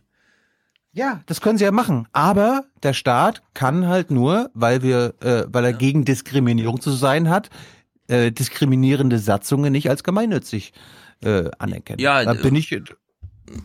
Also ich glaube, ich- es gibt auch äh, Gemeinnützigkeit geschlechterbezogen. Es gibt viele Hilfsorganisationen für Frauen und Mädchen. Es gibt, äh, es, manchmal macht es auch sehr viel Sinn, auf dem Schulhof Gewalt unter Jungs einfach wirklich unter Jungs zu klären. Es gibt dann die Opferverbände und so weiter. Manchmal macht es sehr viel Sinn, äh, wie zum Beispiel beim Sportunterricht, die Garderoben einfach strikt zu trennen und zu sagen, nee, das ist keine Diskriminierung, sondern hier werden Schutzräume, ja, Safe Ja, Spaces hat, gesichert. Hat, hat, er, hat er jetzt nicht mit den Vereinen zu tun? Also ich war, ich war auch in einem Sportverein und da haben wir trotzdem äh, Männerumkleiden gehabt und Männerumkleiden. Also das, Naja, das hat damit nichts zu tun. Das Nee, bedeutet ja jetzt nicht, weil in der Satzung Frauen aufgenommen werden können, dass die Frauen auf einmal mit den Männern sie umziehen. Was ist? Das ist doch jetzt gar nicht gemeint. Es Ja, geht aber- darum, dass der Verein ein Geschlecht nicht ausschließen darf wegen dem Geschlecht. Lass die Frauen doch bei diesem Männerchor Mitglied sein, auch wenn sie da nicht mitsingen können. Meine Güte. Ja, Tür zu machen? Also da wäre da wäre ja mal interessant, was Hans Jessen sagen würde. Ja, also wenn es dir ausreichen würde, dass man dann einfach in der Mitgliedschaftsliste Frauen aufschreibt und ansonsten verändert sich nichts in diesem Vereinswesen, dann wäre das wieder typisches, ja, da wird politisch irgendwas geregelt, an das dann, was eh an der Realität vorbeigeht, weil da singen keine Nee. Männer mit und da rudern keine Frauen Ich mit. Und Ich finde, wir haben immer noch so, zu viele alte weiße Männer, die sich äh, auch in Sachen Feminismus und Gleichstellung einfach einen Scheißdreck bewegen wollen. Und wenn sie denn das über diesen Weg mal mitbekommen, dass es, dass das auch Diskriminierung bedeutet, äh, dann habe ich damit kein Problem. aber wir reden hier über Chöre. Ja und? Wieso müssen die sich plötzlich mit hochpolitischen, äh, irgendwo gibt's eine Veränderung und so weiter? Das ist doch. Weil sie per Satzung das andere Geschlecht ausschließt. Ja, also mich stört sehr, dass Olaf Scholz dieses Vereinsleben so aufgescheucht hat. Dem Vereinsleben geht's eh schon nicht so gut und das Vereinsleben ist essentiell wichtig. Essentiell. Das stimmt. Das ist absolut relevant für diese immer mehr Rentnerrepublik. Und Da hat man sehr viele verunsicherte Leute zurückgelassen, vor allem auch durch eine miserable journalistische Bearbeitung dieses Themas, weil das nämlich genau in diese, die müssen doch auch mal, das kann ja wohl nicht sein, und dann gleich Hashtag Diskriminierung. Das, das ist einfach, so kann man Journalismus dazu nicht machen. Ich finde es nicht gut. Ich habe allerdings nichts dagegen, einfach mal grundsätzlich zu sagen, brauchen alle Vereine Gemeinnützigkeit. Weil dann Mhm. kommt man schnell zu so einer Antwort zu sagen, ja, sehr viele Vereine, die geschlechtsspezifische Leistungen und Arbeiten erfüllen oder sich Funktionen zuschreiben, brauchen diese Gemeinnützigkeit. Und da kann man dann nicht einfach so Olaf Scholz-mäßig so irgendwie, keine Ahnung, Vorschlaghammer, ich möchte gerne Aufmerksamkeit in den Medien und so. Ja, aber da war, das war ja der Punkt, warum, das war ja der Punkt, warum ich es abgespielt habe. Die haben nur damit argumentiert, dass sie denn nicht noch mehr Geld zur Verfügung haben. Sie haben es ja immer damit begründet, dass sie dann nicht das nochmal und diesen Umzug mitfinanzieren können und so weiter. Sie, ihnen geht es ja nicht darum, dass ihre Existenz gefährdet wäre, sondern sie machen das Argument, dass wir der Gesellschaft dann nicht Ja. so viel zurückgeben können. Also da möchte ich gerne anmerken, stellvertretend für viele Hörer dieses Familienpodcasts, du hast noch keine Kinder, Thilo, du weißt nicht, was ein Schützenverein tatsächlich für einen Ort, in dem du lebst, einfach für Aufgaben erfüllt oder Karnevalsvereine oder Chöre. Das ist, das ist einfach, da kann man nicht so drüber hinweggehen jetzt. Das will ich doch gar nicht in Abrede stellen. Es geht darum, dass diese alten Männer sich nicht äh, äh, Naja, ich weiß, ich davon weiß, verabschieden wollen, Frauen aufzunehmen. Also du findest es besser, äh, dass sie dann alle so weitermachen können. Ich lasse dich jetzt versauern mit dieser Frage. Auf die nee, antworte ich nee, nein, nein, nein, nein. Ich finde, du, du hast dich jetzt. In so, also, okay. Ja, von mir aus, von mir aus. Ich wollte nur diesen einen Punkt machen. Ja, äh, finde ich, finde ich gut, ja. dass hier auch mal eine, Trenn, eine Trennlinie herrscht. Können die ja, HörerInnen ja sich dann im Nachhinein. Also ich bin, ich bin mir sicher, dass ich da die meisten äh, hinter mir habe, im Gegensatz zu dir. Uh. Ja, du, Und zwar du hast, äh, geschlechterübergreifend auch. Ja, hoffe ich doch. Sehr gut, sehr gut. Gratulation, du hast die meisten hinter dir. Ja, du so. hast das gerade das Argument gebracht. Also mhm. ich finde, ich finde, es ist immer nie ein Argument zu sagen, ja, weil das andere auch so sehen. Aber wenn du das hier bringst. Nee, ich wollte einfach nur einen Blickwinkel reinbringen, den wir hier nicht drin hatten bisher, nämlich, dass man das immer so denkt. Das war deine Meinung. Ja, ja, aber ähm, ich, also ich verstehe absolut, dass man ähm, als junger Schüler irgendwie einen Podcast hört und dann hört man das Wort Schützenverein und denkt, ach, wie sinnlos, ein Schützenverein, wer braucht denn so einen Scheiß? Ja, aber am Ende äh, übersieht man da einiges. Das wollte ich nur anmerken. Niemand hat was gegen diese Existenz. Und sie würden auch nicht äh, in ihrer Existenz mhm. bedroht werden, wenn sie nicht mehr gemeinnützig wären. Also äh, wenn doch, sie doch, sich doch, dagegen wehren, die Satzung. Nein, genau da. Sie, also, das haben Sie gerade nicht gesagt. Sie haben gesagt, dass Sie denn nicht noch mehr Geld zur Verfügung hätten. Ja. Es ging also, nicht um Ihre Existenz. Da übertreibst du. Naja, wenn ich einen Verein habe, der zwar existiert, aber der dann nicht in der Lage ist, ein Stadtteilfest zu organisieren und zu veranstalten, weil einfach ähm, 7.500 Euro fehlen, die ansonsten über eine Spendenquittung sehr einfach bei den Leuten herauszumotivieren ist, klar, der ist dann noch existent und so weiter, aber der verändert dann doch irgendwie so das Leben von sehr vielen Menschen in diesem Stadtteil, um, den, um das es da halt geht. Deswegen wollte ich ja sagen, in Berlin weiß ich, da hat man so ein Gefühl für Karnevalskultur und Erntedankfeste und dieses ganze Schützenfesterei und so, das, ich weiß, dass das Gefühl ist, hatte ich auch nicht in Thüringen. Aber das ist halt zum Beispiel in so Regionen wie Hessen, Rheinland-Pfalz, Bayern, da ist das halt ganz anders.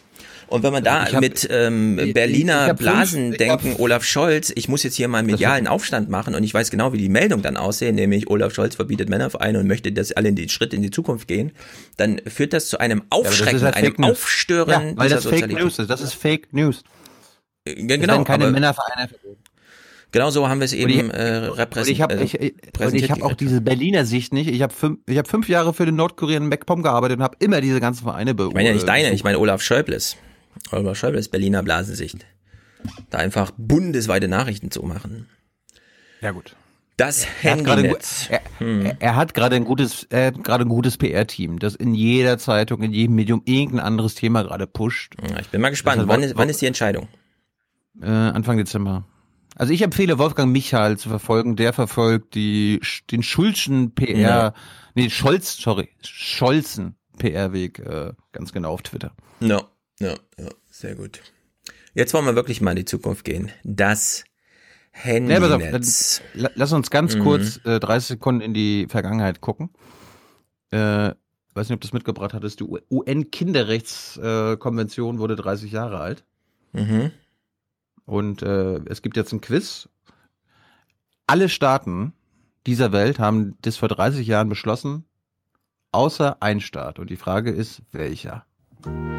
Jetzt beginnt wieder die Aufwachen-Quiz-Show.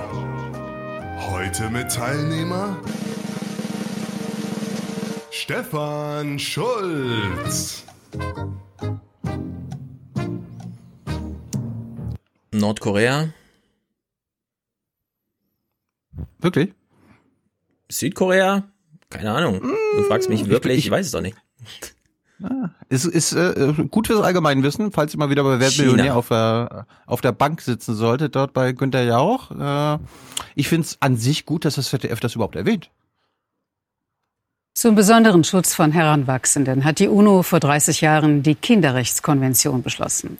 Alle Staaten der Welt, bis auf die USA, haben sie anerkannt, mhm. manchmal mit Erfolg, in anderen Bereichen oft wirkungslos. Und neue Gefahren bedrohen das Leben der Kinder. Ja, allerdings ist die Pointe immer die gleiche. Äh, es wäre genau wie bei der Schweiz. Hält sich immer raus, egal um was es geht. Macht sich nicht mit einer Sache gemein, auch nicht mit einer guten. mhm. ja. Na, herzlichen Glückwunsch, Amerika. Toller Status, den man da hat hat, äh, glaube ich, meines Wissens nach was mit der mit den Tabakplantagen in den Südstaaten zu tun. Mhm. Ja. Wo Kinder, wo anscheinend immer noch Kinderhände gebraucht sind. Ja, eine der ILO-Kernarbeitsnormen ist ja auch Kinderarmut, ist, äh, Kinderarbeit ist verboten.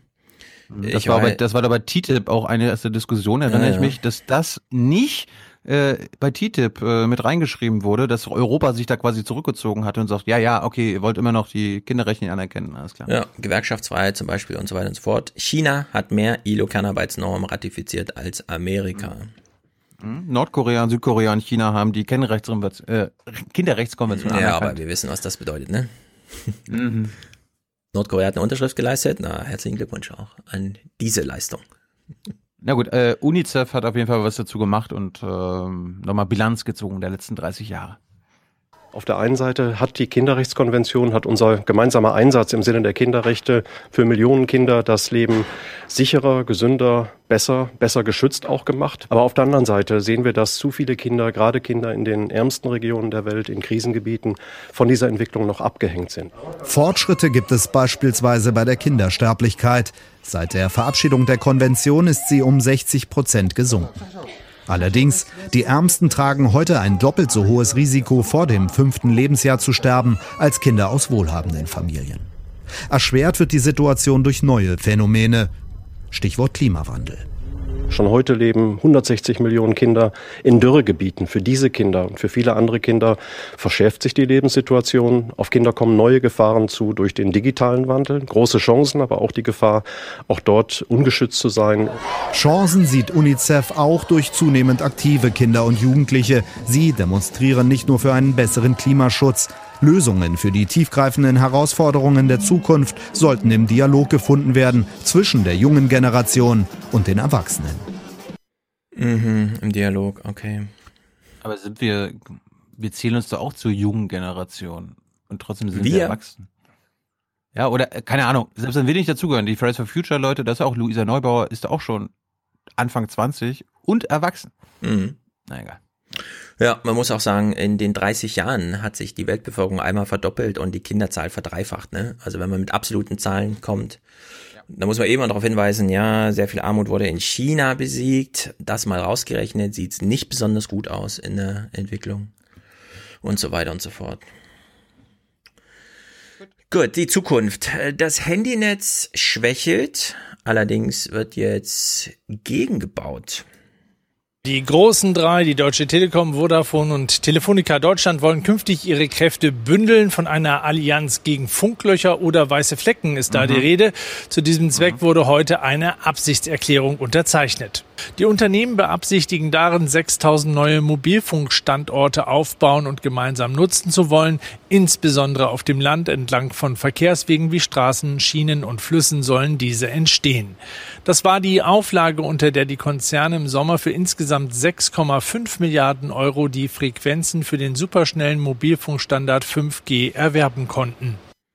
Frage ich mich so ein bisschen, die Versteigerung war schon, die Bedingungen mussten also schon erfüllt sein. Jetzt kommt die Absichtserklärung, dass man das auch wirklich machen will? Oder war die Bedingung, dass man die Versteigerung gewinnen kann, dass man dann aber auch im November eine Absichtserklärung abgibt, dass man ein Turm für alle drei aufbaut?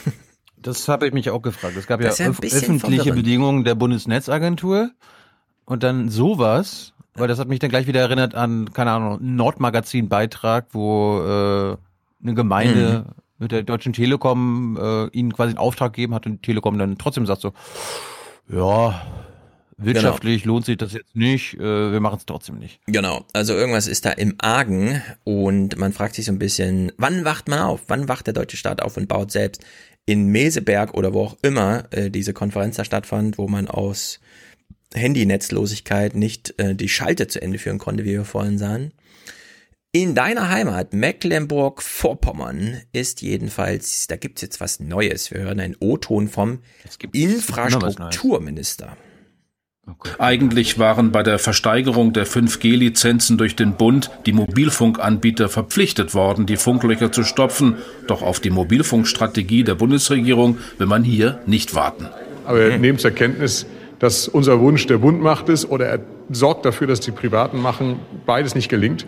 Und äh, wir glauben hier im Lande für die Entwicklung, dass das so bedeutsam ist, dass wir es selber machen. Aber eigentlich sind wir bloß der Notnagel, der sich jetzt in die Lücke schmeißt, die anderen nicht schließen. Also, Herr Pegel steht's bis zum Hals und er sagt, ich mach's jetzt selbst. Der Pegel ist hoch. Der Staat will es jetzt selbst machen. Hm, das ist auch der, der letztens noch, glaube ich, vor drei Monaten hatte ich auch mitgebracht, mit, der, mit dem Telekom-Chef irgendeinen Ausbau gestartet hat. Es ist immer eine Absichtserklärung, was danach Mm, folgt. Wir wissen ja, in Mecklenburg-Vorpommern leben nur 69 Leute pro Quadratkilometer. Also zehnmal weniger erreicht man mit so einem Funkmast als in Nordrhein-Westfalen zum Beispiel. Und das ist natürlich schwierig. Aber immerhin. Ähm, äh, alle, alle, wie gesagt, alle müssen jetzt mit ran. Es erinnert so ein bisschen an DDR. Nee, kleiner Scherz.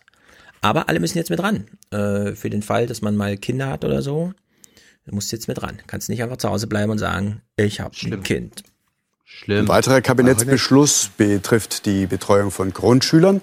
Von 2025 an soll es von der ersten bis zur vierten Klasse ein Anrecht auf eine Ganztagsbetreuung geben. In einem ersten Schritt dahin soll nun ein Sondervermögen von zwei Milliarden Euro eingerichtet werden, um in Räumlichkeiten und Gebäude an den Schulen zu investieren. Mhm. Also wir wissen, was solche Botschaften sind. Ganztagsbetreuung, Ü3-Betreuung, U3-Betreuung, diese Rechtsansprüche sind ja alle da. Heißt im Grunde nur, du hast jetzt keine Entschuldigung mehr, nicht am deutschen Erwerbspersonenpotenzial teilzunehmen, vor allem nicht, wenn, wie 2019, der 54er Jahrgang in Rente geht, also der erste 1 Million Jahrgang in Deutschland und von unten wachsen nur 700.000 Schüler nach. Deswegen wird jetzt mobilisiert auf allen Ebenen. Kennt man wirklich so ein bisschen aus der DDR. Es ist so ein bisschen, es wird auch so verdruckst. Ja, wir machen Ihnen jetzt einen Rechtsanspruch. Sie können jetzt Ihr Kind abgeben. Es gibt keine Entschuldigung mehr für Sie, warum Sie hier nicht mit ran ja, an den Arbeitsmarkt drücken. Jedenfalls gab es letzte Woche auch noch, man fragt sich ja so ein bisschen, wie ist denn die Betreuung von meinem Kind? Der Lehrerverband hat irgendwie 50 Jahre irgendwas gefeiert, 50 Jahre Lehrerverband oder so. Und in der Berichterstattung ist, hm? Es wäre lustig, wenn sie Lehrer an sich gefeiert hätten. 50 Jahre Lehrer. 50 Jahre Lehrer. Die 50-jährigen Lehrer kriegen alle eine Feierstunde. Nee, vor, vorher gab es einfach keine Lehrer und keine Schule. Genau. In der Berichterstattung gab es eine sehr schöne Verdrehung der Tatsachen und da wir uns ja so langsam aufklären darüber, was ist wirklich Schule und so, was ist Schule eigentlich 2019, gehen wir mal mal in drei kleinen Clips durch. Hier zum Beispiel, wie funktioniert Schule heute? Jeden Tag eine Stunde Studienzeit, arbeiten alleine oder im Team auf den Fluren oder in den Klassenzimmern. Die Schüler lernen nach und nach sich und ihre Zeit einzuteilen, arbeiten fast wie an der Uni. Ist vielleicht auch ein bisschen schwierig in den ersten Jahren, dieses selbstständige Lernen, aber man wird halt auch gut daran herangeführt und man lernt eben nicht nur sich die Zeit selber einzuteilen sehr, sehr gut, sondern eben auch Schwerpunkte zu setzen. Ich meine, man sitzt den ganzen Tag so im Klassenraum und dann braucht man halt irgendwie so ein bisschen Abwechslung, deswegen geht man halt so in den Flur nochmal. Das Gymnasium hat zudem einen Ableger im Internet mit virtuellen Lernräumen, auf die Schüler und Lehrer von überall Zugriff haben. Flexibles Lernen, ein mögliches Erfolgsmodell für die Zukunft, wenn Schule denn darf. All, all das äh, muss an einer Schule erprobt werden. Dafür brauchen die Kollegen Zeit und dafür braucht es Mut. Und mein Eindruck ist, dass es gerade, wenn ich diesen Rückschritt mir angucke, Fokussierung auf die Kernfächer, Fokussierung auf äh, Lehrpläne, die Bildung definieren, das ist nicht mutig. Ein Rückgriff auf das Bildungsfernsehen vergangener Zeiten dagegen kann mutig sein. Online-Star Daniel Jung holte sich heute mit seiner Mathe-YouTube-Schule beim 50. Geburtstag des Lehrerverbandes gute Noten ab. Ah, 50 Jahre Lehrerverband. Gute Noten. Ja, das, ja, das ist Info-Ingo-Bingo-Logik. Was wir hier gerade gesehen haben, Reinhard Remford hat in Minkorrekt, glaube ich mal, davon erzählt. Es, ja, jeder hat ja heute so viele Podcasts, ne? Also Reinhard Remford arbeitet jetzt wieder an der Uni und entwickelt dort Lehrveranstaltungen. Und er hat erzählt davon, wie er große Probleme hat, den Studenten zu erklären, nee, hier gibt's keine Vorlesung. Du kannst dich hier nicht zurücklehnen und einfach 90 Minuten zugucken und dann schreib mal eine Klausur. Du musst hier arbeiten. Kommst hierher, hier steht ein Tisch, da sitzen andere Leute dran, setz dich dazu, wenn du eine Frage hast und so weiter. Ja, also man hat das Prinzip der Vorlesung mittlerweile schon aufgelöst, insbesondere auch in naturwissenschaftlichen Fächern wie zum Beispiel Physik, wo es doch so viel zu erklären gäbe für jemanden, der eine Vorlesung macht. Und genau dieses Prinzip äh, setzt sich ja auch in den Schulen immer weiter durch. Also in äh, hier in meinem Lebensumfeld gibt es eigentlich keine Schule mehr, die irgendwie Frontalunterricht macht. Der Lehrer ist halt mit im Klassenraum. Die Kinder kriegen Aufgaben, sie arbeiten alleine zu zweit oder in Gruppenarbeit. konsultieren den Lehrer, wenn sie ihn brauchen, sitzen ansonsten irgendwo und lernen halt einfach, ne? Gleichzeitig hat der Frontalunterricht aber wieder Konjunktur. In dem Moment, wo schon, äh, Journalisten sag ich schon, Studenten oder Schüler nach Hause gehen. Weil da gucken sie nämlich YouTube. Ja, also statt zu Hause zum Arbeitsheft zu greifen und dort selbstständig zu arbeiten, gucken sie sich zu Hause die YouTube-Lehrer an, die ihnen irgendwas an der Tafel erklären, um dann am nächsten Tag in die Schule zu gehen und dort ihre Aufgaben ja, gespeist mit dem Wissen aus dem Frontalunterricht zu Hause, wieder in dieser Einzelarbeit zu machen. Wer hätte es gedacht? Das ist Schule 2019. Und zwar nicht nur als Wunsch und Vorstellung, sondern als knallharte Realität. Es ist wirklich äh, interessant zu hören, wie Reinhard und andere darüber reden, wie das so ist, wenn man den Studenten das erklärt. Ja, also hier ist nichts mit zurücklehnen und äh, und so weiter, sondern du musst hier musst selber ein Buch blättern. Wenn du eine Frage hast, frag sie erst, also frag erst mal Google irgendwie. Ja, das mögen Studenten nicht so sehr. Die haben da sehr viel Umlernprobleme, sich da reinzufuchsen. Es kommt dann so nach und nach. Im ersten Semester wird es sehr zurückhaltend angenommen. In der Schule wird es immer mehr Alltag. So, jetzt haben wir ja die Problemlage. Viele Menschen gehen ins Rentenalter, wenige wachsen in den Arbeitsmarkt nach. Gleichzeitig gibt es wieder viele mehr Kinder, die in die Schule nachwachsen. Also und jetzt, es ist eben allgemeiner Mangel, aber speziell Lehrermangel. Info Ingo informiert uns. Wenn für Kinder der sprichwörtliche Ernst des Lebens beginnt, dann darf natürlich nach der Einschulung trotzdem der Spaß nicht zu kurz kommen. Doch die Kleinsten werden dabei ziemlich früh mit einem ernsten Problem konfrontiert, dem Lehrermangel. Zurzeit gehen in Deutschland etwa 2,8 Millionen Kinder zur Grundschule. In gut sechs Jahren aber werden es nach Schätzungen bereits um die 3,2 Millionen sein. Und das wird dazu führen, dass es noch mehr an Pädagogen mangelt als ohnehin schon. 26.300 Lehrer sollen demnach dann an deutschen Grundschulen fehlen. Und schon schulen immer mehr pädagogische Laien um und wagen sich in die Klassenräume. Eine Kollegin vom Hessischen Rundfunk hat sich im Rahmen unserer ARD-Themenwoche Zukunft Bildung für ein Experiment als Quereinsteigerin versucht. Ja, wie im Talkradio schon mal durchdiskutiert, das Erwerbspersonenpotenzial ist klein. Für alle, die hineinwachsen als Studenten, stellen sich die Frage, ich arbeite gern mit Menschen. Ja, mit alten Menschen willst du in die Pflege oder willst du lieber in die Schule zu jungen Menschen? Man entscheidet sich überwiegend für die jungen Menschen in diesem Moment. Also dieser Druck, den muss man auf die Pflege nochmal dazu rechnen. Die nächsten Jahrzehnte. Also zumindest die ganze Rentenrepubliksspanne bis 2045 wird es in der Pflege immer, immer weniger zu gewinnen geben und auch mit Lohn wird da wenig zu holen sein, weil am Ende arbeitet man halt lieber mit Kindern, wenn man gefragt wird, ja, weil so sehr mag man jetzt alte Menschen nicht. Man arbeitet gern mit Menschen, aber nicht spezifisch mit alten Menschen. Also da ist erheblicher Druck. Und um das auch nochmal qualitativ zu untermauern, was hier äh, quantitativ schon dargestellt wird, wie Ingo eben ankündigte, eine ähm, vom HR Journalistin ist in die Schule gegangen als in dem Falle dann Seiteneinsteigerin. Und das ist wirklich gruselig, was man da so erlebt. Und während wir das jetzt hören, in so Ländern wie Berlin, wo durch Zuzug und so rasante Urbanisierung und Bevölkerungswachstum stattfindet, sind mittlerweile 60 Prozent der Lehrer in einem Zustand, ja, wie wir jetzt hier die Seiteneinsteigerin sehen. Zum ersten Mal organisiert sie Gruppenarbeit mit Sechsjährigen. An diese Klasse muss sie sich erst gewöhnen. Ich habe euch noch nicht mal erklärt. Jaden, Gleich bist du der Erste, der runtergesetzt wird. Boah, also das fand ich brutalst anstrengend. Ne? Wenn die in Gruppen arbeiten, dann verselbstständigt sich das und dann macht der eine das und die petzen und der andere hat die Karten nicht, der, nicht mehr dabei. Und wir erleben die Kinder, die neue man merkt schon, dass sie halt keine richtige Lehrerin ist. Kennt ein paar Regeln nicht. Ja, aber wir, wir probieren das ihr zu zeigen, dass was unsere Le Regeln sind. Das das? Petra Bollmann hat vor 20 Die Schüler sind Lehrer. Mhm. Für den Lehrer. Jahren Germanistik studiert, aber nie Lehramt. Wie man Erstklässlern einen neuen Buchstaben beibringt, das musste sie sich bei Kollegen erst erfragen. Sie unterrichtet Deutsch, Mathe und Musik in einer vierten und einer ersten Klasse. Und besonders die Schulanfänger sind die Herausforderung. Sophie, verdammt nochmal! Was machst du auf der Fensterbank? Ich glaube, ich sehe nicht richtig. Was glaubst du, was passiert, wenn du hier aus dem ersten Stock abstürzt? Und ihr stellt die gesamte Klasse auf den Kopf. Erstens seid ihr laut und zweitens macht ihr Blödsinn. Tja, völlige Überforderung. Ist ja wie früher bei uns in der Schule. Tilo, was machst du da auf der Fensterbank? Bist doch gestern Tilo, erst warum bist rausgefallen.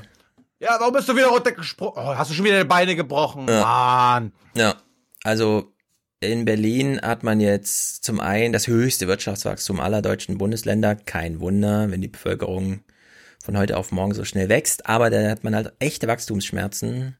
60 Prozent Seiten- oder Quereinsteiger, die mit Lehramt nichts zu tun haben und die aber die wichtigste Aufgabe haben in der Grundschule, nämlich diesen ganzen pädagogischen Teil, weil die Fachseite, ja, aber das ist der pädagogische Teil, der da fehlt. Also das ist wirklich gruselig. Das ist nicht schön. Da, da hätte mich ja, hätte mich aber interessiert, wir hatten doch mal, ich hatte es mit, mitgebracht in MacPom, wollen sie, glaube ich, innerhalb von sechs Wochen oder so weiter den Quereinsteiger umschulen, quasi ihm alle Werkzeuge an die Hand geben. Mich hätte interessiert, wie das jetzt in Hessen war. Es ist ja, ist ja eine Doku gewesen, ne? Plötzlich Lehrerin. Hab keine gesehen. Eine halbe Stunde. Ja, also das, was, ich habe es gerade mal gegoogelt, also Petra Bobeck. Mhm. Oder Ach so, äh, ihre, ja, ja, das ist ein ausführlicher Film, genau. Habe ich nicht geguckt. Ja. Ich auch nicht, aber es gibt eine Doku, heißt plötzlich Lehrerin, halbe Stunde, wer sich Ja. interessiert, vom HR. In meiner Grundschule sind wir zum Glück fein raus. Äh, zum Beispiel der erste Fünfjahresdurchlauf. deiner, deiner, deiner Kinder. Genau, in der, der erste Fünfjahresdurchlauf ging ohne Lehrerwechsel. Ist eine Sensation, spektakulär. Gucken, wie der zweite ist. Aber ja, wenn es einen nicht direkt betrifft, äh, blendet man es lieber aus, ja. Also ich blende es lieber aus, dass das so ist, weil es ist einfach schlimm. Ich will das nicht sehen. es ist einfach schlimm. Aber wer soll's machen? Haben halt die Menschen einfach nicht, die die Lehrer sein können. Schlimm ist es. Das ist wirklich schlimm. Und jetzt, äh, Pfleger schon angesprochen, Lehrer thematisiert. Was brauchen wir noch? Soldaten. Hören wir doch mal kurz AKK, wie sie hier angestachelt von ihrem. Sie hat wenigstens Stil, ja. Während Olaf Scholz irgendwas mit Männervereinen macht, sagt sie einfach, ich mache ein Gelöbnis vom Bundestag. Da kommen Journalisten. Ich bin damit Top-Thema. Hat sie auch recht, weshalb sie hier angesprochen wird auf, warte mal, sie wollen jetzt auch vor China rumfahren mit einem Kriegsschiff? Wie soll denn das gehen?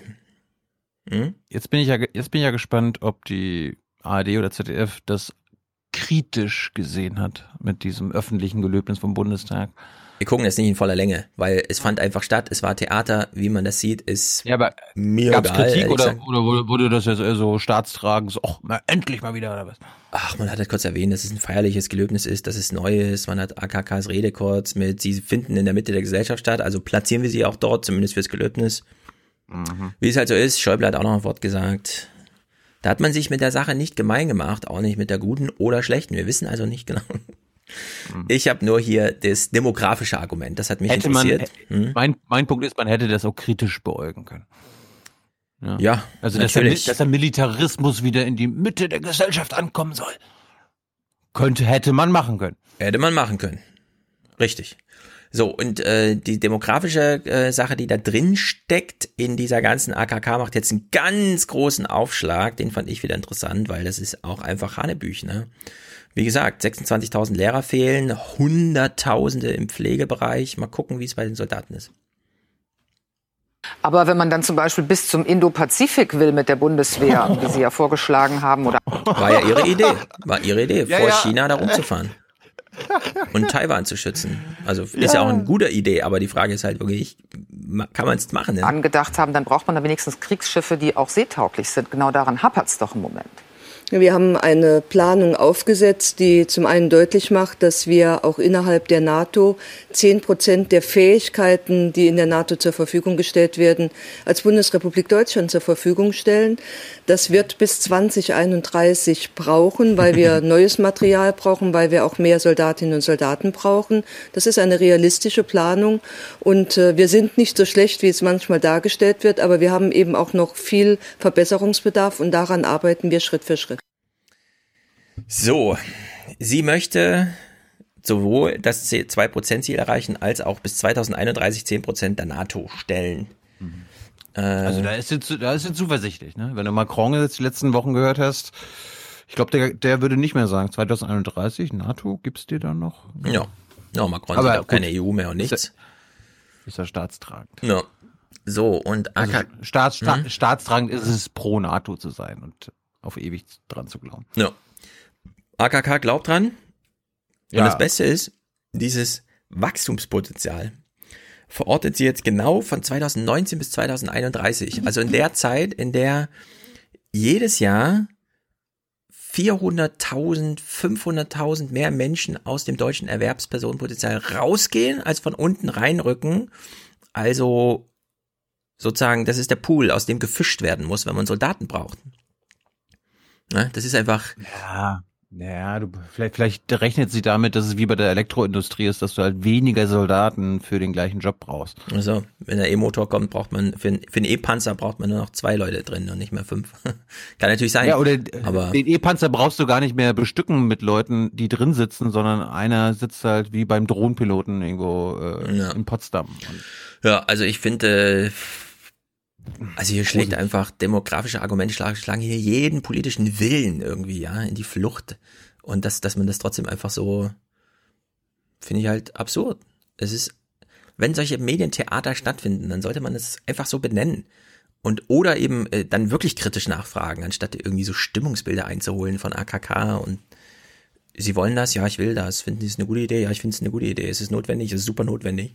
Und dann war das so ein informatives Gespräch, ja. Also soll dann gewesen sein. Das finde ich wirklich nicht gut. Das ist kein guter Journalismus.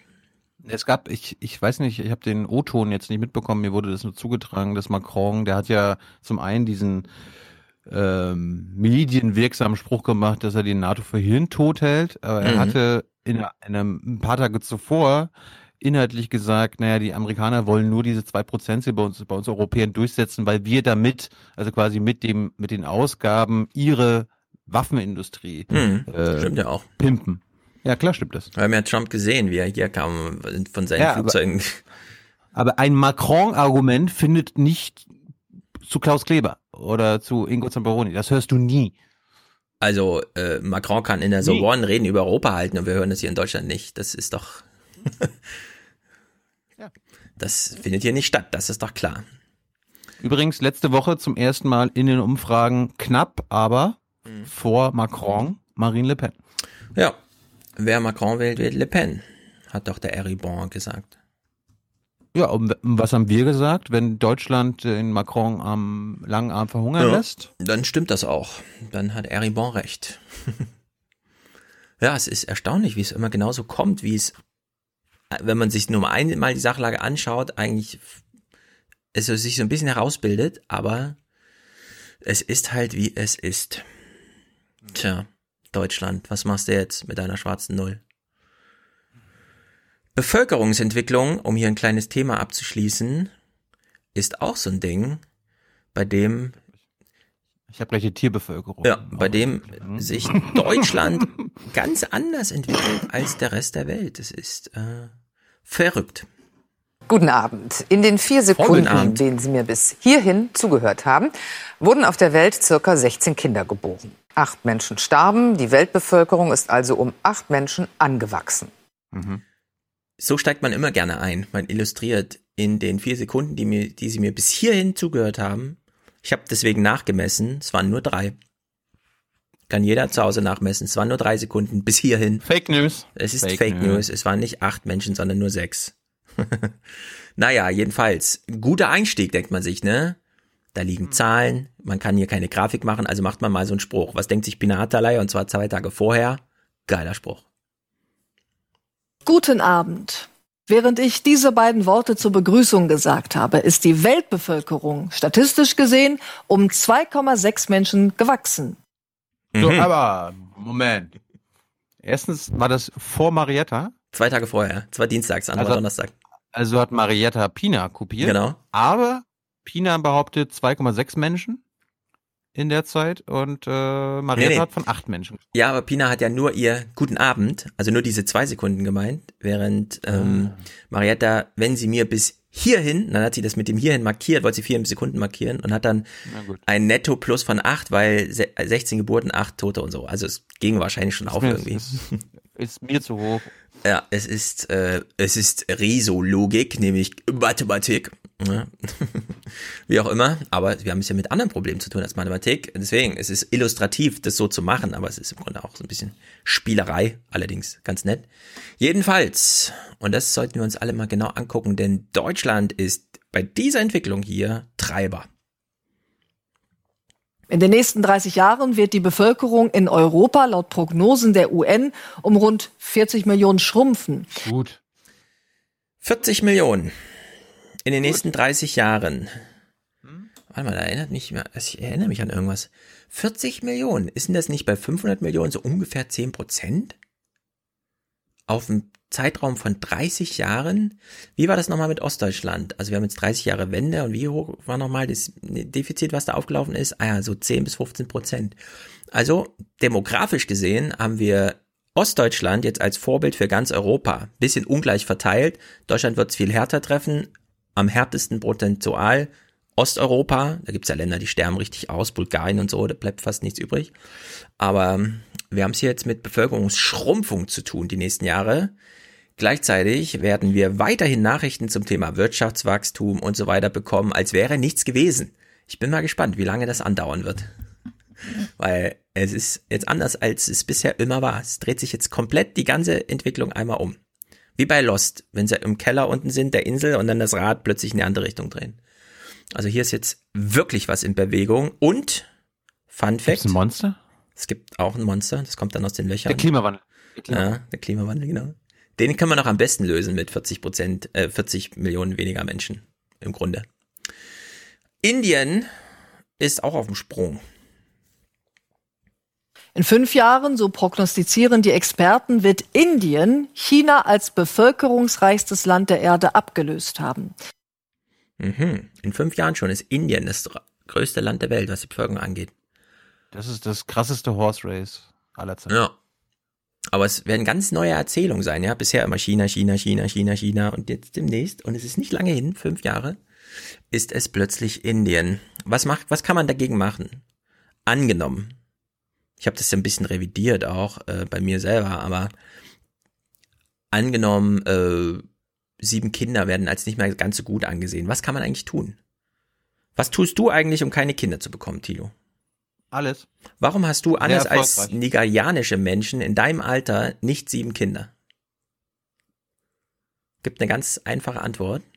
Weil ich sie nicht brauche, um mein Überleben zu sichern. Genau, du planst dein Überleben einfach anders. Du brauchst dafür keine Kinder, die auf deinem Feld rumturnen und dir irgendwie das Weizenzeug nach Hause holen, Ich sondern mach, ich mach, ich mach Podcasts und die Leute geben mir sogar Geld dafür. du gehst einfach in den Supermarkt und jagst dir dort eine Sojamilch oder so. Und genau dieses Prinzip muss jetzt in einem, kein Fleisch mehr. genau, in einem sehr armen Land wie Indien umgesetzt werden. Menschen hören erst dann auf, Kinder zu bekommen, wenn sie glauben, ohne sie kommen sie besser vorwärts. Man braucht eine Perspektive und so weiter und so fort. Der Einblick hier nach Indien war gar nicht so schlecht. Sie wollen beide arbeiten und sich eine Karriere aufbauen. Andere Paare sorgen sich um die hohen Ausbildungskosten für den Nachwuchs. Die junge Frau ist noch unschlüssig, wie es nach der Geburt weitergeht. Darüber denken wir gerade nicht nach. Wir werden das wohl erst nach dem Baby planen. Ja, das ist schon die typisch europäische Herangehensweise. Oh, ein Kind, das passt mir gerade gar nicht im Plan. Scheiße, na, jetzt bekomme ich es erstmal. Ja, aber es ist sozusagen schon so ein, ah, ich wollte doch mich morgen da bewerben und so. Das ist sozusagen Wie- das, was wie- den Kinderwunsch wie- tatsächlich hemmt. Wie war das denn bei deinem ersten Kind? Alles Wunschkinder äh, mit der klaren Ansage, nirgendwo ist es schöner, als hier in Deutschland ein Kind zu bekommen. Vor allem Ja, in der du- Studentenzeit. Als, als deine Frau dir gesagt hat, dass sie schwanger ist, hast du auch erstmal gedacht so, okay, cool. Willst du von Oder war das Reaction-Video sehen? Nee, aber Nein, man dass, du im, dass du Ja. im ersten Moment erstmal so, scheiße, äh, ich bin ja noch in Bielefeld, keine Ahnung, oder hast du denn dich damit abgefunden oder war das, hast du immer gefragt, bist du schwanger, bist du schwanger? Wir wollten ein Kind. Irgendwann ist es ja dann soweit und ich dachte mir, geil, ich habe viel Zeit, ich studiere Soziologie. So war das. Mhm. Sehr guter Kommentar hier von Gabor Halasch. Die Weltbevölkerung wächst viel zu schnell, vor allem in Afrika und Asien. Für viele dort sind wir im reichen Norden der Welt die Vorbilder, schlechte Vorbilder. Schon Ende Juli hatten wir mehr Ressourcen verbraucht, als uns in diesem Jahr zusteht. Würden wir so weiterleben, bräuchten wir anderthalb Erden. Würden alle so leben wie wir in Deutschland, wären es drei. Ah. Es ist ganz einfach. Je mehr wir werden, umso mehr müssen wir teilen. Die Welt kann nur gerechter werden, wenn wir etwas abgeben. Wir leben auf Pump und erwarten dann von den ärmsten Ländern der Welt, bekommt doch endlich mal das Bevölkerungswachstum in den Griff. Das geht so nicht. Er hat absolut dann, recht. Dann, Hm. dann würde ich als Inder sagen oder als Afrikaner, gut, Deutsche, dann bekommt mal euer Wirtschaftswachstum in den Griff. Das Ja. geht so nicht. Ja, er hat absolut recht und wir wissen genau, es interessiert null niemanden. Man kann auf Konferenzen sagen, er hat recht und so ist es und ja, und wir müssen zurückstecken und eigentlich und die Erde reicht nicht.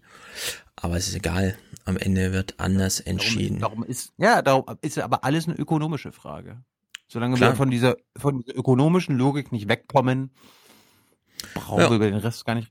Der Krieg gegen die Natur muss aufhören, hat Robert Habeck gesagt und hat absolut recht.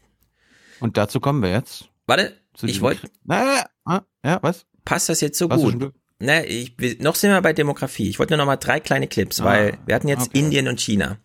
Da wird sozusagen, der wird, also da wächst es noch. Da ist noch richtig, ja, äh, also Afrika vor allem auch, aber es ist vor allem dieses Indien, wo noch richtig. Ja, da, wo Armut herrscht, wachsen. Genau. So, alte Logik. China schrumpft demnächst, geht jetzt los, ja. Also diese fünf Jahre, äh, die man braucht, bis Indien da ist, das ist dann auch, China wächst dann nicht weiter. Sie hören dann wirklich auf, da wachsen dann die Anteile der Rentner und der Versorgungslast sozusagen demografischen. Wie ist das jetzt in Ländern, die das schon überschritten haben? Äh, Japan, ja. Hier ist ein Bericht, da äh, fand ich es super interessant, dass die Pointe einfach nicht gesagt wurde, sondern man hat sich so ausgeruht auf, diese Geschichte ist irgendwie lustig, wir erzählen sie mal. Dass es da allerdings ein bisschen anders zugeht, hat man dann einfach übersehen. Also wir fangen mal an. Ingo Info informiert uns hier mal über Japan. So unterschiedlich unsere Kulturen sind, Japan und Deutschland haben ein gleiches Problem. Alle wollen in die Stadt. Metropolen wie Tokio platzen aus allen Nähten. Wohnungen sind rar und wenn es welche gibt, dann nur für astronomische Summen. Draußen in der Provinz, auf dem Land, purzeln derweil die Preise. Wer also die Nase voll hat von bunten Leuchtreklamen, der Hektik, dem Lärm und dem Gedränge in der Menschenmenge, der kann in Japan für sehr kleines Geld ein Häuschen im Grün beziehen. Für sehr kleines. Für sehr kleines. Na dann sind wir doch mal Die, die gespannt. Münzen, die Münzen sind so klein, dass sie das gar nicht mehr in ihrer Tasche wiedererfinden. Ja, wir machen Oh, gleich einen. Quiz draus. Wir hören mal den Bericht rein und dann stelle ich dir einen Quiz. Aber wir, machen, wir hören erst in den Bericht rein und dann hören wir das Quiz. Wir sind auf dem Weg zu einem seiner Kunden. Ja, einem seiner, die sind ja mit einem Makler unterwegs, der halt Häuser auf dem Land verkauft. Familie Matskubo. Der Ort ist so abgelegen, sogar unser Navi ist verwirrt. Achteinhalb Millionen Häuser stehen im ländlichen Japan leer. Die Besitzer sterben, die Erben wollen in die Stadt. Die Matsukobos mit ihren drei Kindern wollen raus aus der Enge der Stadthölle im Speckgürtel von Tokio, zumindest am Wochenende. Bei Süßkartoffelcurry feiern sie mit Freunden ihre neuen vier Wände. Der ausschlaggebende Punkt war der Preis. So, acht Millionen Häuser stehen leer. Also riesiges Angebot. Sie sagt, pff, eigentlich haben wir auch nichts, aber wir wollen gerne mal aufs Land. Und sei es nur jedes dritte Wochenende. Ausschlaggebend war der Preis. Wie hoch ist der Preis von so einem Haus? Was meinst du? Jetzt beginnt wieder die Aufwachen-Quiz-Show. Heute mit Spieler Stefan Nein, nein, nein, nein. Tilo Jung. Tilo Jung. So. Gut. Ähm, umgerechnet in Euro. Umgerechnet in Euro. Warum? Warum kommst du auf einen Euro? Weil das so symbolisch ist. Ich, ich weiß jetzt nicht, wie viel Yen ein Euro ist. Du Ja. hast mich gefragt, der Preis. Hm. 10.000 Euro. 10.000 Euro. Wenn acht Wenn du Millionen Häuser leer stehen auf dem Land. Nein, Ja, der, der Preis ist ein die anderer. Frage- Mhm. Ja, okay. ne? Ja, also der Preis ist ein anderer. Äh, Es ist tatsächlich der niedrigstmögliche. Wir sind nicht besonders wohlhabend, daher fand ich, wenn wir das Haus für einen Yen kaufen und dann Stück für Du kannst mal nachgucken, wie der Umrechnungskurs für einen Yen ist. Stück instand setzen, wäre das wie ein Traum. Kind und Hund stört es nicht, dass das Haus ein bisschen müffelt. Hauptsache Natur. So, wie viel ist ein Yen? Noch nicht mal ein Cent. Genau, 0,8 Cent ungefähr. Es ist nichts. Es ist geschenkt. Es ist rein symbolisch, damit der Unterschrift noch so, ja, irgendwie hier ein Yen und so.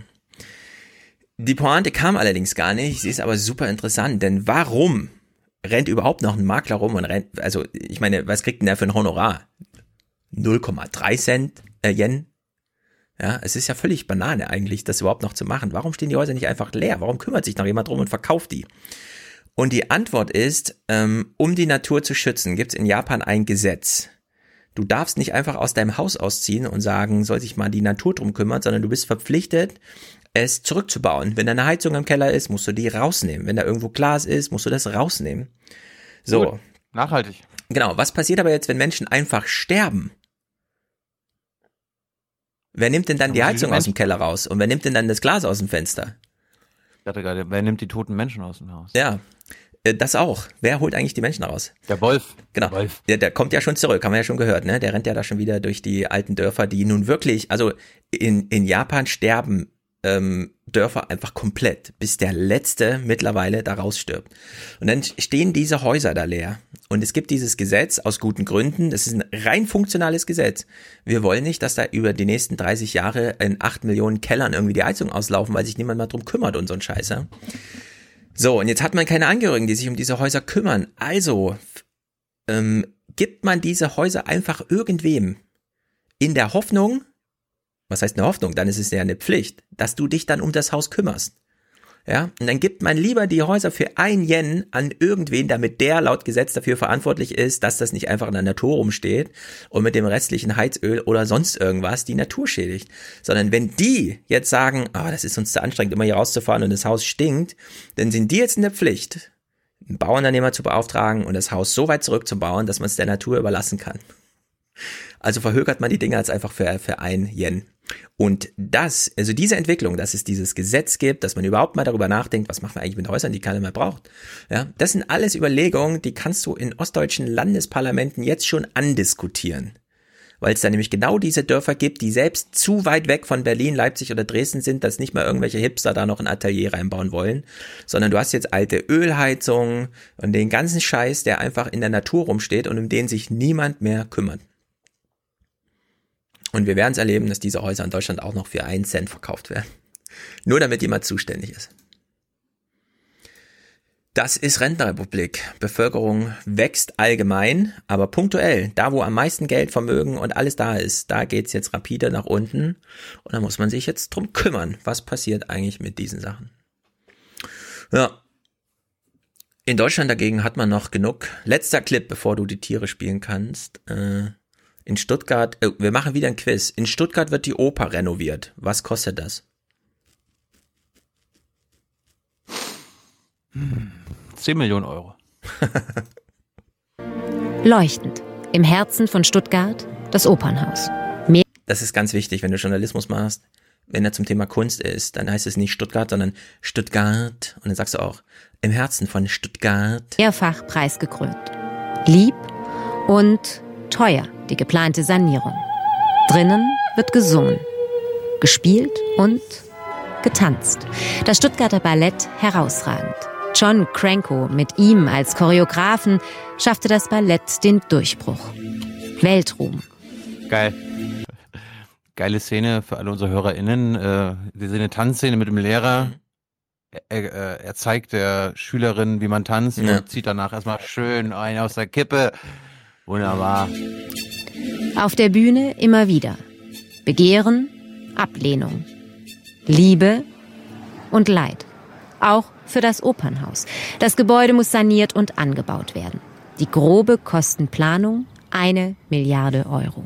Eine Milliarde ist ja irre. Trotzdem sollte man für Kultur und ganz speziell in Stuttgart das auf jeden Fall berücksichtigen und ausgeben in so einem reichen Bundesland. Na, äh, falls ihr, genau, falls ihr den Video nicht guckt, ihr konntet gerade sehen, warum der Schnitt so war, dass man sagt, eine Milliarde Euro und dann kommt sofort eine O-Stimme von der Oma Erna, die sagt, das ist ja irre. weil es quasi in jedem Gesicht bei Tilo eben auch ablesbar war, dass genau das der Gedanke ist, den man da hat. Warte mal, was hat sie gesagt? Renovierung eine Milliarde Euro? Aber ja, also die Opernrenovierung in Stuttgart ist mit eine Milliarde Euro veranschlagt. dafür, dafür muss das Geld auch da sein. Das ist Wahnsinn. Also es ist, äh, ich habe da keine Meinung zu. Von, von mir aus irgendwie, keine Ahnung, Stuttgart ist reich. Aber es ist Äh, einfach Wahnsinn. Kurze Straßenumfrage. Ich wohne am Alex, ich sage nein. In Berlin Ja. ginge Das es nie. kann nicht sein so. Ja. ja, eine Milliarde Euro. Warum nicht? Wenn man es hat. Komm, kommen wir mal zu Lebewesen in Deutschland, äh, deren Bevölkerungsentwicklung äh, noch positiv ist. Und äh, ich wurde kritisiert, auch wieder in Frankfurt vor Ort, äh, dass zu wenig Wolf-Content Hm. passiert. Und liebe Leute, das liegt unter ander- anderem daran, dass die zumindest in TV-Sendungen kaum noch über den Wolf berichten. Ich weiß nicht, liegt es daran, dass er weniger reist? Glaube ich eher nicht. Mhm. Liegt es vielleicht daran, dass er nicht mehr reist als sonst? Glaube ich äh, bisher auch noch nicht. Die Zahlen geben das noch nicht her. Oder liegt, liegt es daran, dass einfach keine Wahlen anstehen? Mhm. Zum Beispiel in Sachsen, Brandenburg, wo die AfD und CDU Hetze oder quasi Ja. Scheiße äh, über äh, Schäfer und Wolf erzählt haben und so das medial ein Thema war. Was sollst du denn da jetzt ist rummobilisieren? Das ist doch Kraftverschwendung. Eben, eben. Trotzdem bin ich mal froh gewesen, die Drehscheibe im ZDF hat, äh, war das gestern oder vorgestern? Gestern einen Beitrag gemacht Mhm. über Schäfer und den Wolf. Und weil wir ja hier ein medienkritischer Podcast sind und euch immer wieder äh, versuchen zu sagen, wie man es nicht macht. Und wir haben ja hier ein paar Journalistinnen, Mhm. die äh, zuhören. Äh, ich habe mal wieder ein Beispiel gefunden, wie man aus dem TV-Handbuch einen Beitrag über Wolf und Schäfer macht. Stefan, das müsstest du mittlerweile auswendig können. Mhm. Wie beginnt ein, ein Beitrag über das Problem mit Wolf? Zeitlupe, krasse Musik, Wald natürlich, ein bisschen abgedunkelt Ja, wer, ja, wer, wer- wer, wer könnte da vorkommen? Welche Person kommt zu Wort? Mit welchen Klagen? Egon mit welchen und der, ach hier, der Schäfer. Mit welchen Der psychischen Problemen? Schäfer. Der Schäfer, oh, hast du schon mal ein zerrissenes Schaf gesehen? Unglaublich, da kann man nicht gut schlafen als Schäfer. Glaube ich. Bingo, bingo. In Niedersachsen geht der Wolf um und sorgt für Aufregung. Seit knapp vier Wochen kommt es am Südrand der Lüneburger Heide immer wieder zu Wolfsattacken auf Weidevieh. Der Schäfer Martin Müller ist verzweifelt. Insgesamt 30 seiner Schafe wurden bereits gerissen. Und das trotz Elektrozaun. Viel ist nicht übrig vom Schaf. Mehr als 30 tote Tiere, sechs Attacken in nicht einmal einem Monat. Schäfer Matthias Müller. Ehrlich gesagt, häufig sieht's auch eklig aus, aber in dem Fall hätte ich gesagt, das kann man ja so eins zu eins ins Museum bringen. Das war ja eine 1A Arbeit von dem Wolf. aus Bargfeld ist sehr frustriert beim Anblick seiner toten Tiere. Die letzten 30 Morgen, da bin ich hierher gefahren und habe immer über Wir, wir haben absolut weiße Knochen gesehen, die lagen doch da schon eine Weile, oder? Der, der schlabbert er das ab bis zum letzten Fleischstückchen an so einem Knochen oder was? Krass. Ja. überlegt. Ist ja äh, nicht, ist ja nicht, Moment, ist ja nicht Mhm. er alleine, sondern meistens zwei, Ein drei. ganzes Rudel, das dann drüber fällt. Na gut. Ja, und spiel, und spiel mal, geh mal fünf Sekunden zurück, du musst den O-Ton ganz hören. In nicht einmal einem Monat. Schäfer Matthias Müller aus Bargfeld ist sehr frustriert beim Anblick seiner toten Tiere. die letzten 30 Morgen, da bin ich hierher gefahren und habe immer überlegt, äh, musste Tote wegräumen oder nicht. Äh, das, glaube ich, kann man psychisch nicht einfach so wegstecken. Nee, in einem Land, in dem 750 Millionen Tiere geschlachtet werden pro Jahr, kann man das echt nicht locker wegstecken, wenn noch ein Schaf dazu kommt, das man dann morgens wegbringen muss. Also, mal wieder beginnt ein TV-Beitrag mit einem Schäfer, der nachts nicht schlafen kann, weil er Angst hat, dass ein Tier in der freien Natur, von einem anderen Tier in der freien Natur Seiner geregelten Arbeit nachgeht. Ja.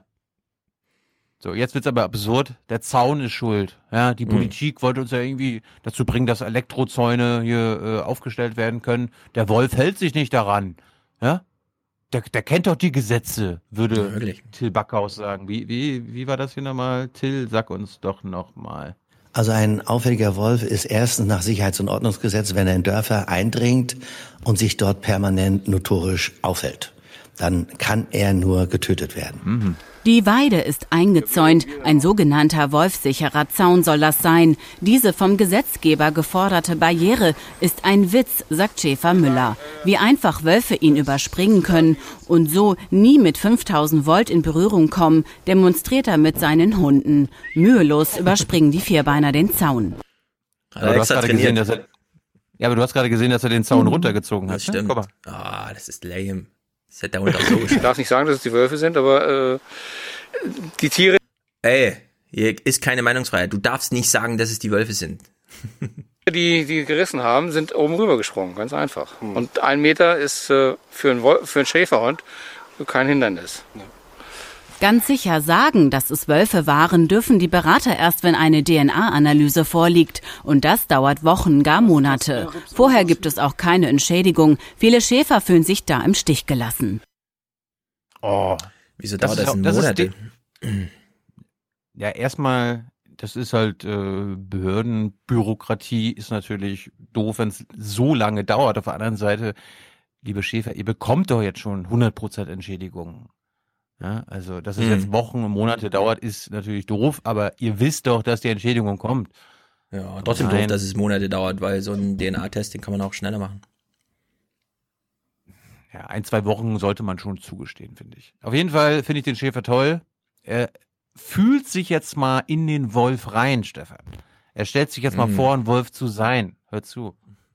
So den Wolf sich frei vermehren lassen, das sieht man jetzt eigentlich, das geht nicht. Eine Populationszuwachs von 30 Prozent, das ist alle drei Jahre die doppelte Anzahl, äh, was ein Wolf jeden Tag frisst. Und ich würde als Wolf auch gerne lieber ein Schaf nehmen, als mich hinter einer Hirschkuh äh, herzumachen. Man müsste die Zäune so hoch machen wie im Zoo, fordert Müller. Dann wären sie wolfsicher.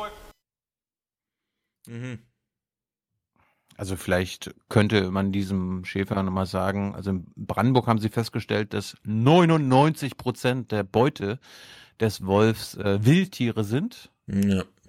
und ein Prozent Schafe. Ja, Schafe rennen üblicherweise nicht durch den Wald. Der Wolf rennt üblicherweise durch den Wald. Es passt also nicht so eins zu eins. Manchmal gibt's, äh, manchmal äh, freut sich der Wolf, dass er, ja, aber es ist, es ist, wie es, wie wir es schon immer gesagt haben. Und ich meine, das war jetzt gerade quasi TV-Handbuch Wolfsbeitrag. Jetzt kommen wir nochmal zum TV-Moderationshandbuch. Wie äh, moderiert man ein Thema zum anderen an? In der Drehscheibe hat man das gelernt. Existenzbedrohend geht's auch im sächsischen Taucher zur Sache. Dort hat ein Einbrecher sein Unwesen getrieben in der Vereinsgaststätte und auf dem Gelände des Fußballclubs. Und die Beute des Täters steht in keinem Verhältnis zum angerichteten Sachschaden. Schießen! Schießen! Ich, hab, ich fordere Mhm. eine Abschussgenehmigung für diesen Dieb. Ja. Was isst man eigentlich in diesem Restaurant so, jetzt, wo man Tiere töten nicht so gut findet? Darf ich raten? Wildschweine. Oh, gleich ein Clip parat, sehr gut. Pass auf. Ne? Also was der Wolf mit dem Schäfer hat, ist ja Mhm. beim, äh, beim TV-Journalismus der Gärtner und die Wildschweine. Achtung. Die Gärten sind sehr alt, die Zäune entsprechend auch. Und die Schweine, die sind groß und stark und haben einen starken Rüssel und können meistens unten mit den Zäunen sich durcharbeiten. Und dann kommen die Tag für Tag wieder. Manche Schweine, die werfen ja jetzt auch schon zweimal im Jahr durch, die, durch das Futter, durch, die, durch das Angebot, können sie ihre Kleinen ernähren. Ne? Und meistens sind ja die Kleinen, die die Schäden machen. Die Großen heben nur die Zäune an und die Kleinen kriegen durch. Die Spur der Schweine. Kann Ja. nicht sein. Du, in China, in China haben die es geschafft, dass die nicht sich vermehren mehr. Und hier in Deutschland können die Schweine sich zweimal mehr Hat man das vermehren. geschafft in China? Also ich meine, Wildschweine Also sind eine echte Plage im Vergleich zum Wolf, denn Sind wir uns völlig einig. da gibt es einfach Millionen und Millionen und vor allem, jetzt habe ich mal Ja, hier wegen äh, gesehen, die können tatsächlich springen. Ja. Brauch, wir Ja, brauchen im Grunde mehr Wolfs- Wölfe, die sich die Wildschweine vorknüpfen. Eben, die Wölfe müssen die Jäger unterstützen, weil die Jäger kriegen das nicht alleine hin. Nee. Und wie absurd das teilweise ist, was die Jäger machen, zeige ich jetzt. Weil äh, in MacPom haben sie sich gedacht, wir machen mal eine Treibjagd. Hier, das kann ja nicht sein so. Mhm. Ja, also dass die Wölfe hier machen können, was sie wollen. wir, wir organisieren mal eine Treibjagd. Jetzt pass mal auf, wie erfolgreich. Damit das bald ein Ende hat, veranstaltet der Jagdverband erstmals eine Treibjagd. Wir als Jäger der Jagdflächen der Stadt Wismar haben eben beschlossen, äh, dass wir unseren Beitrag da auch zu leisten und eben jetzt aufgrund der guten Witterungsbedingungen dieses Jahr, weil wenig Wasser ist, dass wir hier das Schwarzwild versuchen äh, rauszutreiben und so viel wie möglich Stücke dort zu erlegen. Aber die Schwarzkittel sind in einem großen und schwer zugänglichen Schilfgebiet zu Hause, direkt am Rande der Kleingärten. Der Was glaubst du denn? Die gehen jetzt auf Treibjagd den Mhm. ganzen Nachmittag. Wie viele erlegen sie? Ja, wenn du mich so fragst, wahrscheinlich nur fünf statt 500, aber keine Ahnung. Deshalb haben die Jäger extra Schneisen gemäht für ein besseres Schussfeld.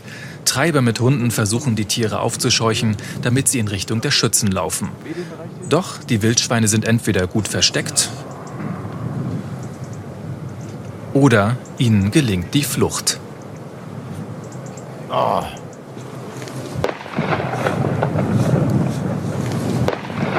Etwa 40 Jäger sind im Einsatz. Das Ergebnis nach vier Stunden Treibjagd, vier Schüsse und nur ein erlegtes Wildschwein.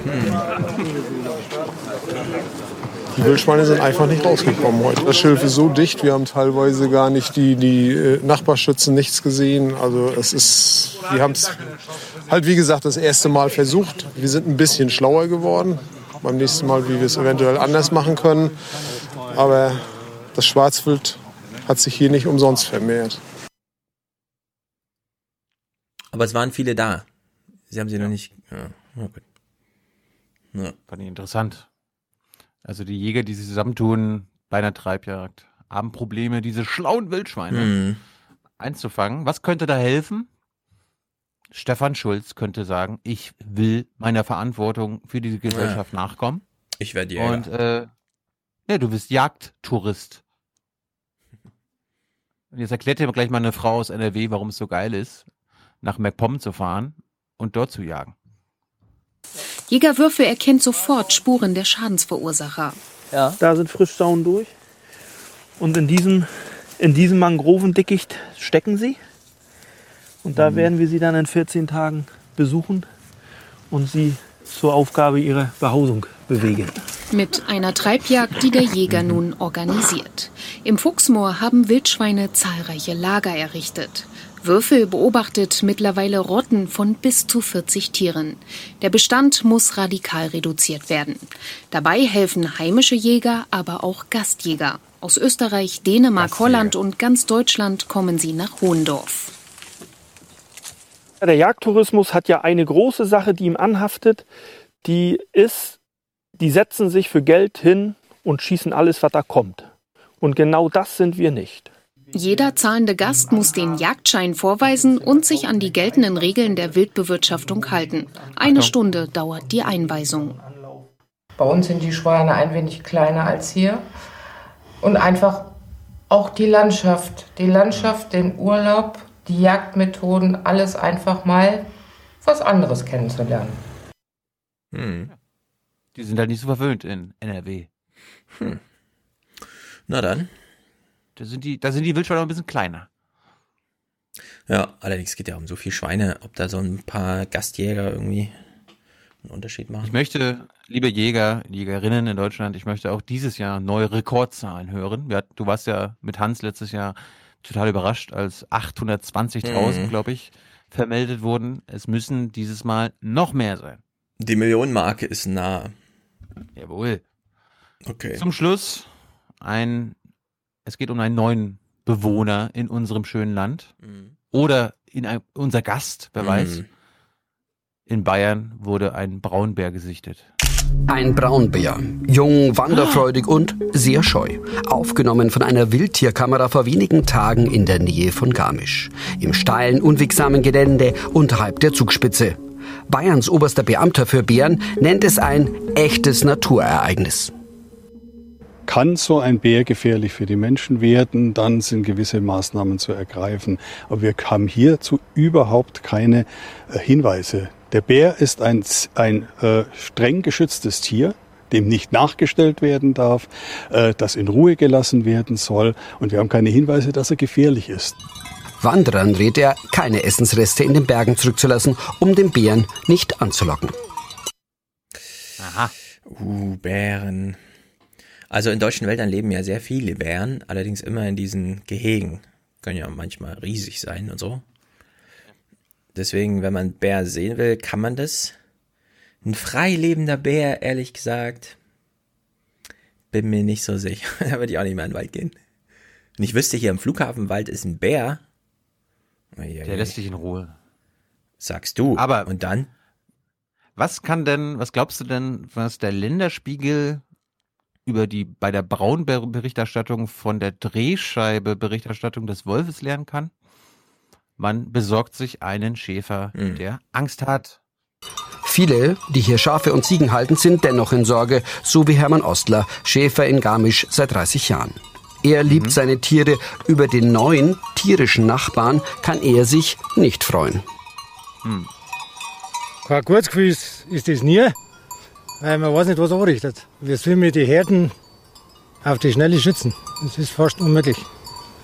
Der Schäfer sagt, mittlerweile sei einfach zu wenig Platz im Voralpengebiet für Menschen, Weide und Wildtiere. Genau. Hm. Sollen die Wildtiere aus der Natur verschwinden? Hm. Naja, gut, von dem Bär bin ich wirklich ein bisschen überrascht. Ja, Muss ich mir erst noch in eine Garmisch- Meinung machen. Ja, äh, du, ich helfe dir jetzt dabei. Mhm.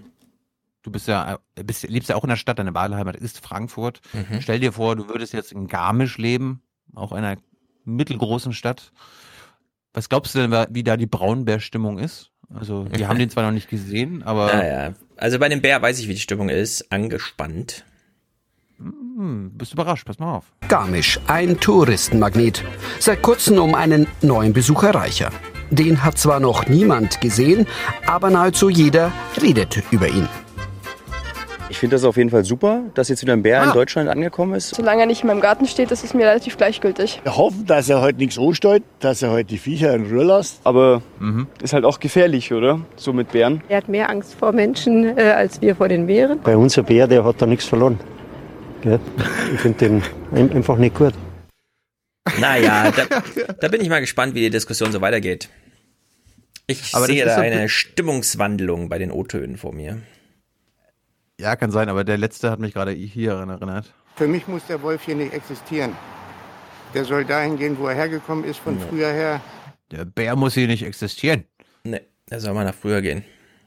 Jetzt gab es Forschungen, die herausgefunden haben, dass der, dieser Braunbär wahrscheinlich über die deutsche grüne Grenze gekommen ist aus Österreich.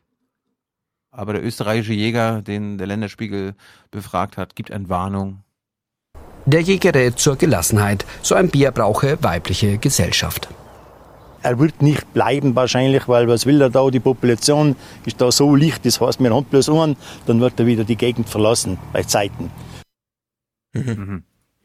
Na dann. So. So. So. Sonst, sonst, sonst warte ich ja immer quasi auf O-Töne der Leute, die sie einfangen. Aber ich glaube, der Redakteur oder der Autor des Beitrags hat sich gedacht, ach scheiße, jetzt hat mir hat keiner diesen, diesen Wortwitz gebracht. Jetzt muss ich ihn halt selber bringen. Und äh, Stefan, es könnte sein, dass du sagst, ha, so heißt die Folge heute. Es sind die letzten warmen Tage im bayerischen Oberland. Bald muss sich der Bär ein Winterquartier suchen, irgendwo hier in den Bergen. Vielleicht war er dann in Bayern nur ein Urlaub. Bär. Nee, nee, nee, nee, nee, nee, nee. abgelehnt. Veto, Veto, Veto. Ich weiß. ist bestimmt auch was anderes auf deiner Liste. Das stimmt. Der Urlaubbär. Oh Gott, oh Gott. Da kann man ja nur noch Tourismus e.V. hinten dranhängen oder so. Ja. Wir kümmern uns um unsere Zufriedenheit bei uns in Tirol. Ja. Mhm. Mhm, mhm, mhm. Gut, äh, Das- apropos Wolf. Suchbild für dich? Suchbild? Wir hören jetzt Barbara Hallwitzer von der CDU. Sie sitzt in ihrem Büro und gibt einen O-Ton ab zum Thema IS-Rückkehrer. Das ignorieren wir, sondern du guckst dich im Büro um und sagst mir Wolfsfreund oder Wolfsfeind. Was war das, die CDU? Erst gestern Egal. kamen in Hannover Vertreter von Sicherheitsbehörden, Vereinen, Jugendämtern und Schulen bei einer Tagung zur Islamismusprävention zusammen. Vernetzung, um sich vorzubereiten und zu diskutieren. Wie gefährlich sind die Rückkehrer? Welche konkreten Taten lassen sich ihnen nachweisen? Denn häufig ist die Beweislage schwierig.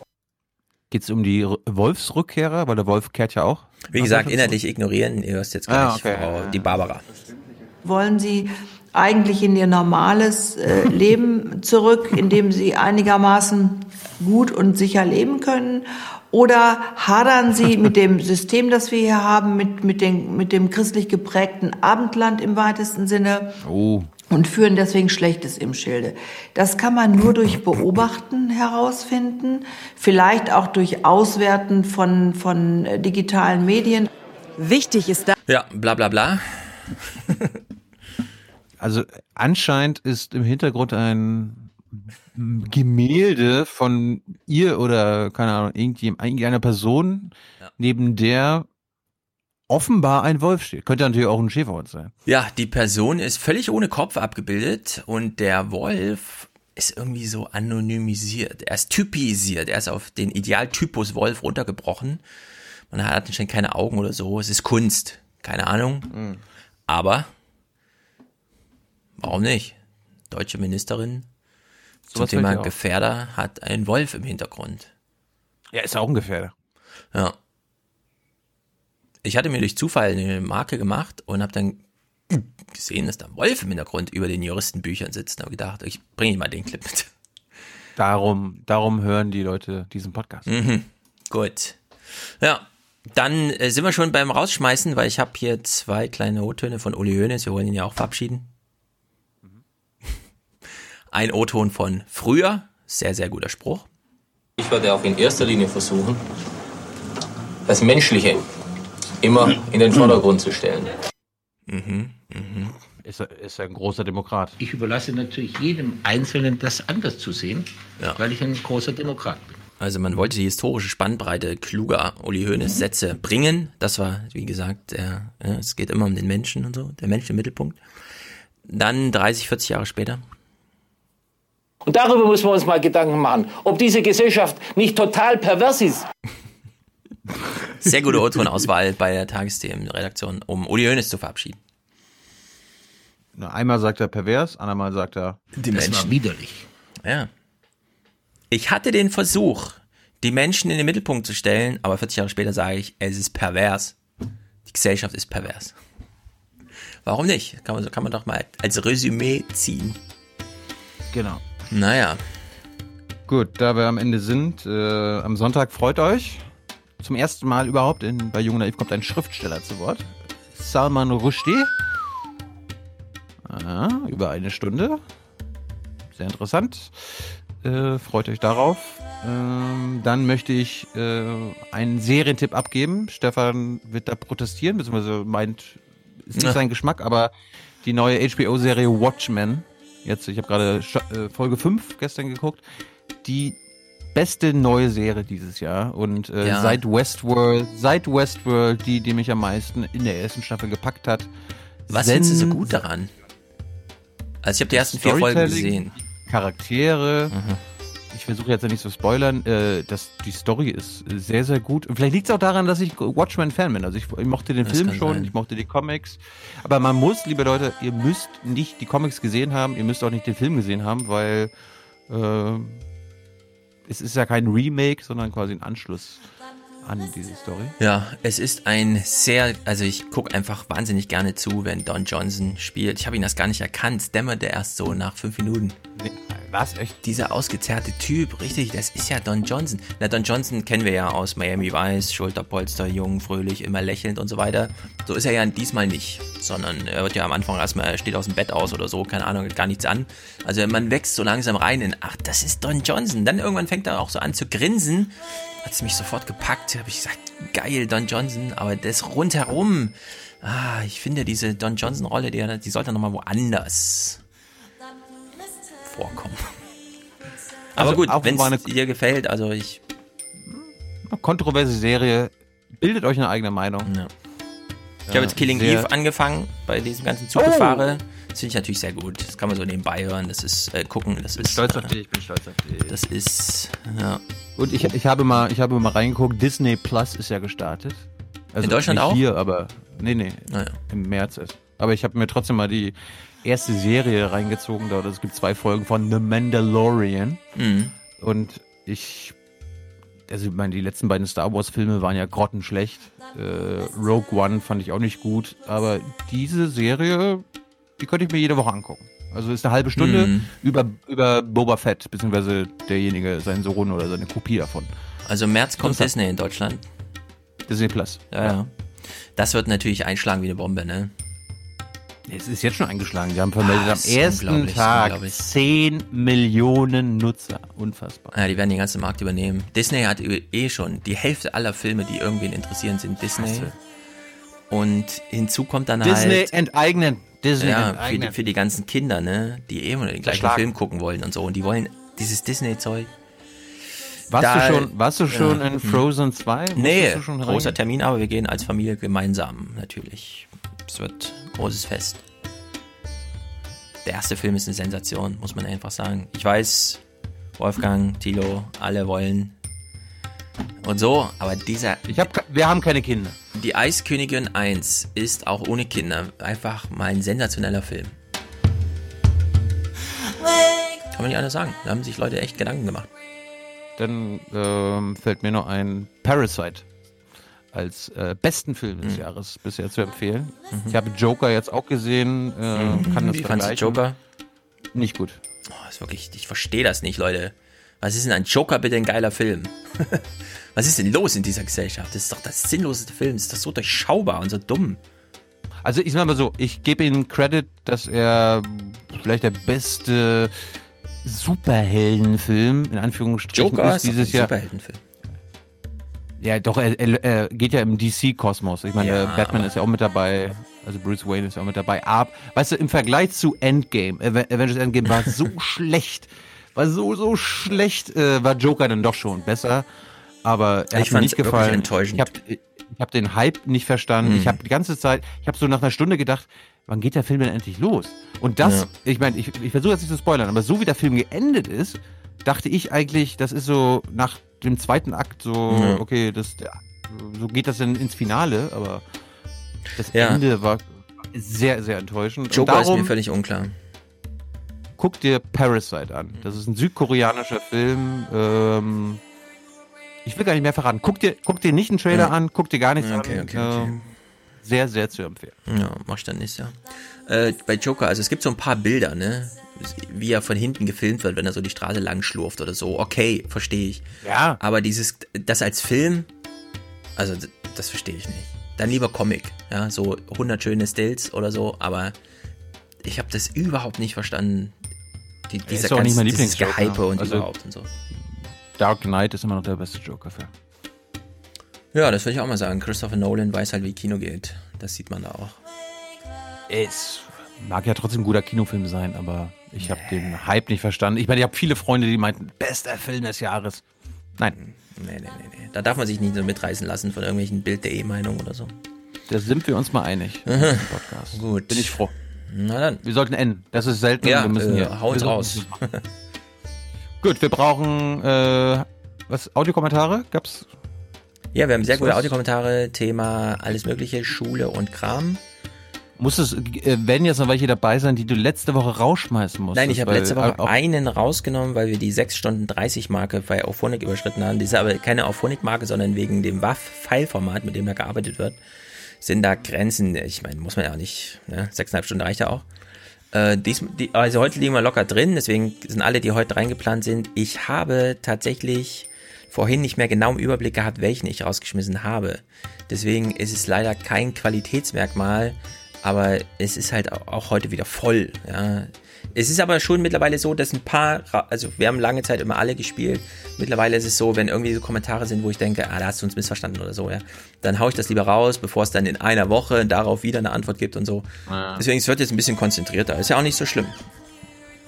Aufruf an weibliche Stimmen, das werdet ihr auch heute wieder vernehmen. Ähm, das, also die Qualität ist im Durchschnitt bei weiblichen Kommentaren höher, da wir sehr viel mehr männlichere bekommen.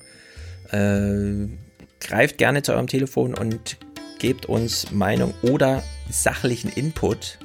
Ja, das äh, ist äh, gerade bei weiblichen Stimmen nicht ganz unwichtig, da auch mal zuzuhören. Hier habt ihr die Chance. Es sind 70.000 Leute, die hier zuhören. Ihr könnt es anonym machen, wie auch immer. Ja. ja. Hm. Gut. Ähm, irgendwas noch? Nee. Ja, dann war's das. Wir brauchen für Folge 412 ein Intro-Intro. Ich habe jetzt alle, die bisherigen, die letzten Wochen aufgelaufen ist, äh, sind durch. Äh, das von heute war von, das wollte ich noch sagen, nicht, dass ich es vergesse, von, was ist das bei dir? Tawaki. Tawaki. Tawaki ja. hat das hat das Intro-Intro gemacht und wir brauchen für 412 noch ein Intro-Intro. Vielleicht mal wieder von einer Frau oder von Frauen. Mhm. Denkt euch was aus. 412 mhm. bis Montag bitte. Gut, dann war's das. Schöne Woche. Wir brauchen noch Unterstützung ab dem ersten Euro. Ihr könnt Produzenten oder Produzentinnen werden ab 42 Euro oder sogar PräsentatorInnen ab 250 Euro. Das, danke dafür. Alles andere ist verlinkt, also unsere Auftritte die letzten Tage. Viel Spaß. Bye bye. Herzlichen Dank und Ihnen und Ihren Zuschauerinnen und Zuschauern einen schönen Abend. Herzlichen Dank und äh, Deutschland alles Gute. So viel heute von uns. Ihnen noch einen schönen Abend bei uns im Ersten. Selbstverständlich werden Sie die Tagesschau und die Tagesthemen auf dem Laufenden halten. Machen Sie es gut. Wer hat Angst vor dem bösen Wolf? So hart wie es klingt, so niedlich wie der Wolf aussieht, so schön wie der ist, aber müssen getötet werden. Man gibt uns nicht eine Chance, diese Wolfsinvasion abzuwehren. Es ist schön, dass der Wolf zurück ist. Das ist mit Sicherheit schön, hier wieder so ein Wildtier zu haben. Wenn der Wolf auch wüsste, ähm, dass er wild ist, er sollte, wenn er im Wald bleibt, ist gar kein Problem. And if solutions within this system are so impossible to find, then maybe we should change the system itself. So viel erstmal von mir, weil ich bin ja noch fix und fertig und es ist auch lang genug. Ja? Ihr Lieben, das war's von mir. Herzlichen Gruß und einen dicken Knutscher. Das kann nicht sein so. Ich bin unter Hitler geboren und drei Jahre aufgewachsen. Dann kam Stalin, ich kenne alles. Und jetzt, und jetzt kriegt man eine grüne Idiotendiktatur oder was? Nee, ich kann nicht, ja, ich kann nicht meckern. Bin zufrieden. Mir geht's gut. Wir sind die Guten. Tschüss zusammen. Tschüss. Wiedersehen. Ciao, vielen Dank. Dir sagen wir Danke, dass du. Bitte. Ganz kurz, Gerne. weil wir haben eh nicht mehr so. Weil, weil Rezo gesagt hat, er will scharfe Fragen kriegen und ich finde, er ist zu gut weggekommen bisher. Also, ähm, ja, hau find, raus. Ganz ja. Ähm, Dieses Video ist von vielen hier, auch in der Bundespressekonferenz von Journalisten, ausgesprochen kritisch gesehen worden. Wir haben das auch bei uns in der Redaktion total kritisch diskutiert und äh, auch ich hatte ähm, einen kritischen Blick drauf. Und ich spitze das mal zu. Das, was du gemacht hast, war eine Polemik. Das war zwar, wie lang war es, eine Stunde oder sowas, knapp, äh, war sehr lang, total faktengesättigt, aber es war total einseitig polemisch. Die Überschrift war Zerstörung der CDU. Manche haben mir dann danach erklärt, naja, Zerstörung in der YouTuber-Sprache ist nicht unbedingt das Konrad-Adenauer-Haus abfackeln. Aber ähm, es war schon was dran. Das hatte die Intention, eine politische Partei niederzumachen, sage ich jetzt mal. Und was mich dabei erschrocken hat, ist am Ende der Erfolg von polemischer Rede im Netz. Und mich hat das erinnert daran, was ähm, ich, ich lese gerade ein Buch über die Geschichte des Talkradios in Amerika. Das Talkradio in Amerika, das die politische Landschaft in Amerika kaputt gemacht hat. Wenn man wissen will, wie es zu Trump gekommen ist, spielt Talkradio und zwar erzkonservatives, reaktionäres Talkradio eine Rolle, weil da Leute entdeckt haben, dass sie mit polemischer, zugespitzter politischer Rede im Radiomarkt super erfolgreich sein können. Sowohl politisch, weil sie eine Partei ausgehöhlt und verändert haben, die Republikaner in Amerika, als auch kommerziell. Und äh, ich frage mich, ob äh, da nicht was angelegt ist, bei aller Sympathie für, für dich, wo wir uns kennengelernt haben. Rezo war hier und wir haben uns zwar, hat hier die Bundespressekonferenz angeschaut, also, aber diese Tendenz, ähm, dass da eine Form, eine erfolgreiche Form der Rede, der Polemik, der Zuspitzung kommt, die auch was wirklich Zerstörerisches haben kann. Der war nicht polemisch. Das ist Ihre Entwicklung. Ja, ich weiß. Wir haben, er auch, hat er ja auch. Ja, es wird hier gerade. Nicht polemisch. Ja. Du hast eine klare Ansage gemacht und das hingegen die CDU. Was ist denn daran schlimm? Ja, das hast du jetzt wahrscheinlich nicht gehört. Nicht, wer gerade im Raum spricht, aber das, die, die Frau, die gerade spricht, kann ich nicht hören. Wenn ja, ich, ich übersetze es dir kurz. Da war ist eine Dame, die hat gesagt, das war nicht polemisch. Ähm, da, du hättest halt die CDU scharf kritisiert. So, ich habe jetzt meine Kritik sozusagen oder eine Kritik, die hier im, im Raum irgendwie steht, glaube ich, die habe ich jetzt, weil du gesagt hast, gib mir was drauf, habe ich die jetzt auch zugespitzt ja, formuliert. Awesome. Ich, ich freue mich extrem gerade über die Frage. Soll ich antworten? Bitte. Okay, also erstmal, erstmal vielen Dank. Das sind immer die besten Fragen. Das sind die spaßigen. Das sind die, die Bock machen. Also erstmal, äh, da, du, du, du spekulierst viel in deiner Frage. Du sagst zum Beispiel, dass ich die Intention gehabt hätte, eine Partei niederzumachen. Ne? Also dieses Wort mit dem Zerstören oder so. Äh, aber ich wollte eine Partei weder niedermachen, noch wollte ich irgendeine Partei zerstören. Und das wüsstest du, wenn du das Video aufmerksam geguckt hättest, weil ich glaube, in der ersten Minute sage ich das. Sage ich, ey, mir geht es hier nicht darum, eine Partei zu zerstören. Ich zerstöre hier gar nichts aktiv, sondern ich wollte nur darüber reden, dass ich den Eindruck habe, dass diese Partei sich selbst zerstört. Insofern ist da die Spekulation von, von, von, von deiner Seite aus schon falsch und du hättest selber drauf kommen können. Das ist der erste. Hey, shoote und ich shoote zurück. Aber es ist ja alles friedlich. Äh, das, warte, es war eine sehr lange Frage. Was war jetzt nochmal das Ding? Ach so, das, das also ich glaube, er wollte wissen, was das eigentlich für Konsequenzen hat, demokratietheoretisch.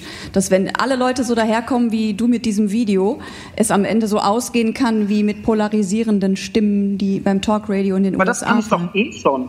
Also das Ding ist, also zu, zu glauben, dass das jetzt was Neues sei, dass Leute, also erstmal, erstmal würde ich, würde ich sagen, dass das überhaupt nicht, dass das krass gut, also ich, ich finde nicht, dass das einseitig war, was ich gemacht habe, weil die Argumente, die ich geführt habe, habe ich ganz klar durchgezogen. Also zum, zum, zum Beispiel gab es ja Leute in der Presse, die dann gesagt haben, vereinzelt so, ja, in den, ich zeige irgendwie, dass in den letzten äh, zig Jahren, wo, wo diese, diese, diese Re Re Regierungsparteien primär an der Macht waren, bestimmte Entwicklungen nicht gut waren, zum Beispiel irgendwie, dass, mit, erst, dass mittlerweile das Vermögen eher in erster Linie durch Erbe kommt und nicht durch, durch, eine Leistung, die man selber macht. Und ich sage, ey, da ist eine Entwicklung in den letzten Jahrzehnten, das hätten sie ja abbremsen können, wenn sie es gewollt hätten oder verändern können, wenn, wenn sie es gewollt hätten, haben sie offensichtlich nicht. Und dann gibt es Leute, die aus der Presse kommen und sagen, ja, aber warum zeigst du den Graph denn nicht bis 1910, weil da war das auch hoch. Das ist nicht vollständig. Und das ist ein Irrglaube. Mein Argument habe ich vollständig geführt. In der, in, in der Mathematik, da wo ich herkomme,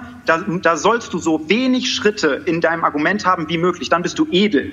Nimm alles, was du brauchst, um das Argument zu führen und nicht mehr. Das ist der, der Background, aus dem ich komme. Und der Irrglaube, der dann bei der Presse natürlich kommt, ist, ja, er hat sehr, er hat nicht noch die Seite gesagt, ja, aber die brauchte ich fürs Argument nicht. Und es verändert an meinem scheiß Argument auch nichts, wenn ich noch, wenn ich noch 1910 mit reinnehme, weil das hat an meinem Argument gar nichts zu, also hat damit gar nichts am Hut. Das heißt, das macht es nicht besser, das macht es nicht schlechter. Ich hätte nichts anführen müssen, was was das Argument in irgendeiner Weise abgeschwächt hätte. Hätte es das Argument abgeschwächt, dann hätte ich es anführen müssen, hat es aber nicht. Das heißt, Vollständigkeit heißt nicht einfach mehr zu erzählen.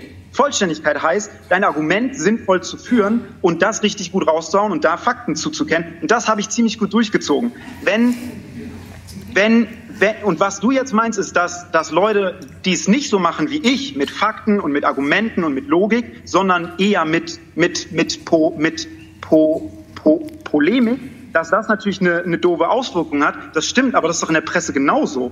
Das ist doch, das ist doch seit zig Jahren in der Presse gibt es Leute, die mit, mit, mit, mit Bullshit, mit teilweise Lügen, äh, die mit auch, Wir müssen auch noch mal ins Fakten drehen und so einfach eine schlechte Auswirkung auf die Gesellschaft haben. Teilweise Zeitungen, die am meisten gekauft werden, das wissen wir alle. Insofern, das ist keine neue Entwicklung, dass es eine scheiß Auswirkung hat, wenn Leute die Range haben, die nicht sinnvoll nutzen. Ich habe sie sinnvoll genutzt. Ja, ich finde nur eins, eins ist. Ein Satz, weil du gesagt hast, das war nicht einseitig. Ich als Journalist, der Standards, der journalistische Standards, wie wir sie in verschiedenen Medien haben, würde sagen, das war einseitig. Das darf einseitig sein. Man kann einseitig kommunizieren. Aber ähm, wir würden das nicht machen. Wir machen Kommentare, die sind scharf, aber wir machen nicht eine Stunde einseitige, ähm, eine einseitige ähm, harte und ich würde sagen polemische Rede. Es war einseitig, nach unseren Standards jedenfalls. Ja, das kann ich total verstehen. Und ich bin in Logik aus, aus, aus, ausgebildet worden. Und nach Logik ist es nicht einseitig gewesen, was ich da gemacht habe, sondern einfach ein Argument sinnvoll geführt und gut dann mit Fakten ge, ge, gebackt so. So, aber, aber da kommen wir einfach aus zwei verschiedenen äh, Ecken, glaube ich. Ich, Genau. glaub, das ist, ich habe das gemerkt im letzten halben Jahr, dass Leute, die aus der Presse kommen, äh, dieses, dieses, Voll, dieses Vollständigkeitsding ganz anders empfinden als Leute, die aus der Logik kommen. Das war ist nicht böse gemeint. Obwohl wir logisch denken können wir auch, glaube ich. Nein, ich sage nicht, dass ich kann auch journalistisch denken, aber ihr seid in Journalismus ausgebildet und ich in Logik. Ey, ich habe ich hab bestimmt vier, fünf Veranstaltungen nur über Logik gehört und die alle mit 1-0 gemacht. Also ich, bin darin besser ausgebildet als ihr. Das ist leider so.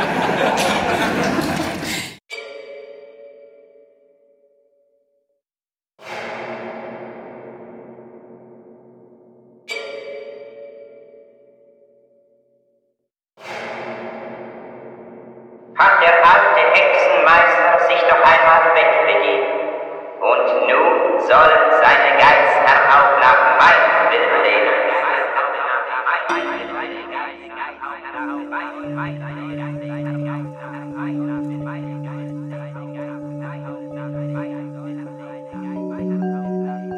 Sal. Sal. Manche Strecke, dass zum Zwecke Wasser fließe. Und mit reichem, vollen Schwalle zu dem Bade sich ergieße.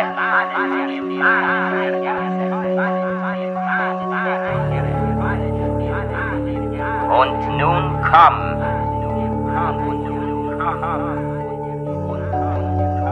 Walle,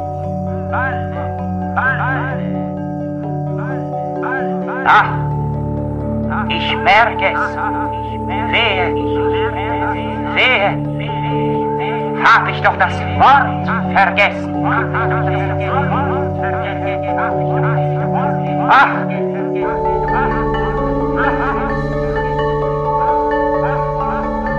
helft mir! Ach! Ihr hohen Mächte!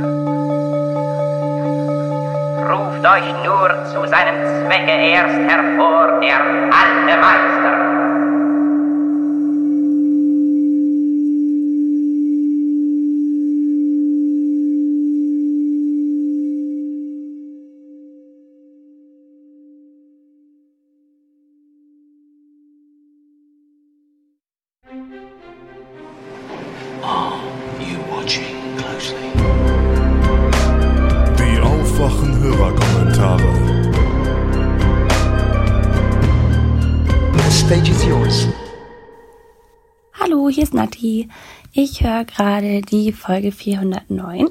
Da geht es um den Ärztemangel auf dem Land. Ähm, ich bin zwar keine Ärztin, sondern Psychologin, aber arbeite am Uniklinikum in Hamburg ähm, in der Forschung und äh, genau, da wird auch viel Versorgungsforschung betrieben und ich habe mal einen Blick in die ähm, Literatur geworfen zu dem Thema. Ähm, einmal nochmal ganz kurz zum Problem wollte ich sagen, dass der demografische Wandel ja nicht nur das Problem bereitet, dass viele Hausärztinnen in Rente gehen werden, sondern auch, dass ältere Menschen in der Regel äh, mehr medizinische Versorgung brauchen. Das heißt, das Problem der immer älter werdenden äh, Bevölkerung schlägt sich äh, da auf beiden Seiten in der Versorgung nieder. Ähm, genau, die Frage war ja aber auch, was eigentlich Anreize sein könnten, sich auf dem Land niederzulassen. Und wenn man hier so in die Forschungsliteratur guckt, dann gibt es da sowohl monetäre als auch nicht monetäre Anreize. Nicht monetäre Anreize wäre sowas wie Rahmenbedingungen für die Familie, also berufliche Möglichkeiten für den Lebenspartner oder Betreuungs- und Schulangebote für die Kinder, ähm, aber auch so Sachen wie die Zahl der Bereitschaftsdienste ähm, und die Lebensqualität im Umfeld. Wobei da Studien auch gezeigt haben, dass die nicht beruflichen Anreize irgendwie eher eine untergeordnete Rolle spielen im Vergleich zu den beruflichen Aspekten.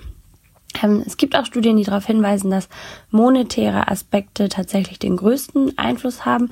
Und hier gibt es, das fand ich ganz interessant, einen Geschlechtseffekt. Also Männer lassen sich eher als Frauen von monetären Anreizen locken. Für Frauen sind so Aspekte wie die Vereinbarkeit von Beruf und Familie entscheidender. Mhm. Genau, Stefan hat ja in den Raum gestellt, ob es nicht einfach möglich wäre, Ärztinnen und Ärzten, äh, die sich auf dem Land niederlassen, mehr zu bezahlen.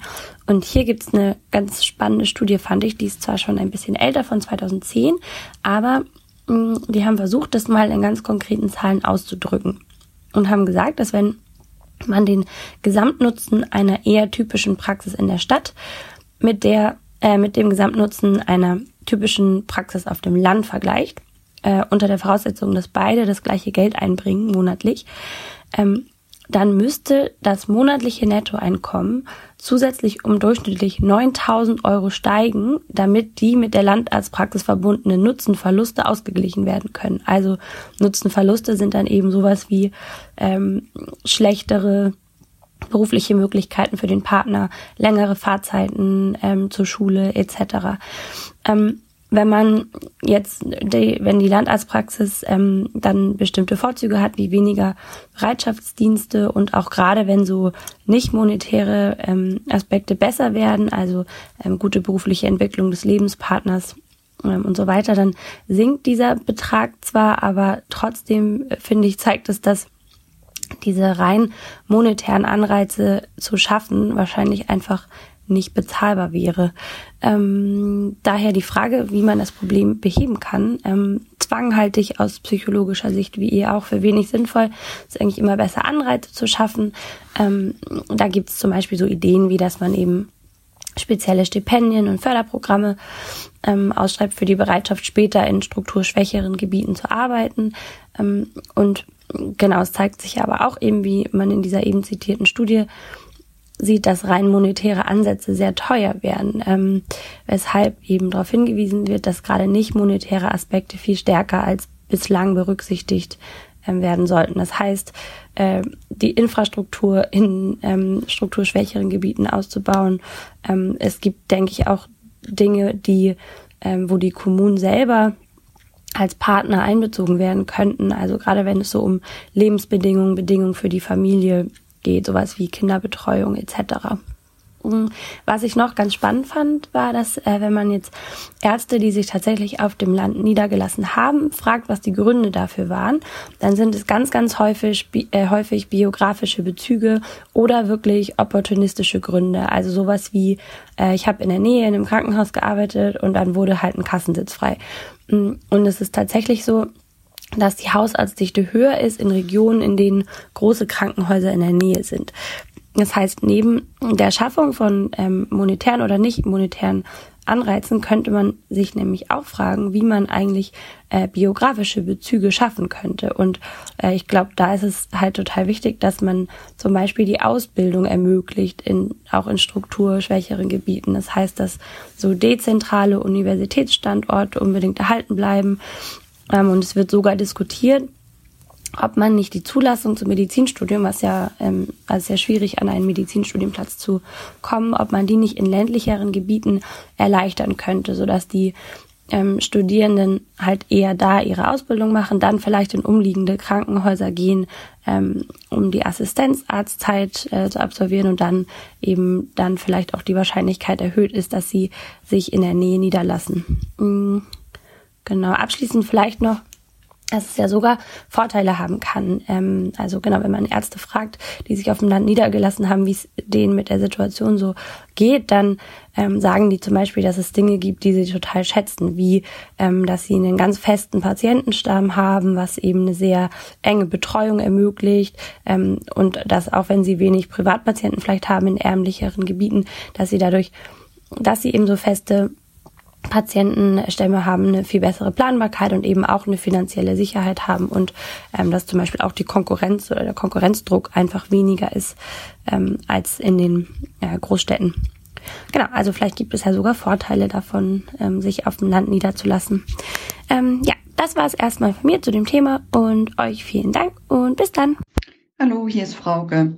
In der Folge 409 kam kurz mal die Heiligsprechung von Greta als Thema hoch.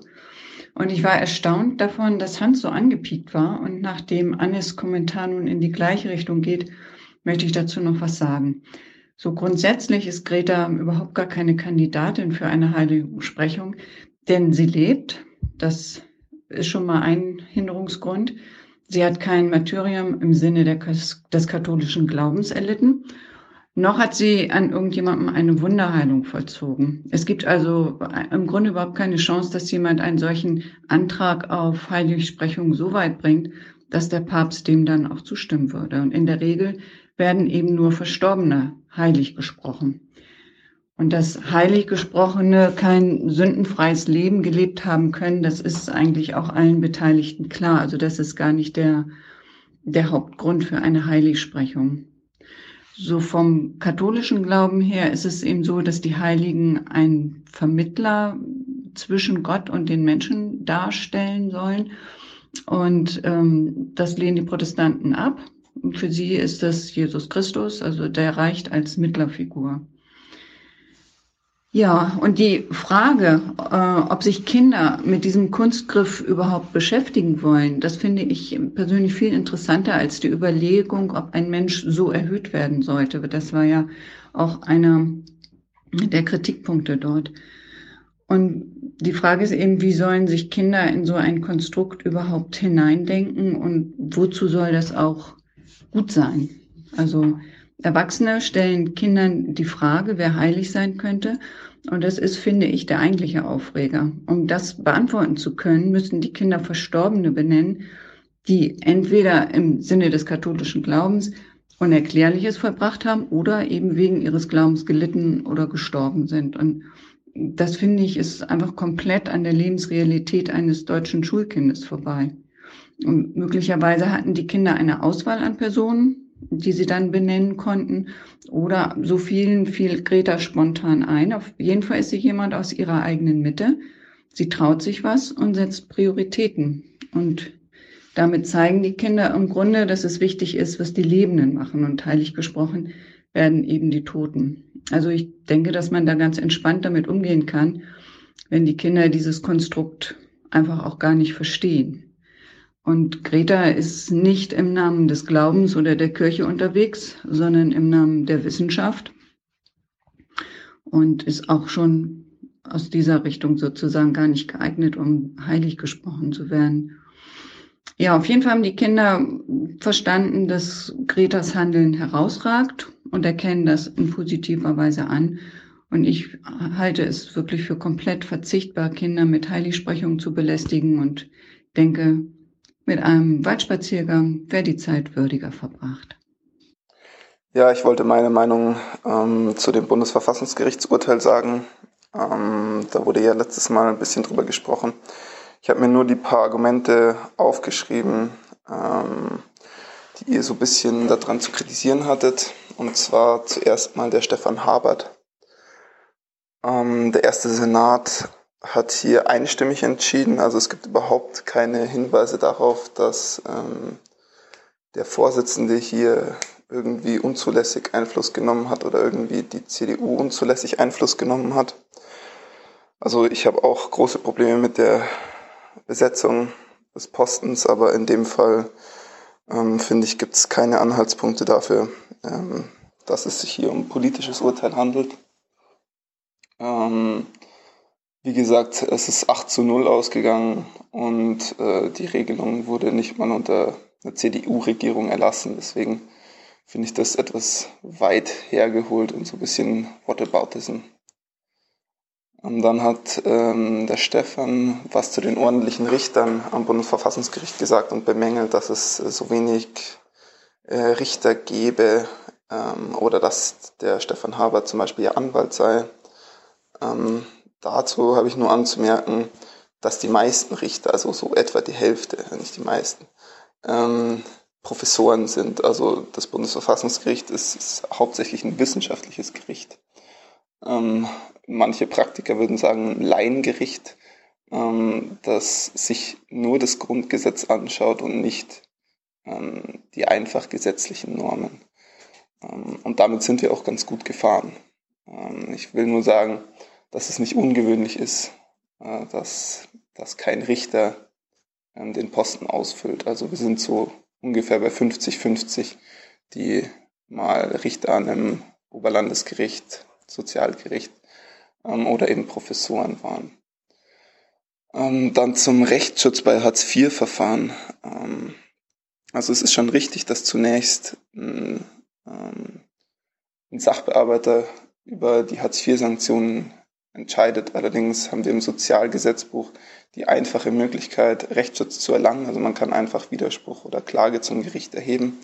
Und dort gilt dann der Amtsermittlungsgrundsatz. Das heißt, ich brauche nicht mal ähm, einen Anwalt, der das alles für mich aufschreibt, sondern das Gericht macht die ganze Arbeit für dich.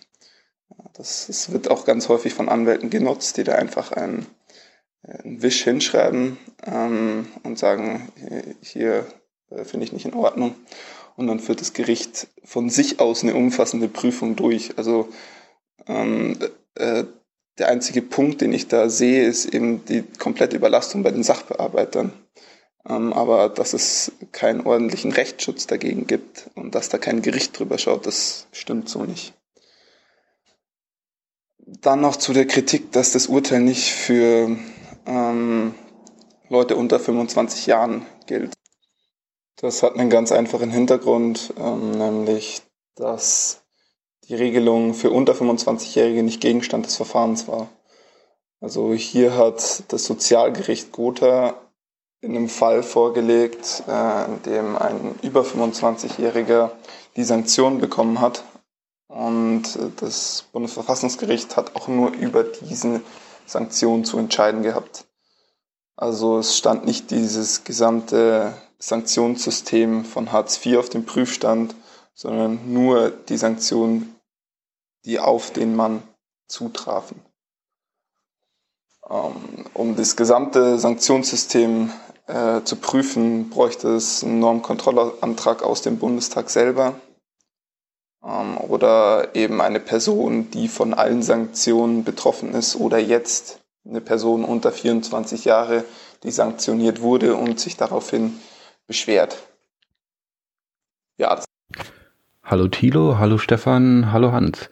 Hier ist der Bernd aus Berlin und ich wollte kurz was zu Aufwachen 410 zum Thema Elektroautos und Ladesäulen sagen.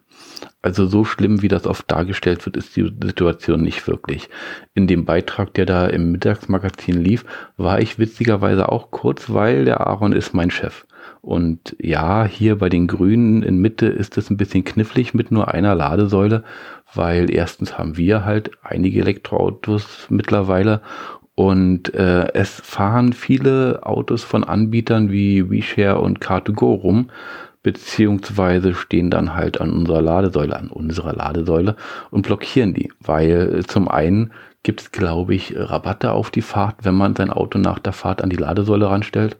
Und zum anderen braucht man sich dann halt keinen Parkplatz zu suchen in Mitte äh, und gegebenenfalls dann vielleicht noch irgendwelche Gebühren zu bezahlen.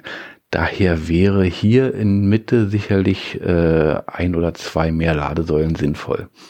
Allerdings, und das ist ganz interessant, hatte ich in dem Beitrag ähm, beim Interview mit dem Kamerateam auch gesagt, dass ich zum Beispiel normalerweise nicht an dieser Ladesäule lade, sondern zu Kaufland fahre. Also ich hatte gesagt Supermarkt, weil da gibt's Schnelllader und ähm, wenn man da einkaufen geht, 15 Minuten einkaufen, danach ist das Auto wieder voll. Das ist wirklich sehr, sehr problemlos. Wurde aber nicht gesendet, da war wohl kein Platz. Ansonsten denke ich, die erste Zielgruppe für E-Autos sind neben Firmen, die eigene Ladesäulen haben, sicherlich Personen, die im Speckgürtel wohnen. Also hier im Speckgürtel von Berlin, oder auch im äh, Gürtel um andere Großstädte drumherum, weil es immerhin fast 16 Millionen Einfamilienhäuser in Deutschland gibt. Und davon dürften die meisten sicherlich ein Carport oder eine Garage haben und die kann man ziemlich günstig mit einer Wallbox ausstatten und dann braucht man halt nie wieder zur Tankstelle zu fahren. Dann tankt man einfach seinen Strom zu Hause und muss sich da keinen Kopf drum machen. Und wenn von diesen 16 Millionen nur fünf Prozent in den nächsten Jahren auf ein E-Auto umsteigen würden, dann sind auf jeden Fall die Auftragsbücher von VW, Tesla und allen anderen erstmal voll. So viel könnten gar nicht produziert werden. VW will nächstes Jahr zum Beispiel 100.000 äh, ID3 produzieren, Tesla vielleicht auch nochmal 100.000 und da ist nicht viel. Das heißt, äh, bis dann der komplette Umstieg ist, das heißt, dass alle Leute elektrisch fahren, das wird noch Jahrzehnte dauern. Ich gehe zwar davon aus, dass sich das auf jeden Fall lohnen wird, auf ein Elektroauto umzusteigen. So in ungefähr, ich schätze mal, zehn Jahren dürften die, die Autos günstiger sein als Verbrenner, aber die müssen halt auch erstmal produziert werden. Und so lange ist der Betrieb eines alten Autos sicherlich immer noch umweltfreundlicher, als das Auto zu verschrotten oder wegzuschmeißen. Ja, das meine zwei Cent zu der Folge und äh, das war's erstmal und jetzt freue ich mich auf die nächste Folge. Adios. Hallo, liebes Aufwachen-Podcast-Team. Ich wollte ganz kurz etwas zu den E-Ladestationen sagen. Und zwar schreibe ich gerade meine Masterarbeit über Mobilität und Teilhabe in der Verkehrswende. Überwiegend geht es da um die Menschen mit körperlichen Behinderungen und ja, inwiefern sie berücksichtigt werden. Und ähm, naja, E-Ladestationen sollen ganz viele gebaut werden, in etwa eine Million, hat Olaf Scholz gefordert. Und ähm, dieses, dieses Pensum wurde in manchen ähm, Landkreisen bereits er erreicht, das dafür nötig wäre. Hier im Kreis Segeberg ist das der Fall. Ich habe vor meiner Haustür äh, E-Ladestationen. Ich finde das total cool. Das Problem ist, dass die eben nicht barrierefrei sind. Und äh, ich habe hier im Umweltschutzamt ähm, eine offizielle Anfrage gestellt und es hat sich, ähm, ja, es hat sich gezeigt, tatsächlich ähm, ist meine Annahme richtig gewesen. Es wurde komplett vernachlässigt oder eher gesagt vergessen, dass die ähm, Ladestationen barrierefrei gebaut werden.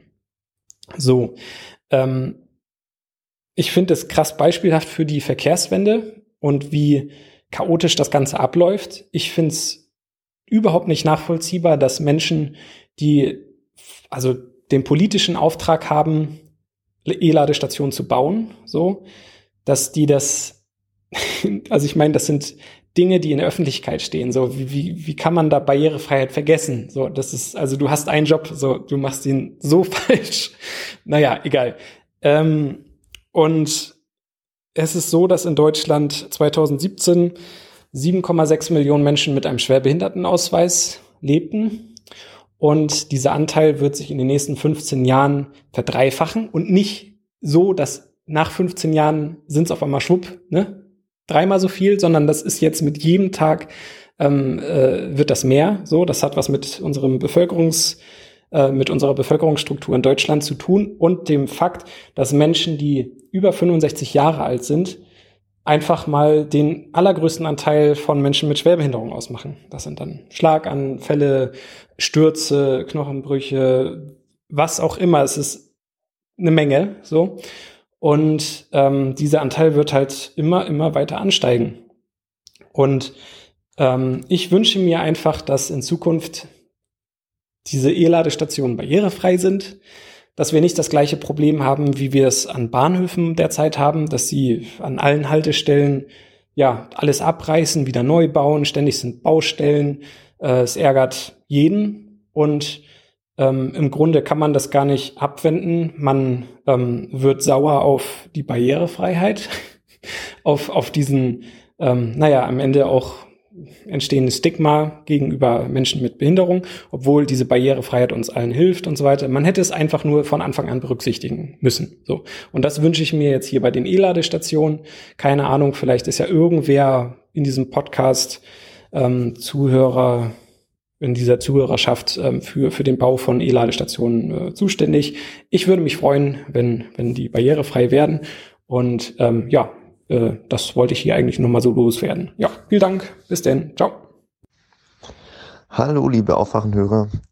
Mein Name ist Tim und ich habe mich am Freitag bei einer Veranstaltung der Bundesbank mit äh, Thilo über eine Idee unterhalten. Und er hat mich jetzt gebeten, sie mal als Audiokommentar an euch zu schicken. Äh, es geht um Folgendes. Ich habe mir überlegt, ob man das Format von Jung und Naiv nicht ausweiten könnte und auch Lokalpolitiker und Politikerinnen interviewen kann. Und ähm, da Tilo das wahrscheinlich nicht leisten kann, äh, müssen sich halt in ganz Deutschland motivierte junge Leute finden, die Lust auf so ein Projekt hätten. Also junge Menschen, die Interesse an politischen Entscheidungen, Personen auf kommunaler Ebene haben und äh, ja der Lokalpolitik zu mehr Aufmerksamkeit verhelfen wollen. Weil ähm, ich glaube nämlich, dass selbst viele politisch ziemlich interessierte Leute äh, leider kaum Ahnung von Lokalpolitik haben. Ich selbst bin da, glaube ich, das beste Beispiel.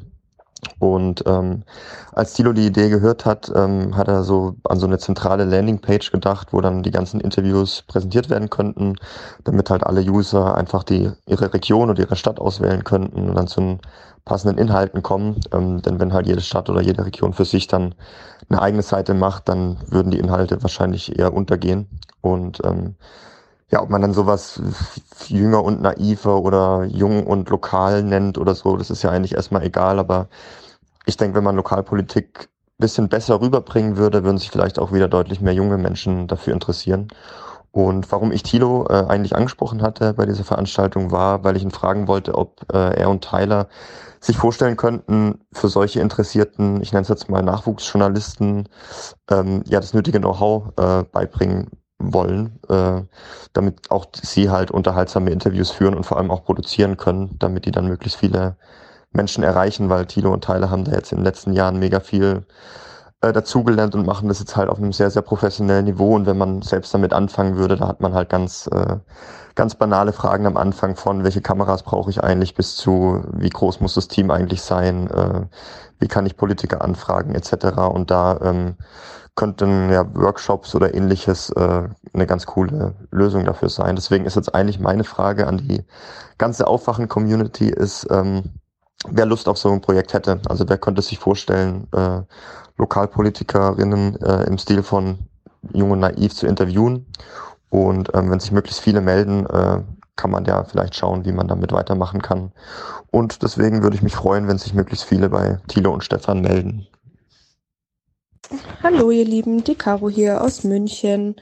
Äh, ich habe mir gerade die Folge 410 angeschaut und ähm, wollte, wie einige wahrscheinlich, an, andere wahrscheinlich auch, äh, nur kurz was zu der Debatte, ähm, war es ein Militärputsch in Bolivien oder nicht, ähm, sagen. Erst habe ich gedacht, ich spaß mir, weil es bestimmt jemand anders übernimmt, aber dann wollte ich jetzt doch mal was für die Frauenquote bei den Hörerkommentaren tun. äh, und zwar ist ein Putsch äh, ja doch definiert dadurch, dass ähm, die Putschisten eben äh, anstreben, die Macht zu übernehmen, was ja jetzt in Bolivien nicht der Fall war. Insofern würde ich mich mal auf die Seite von unserem Professor Hans Jessen stellen und äh, ja auch sagen, dass es kein Putsch war. Ähm, genau. Das war's eigentlich schon. Ansonsten äh, liebe Grüße an alle und vielen, vielen Dank für eure Arbeit. Ähm, bin seit ein paar Monaten durch Rezo auf euch gestoßen. Bei Rezo bin ich nicht hängen geblieben, bei euch schon. äh, ja. Schaue ich sehr gerne, freut mich jede Woche, wenn was rauskommt. Und macht weiter so. Bis dann. Tschüss. Ich möchte ein paar Worte zu dem letzten Beitrag über Bolivien loswerden. Äh, vorneweg war ich ja sehr froh, dass Hans äh, Thilo da etwas Einhalt geboten hat. Denn bei aller Liebe, äh, Thilo äh, ist dann doch sehr in der äh, linken Bubble äh, gefangen, was das betrifft. Äh, so meine Einschätzung, weil einfach irgendwelchen Kommentatoren aus den USA zu glauben, die gegen Marco Rubio positioniert sind. Und Marco Rubio sagt halt zu jedem lateinamerikanischen Staat immer irgendwas. Das heißt noch lange nicht, dass Marco Rubio Lateinamerika beherrscht. Äh, also, dass das da alles ferngelenkt sein soll, stelle ich doch sehr in Zweifel. Ähm, und man muss auch bedenken, dass Leute wie Corbyn oder, oder Lula, die dann dazu irgendwas sagen, äh, ja auch ihre eigenen Interessen da verfolgen oder vielleicht zum Teil auch gar nicht genau wissen, was vor Ort los ist. Äh, und von einem Militärpush zu sprechen, wie Hans es ja schön formuliert hat, äh, ist doch ferner liefen in dem Fall.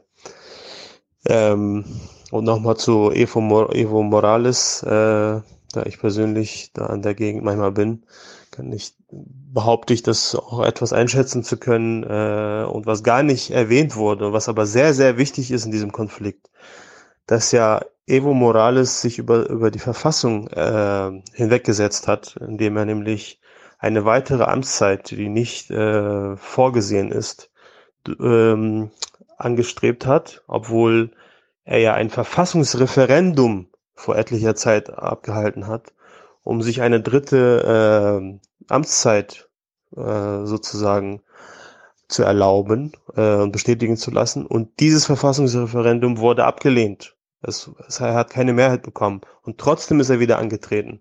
Und das ist der Stein des Anstoßes, dass viele Leute äh, gegen ihn aufgebracht hat. Auch in, indigene äh, Bevölkerung und indigene Gruppen haben sich öffentlich gegen Evo Morales gestellt. Und zum Beispiel auch wegen angeordneter Brandrodungen, die zur gleichen Zeit stattfanden, wo in Brasilien, ähm, äh, ja, wo Brasilien ist in den Scheinwerfer ge äh, geraten ist. Äh, zur gleichen Zeit wurden im großen Maße Brandrodungen mit, mit äh, Dekret von Evo Morales durchgeführt.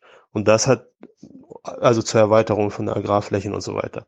Und das hat auch viele Indigene gegen ihn aufgebracht, weil es ihre eigenen Reservate äh, und ihre eigenen äh, Gegenden, wo sie leben, äh, ja, gefährdet hat oder auch zerstört hat.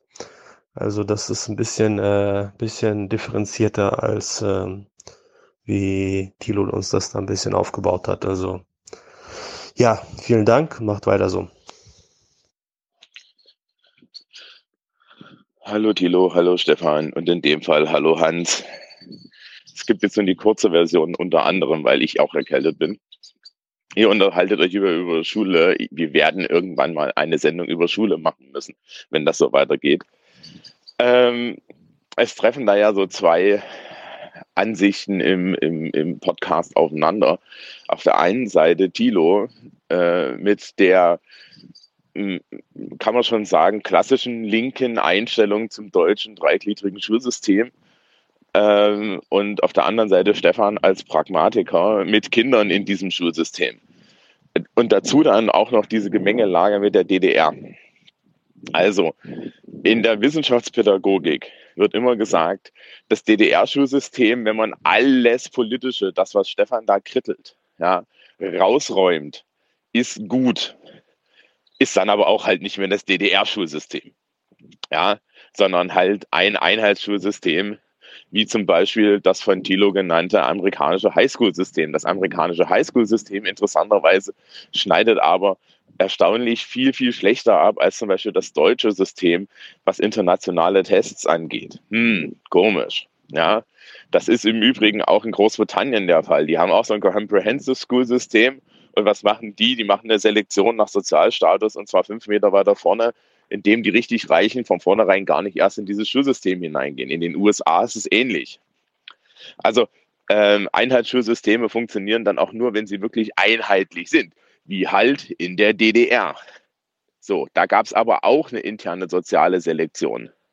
Ja, die, gäbe, die hätte es auch gegeben, gäbe es nicht die staatliche Selektion nach politischer ähm, Ideen und, und, und, und Zugänglichkeit. So, das ist also Quatsch.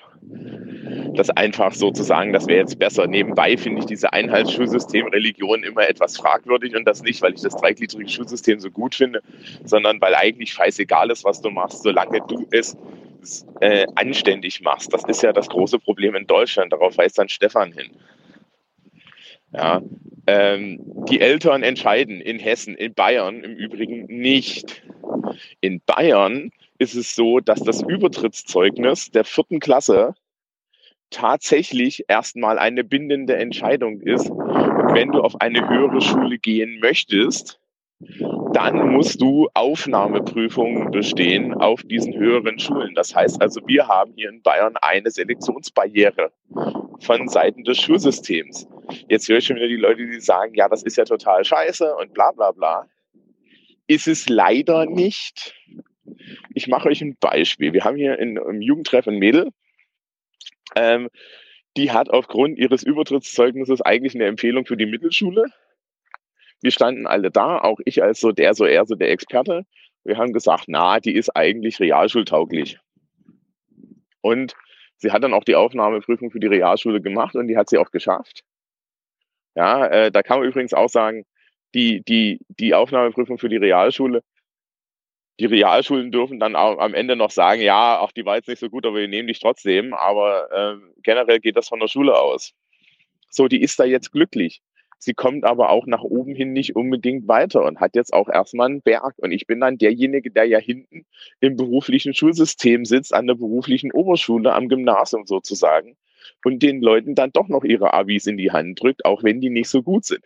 Das kann man jetzt alles gut oder schlecht finden und wir müssen uns auch darüber unterhalten, welche äh, Einstellung zu Schülerinnen und Schülern in den verschiedenen Schularten herrschen, denn die prägen dann Habitus und so weiter. Das sind alles ja passende Fragen. Ähm, was ich schwierig finde, ist, einfach zu sagen, na, das dreigliedrige Schulsystem ist viel, viel schlechter und ein Einheitsschulsystem ist toll. Das ist mitnichten so. Ja, Einheitsschulsysteme mit Binnendifferenzierung sind jetzt nicht besser. Ähm, in Deutschland ist auch die soziale Selektion so hoch, weil die Eltern halt viel zu viel entscheiden dürfen, weil dann entscheiden nämlich Eltern von Kindern mit, äh, mit niedriger Leistungsfähigkeit oder besser gesagt mit einem höheren Förderbedarf. Ne? Das ist ja leider dasselbe.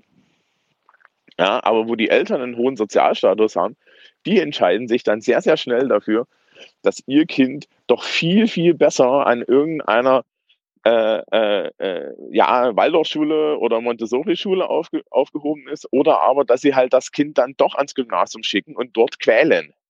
Und die Menge an Schülerinnen und Schülern, die von Eltern gequält werden, weil die Eltern wollen, dass die Kinder etwas erreichen, was sie nicht erreicht haben oder gefälligst mindestens das erreichen, was sie erreicht haben, die ist eindeutig zu hoch, auch an meiner Schule. Und das wird auch nicht gesehen. Ja, in einem Einheitsschulsystem hättest du das nicht. Auf der anderen Seite hast du in einem Einheitsschulsystem hinten auch die Differenzierung, also quälen wir dann die Leute halt erst nach acht Jahren. Ja, es ist auch die Frage, wem die Entscheidung obliegt. Es ist auch die Frage, ob überhaupt eine Differenzierung in Schulabschlüsse und eine Differenzierung in äh, äh, in, in, in die Notensysteme, die da dahinter stehen und die Bewertungssysteme, die da dahinter stehen, überhaupt noch zielführend ist. Das sind alles Diskussionen, die muss man mal führen. Ja, äh, wenn man jetzt unbedingt am Bildungssystem was ändern möchte.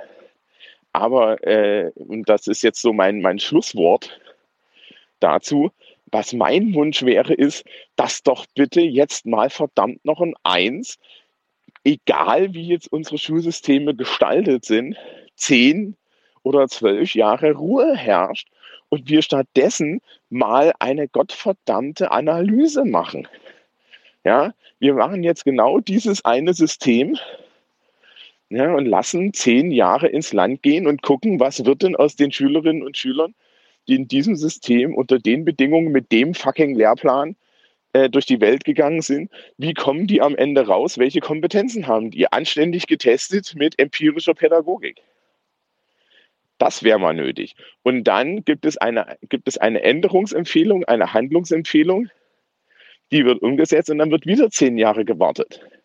Ja, ich bin jetzt zehn Jahre im fucking Schuldienst und man hat mir unterm Arsch in den zehn Jahren dreimal die Schulordnung weggeändert, dreimal den Lehrplan weggeändert. Die letzte Schulordnungsänderung hier in Bayern hat einmal komplett alles umgeworfen. Es hat nichts besser gemacht. Man hat Entscheidungen getroffen, die ähm, auf der einen Seite besser sind, auf der anderen Seite unheimlich viele Konsequenzen haben, die man nicht bedacht hat. Ähm, die sind nicht praxistauglich, die werden auch nicht evaluiert. Und das liegt hauptsächlich daran, dass ihr solche Diskurse führt. Dass ihr nämlich Diskurse führt, wo, wo progressive und eher pragmatische Menschen die ganze Zeit darüber streiten, wie denn jetzt das ideale Schulsystem aussieht und das bevorzugt aus einem Sessel.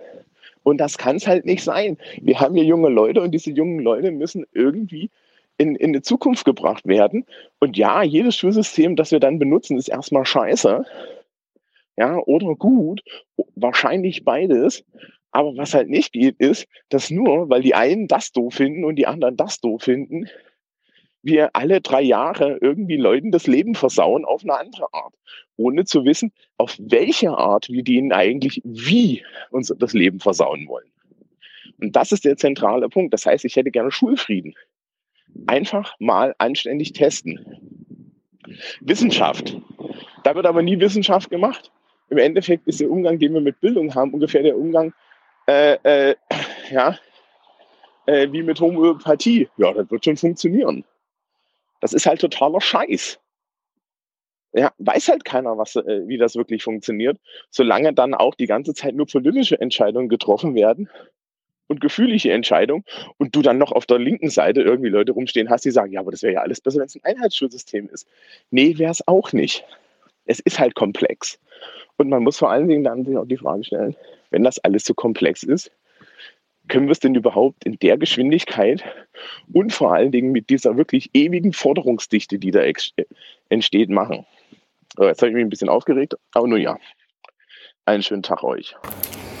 Hi, mir ist Christian aus Stuttgart.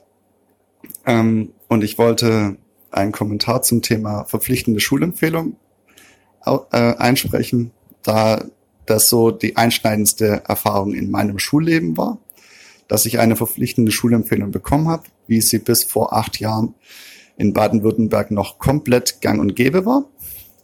Und zwar war das bei mir so, ich hatte eine Lehrerin, die meinte, ja, der Christian, der ist schon ganz schlau und der versteht auch gut mit Mathematik und äh, kommt auch mit dem Stoff mit. Aber, also vom, von dem her könnte er schon aufs Gymnasium. Aber, aber, aber, vom Deutsch her ist er so schlecht, dass er eigentlich nur auf die Hauptschule kann. Und das hat dann dazu geführt, dass ich dann auf der Hauptschule gelandet bin. Ähm, ja, das war natürlich für meinen schulischen Werdegang nicht gerade so prickelnd und so ideal. Äh, hat auch sehr, für sehr viele Probleme gesorgt später. Aber wie gesagt, ähm, wenn man natürlich so eine Empfehlung bekommen hat, ist man für eine, gegen eine verpflichtende Empfehlung sein Leben lang. Ich bin auch ganz froh, dass es bei meiner Tochter dann anders war. Sie war nämlich der erste Jahrgang in Baden-Württemberg, wo die verpflichtende Empfehlung aufgehoben worden ist.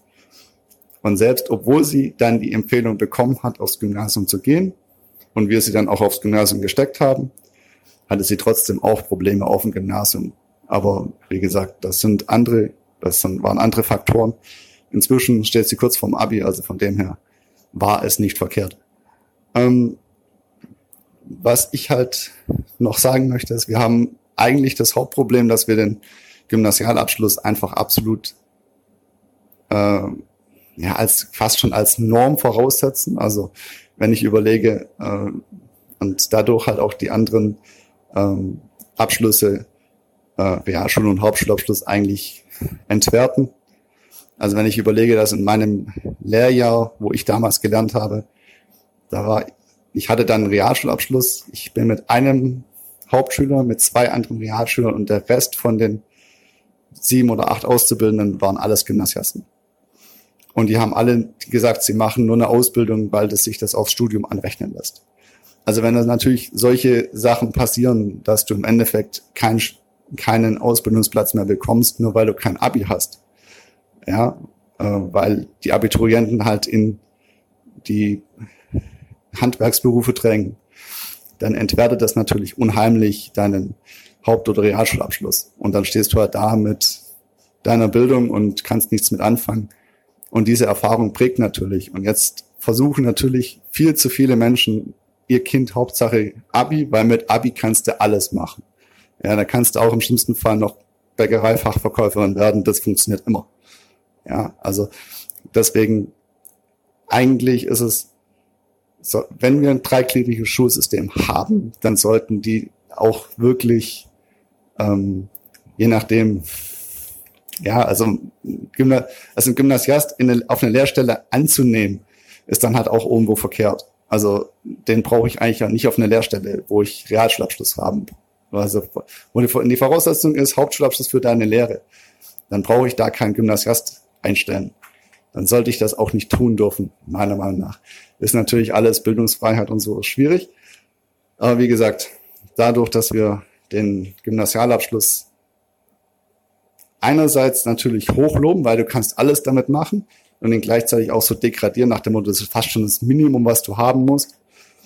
Ähm, und natürlich die ganzen anderen Abschlüsse dann noch, noch mal viel weniger werden. Also äh, haben wir natürlich jetzt das Problem, dass Leute ihre Kinder aufs Gemüse schicken, scheißegal, ob sie es schaffen oder nicht.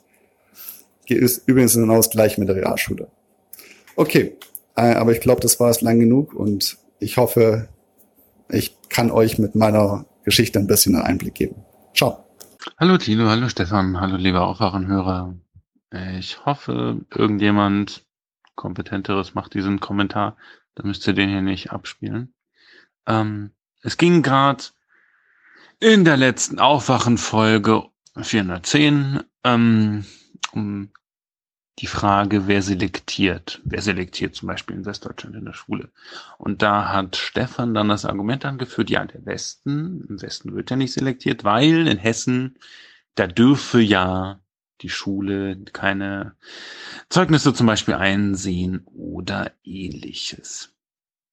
Das mag vielleicht auf dem Gesetz auf jeden Fall so stehen. Die Frage ist immer, es gibt nie so viele Schulplätze, wie Schüler sich auf einer Schule anmelden, was, was im sozusagen, was in der Konsequenz ähm, einer Übernachfrage passiert, das ist, glaube ich, in diesem Gesetz nicht geklärt. Und selbst wenn es geklärt wäre, könnte man ja in ein anderes, auch großes westdeutsches Bundesland gucken, Bayern.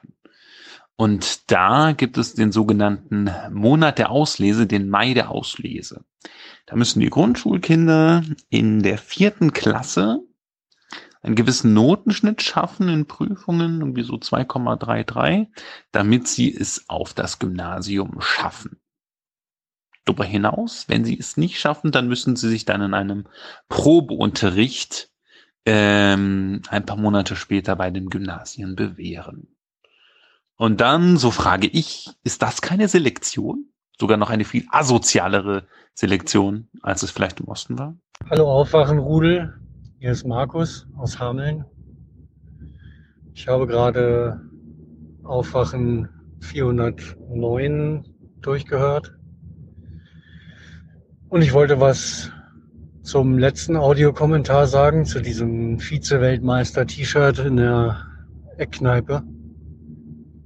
Ich arbeite als, als Baumpfleger, als äh, Seilkletterer und äh, äh, arbeite oft für andere Baumpflegefirmen als Subunternehmer.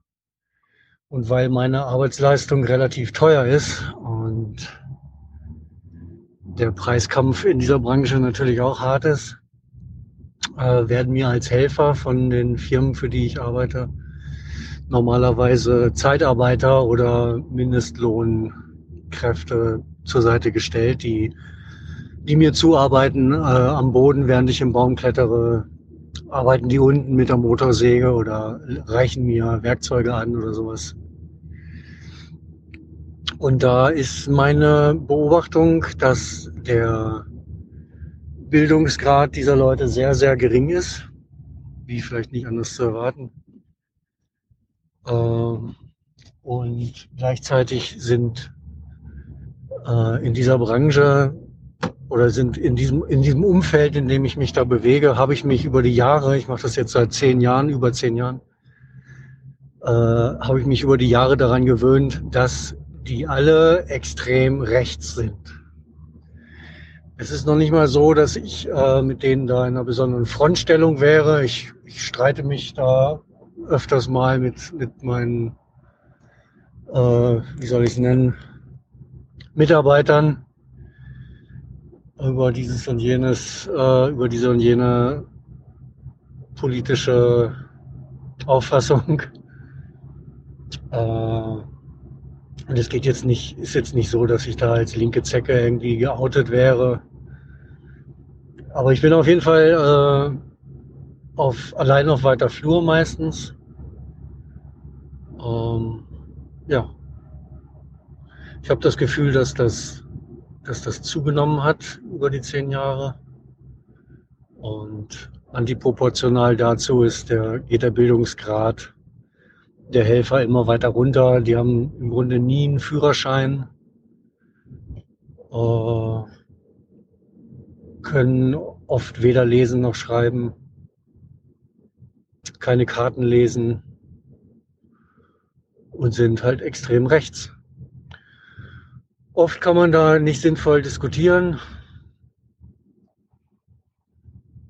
Äh, als Argumentationsfigur habe ich mal mir bei Domian diese äh, Nacht Late Night äh, Call-in Show diesmal auf WDR gab im Fernsehen, habe ich mir das abgeguckt. Äh, dem Domian ist bei so einem rechten Anrufer mal der Kragen geplatzt und da meinte er, dieser scheiß Hitler, der hat Deutschland mehr geschadet als alle Ausländer zusammen.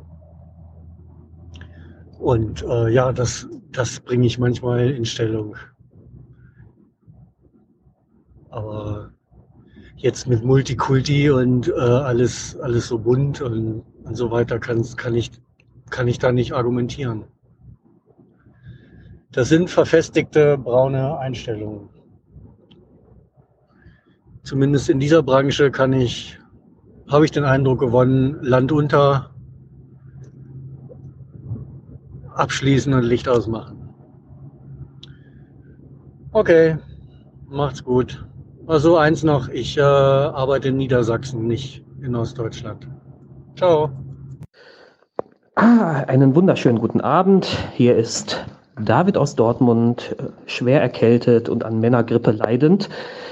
Ähm, ich habe lange überlegt, ob ich, also ich habe gestern die aktuelle Folge gehört. Ähm, und auch die Audiokommentare und habe jetzt seit gestern ähm, Mittag überlegt oder seit gestern Nachmittag, ob ich auf einen Audiokommentar antworten soll oder nicht, ähm, weil ich womöglich hier etwas überinterpretiere. Aber mich hat, aber im Nachhinein habe ich mich halt entschieden, zu äh, darauf zu antworten, weil ich das, ähm, diese, diese Bemerkung, die da kam, auch wenn ich nicht glaube, dass das bewusst war, nicht in Ordnung fand. Ähm, und zwar geht es um die Frau, die erklärte, ähm, ich tut mir leid, ich vergesse immer die Namen, das, das nimmt mir bitte nicht übel, das ist keine Böswilligkeit. Ähm, du erklärtest, äh, du hattest, du hättest zwei Kinder im Studium, eine Tochter würde Medizin studieren. Ähm, und ich würde mich auch ich, im Grunde deinem Kommentar fast vollständig anschließen, so als Beobachter von der Seitenlinie, wenn es um das Thema geht.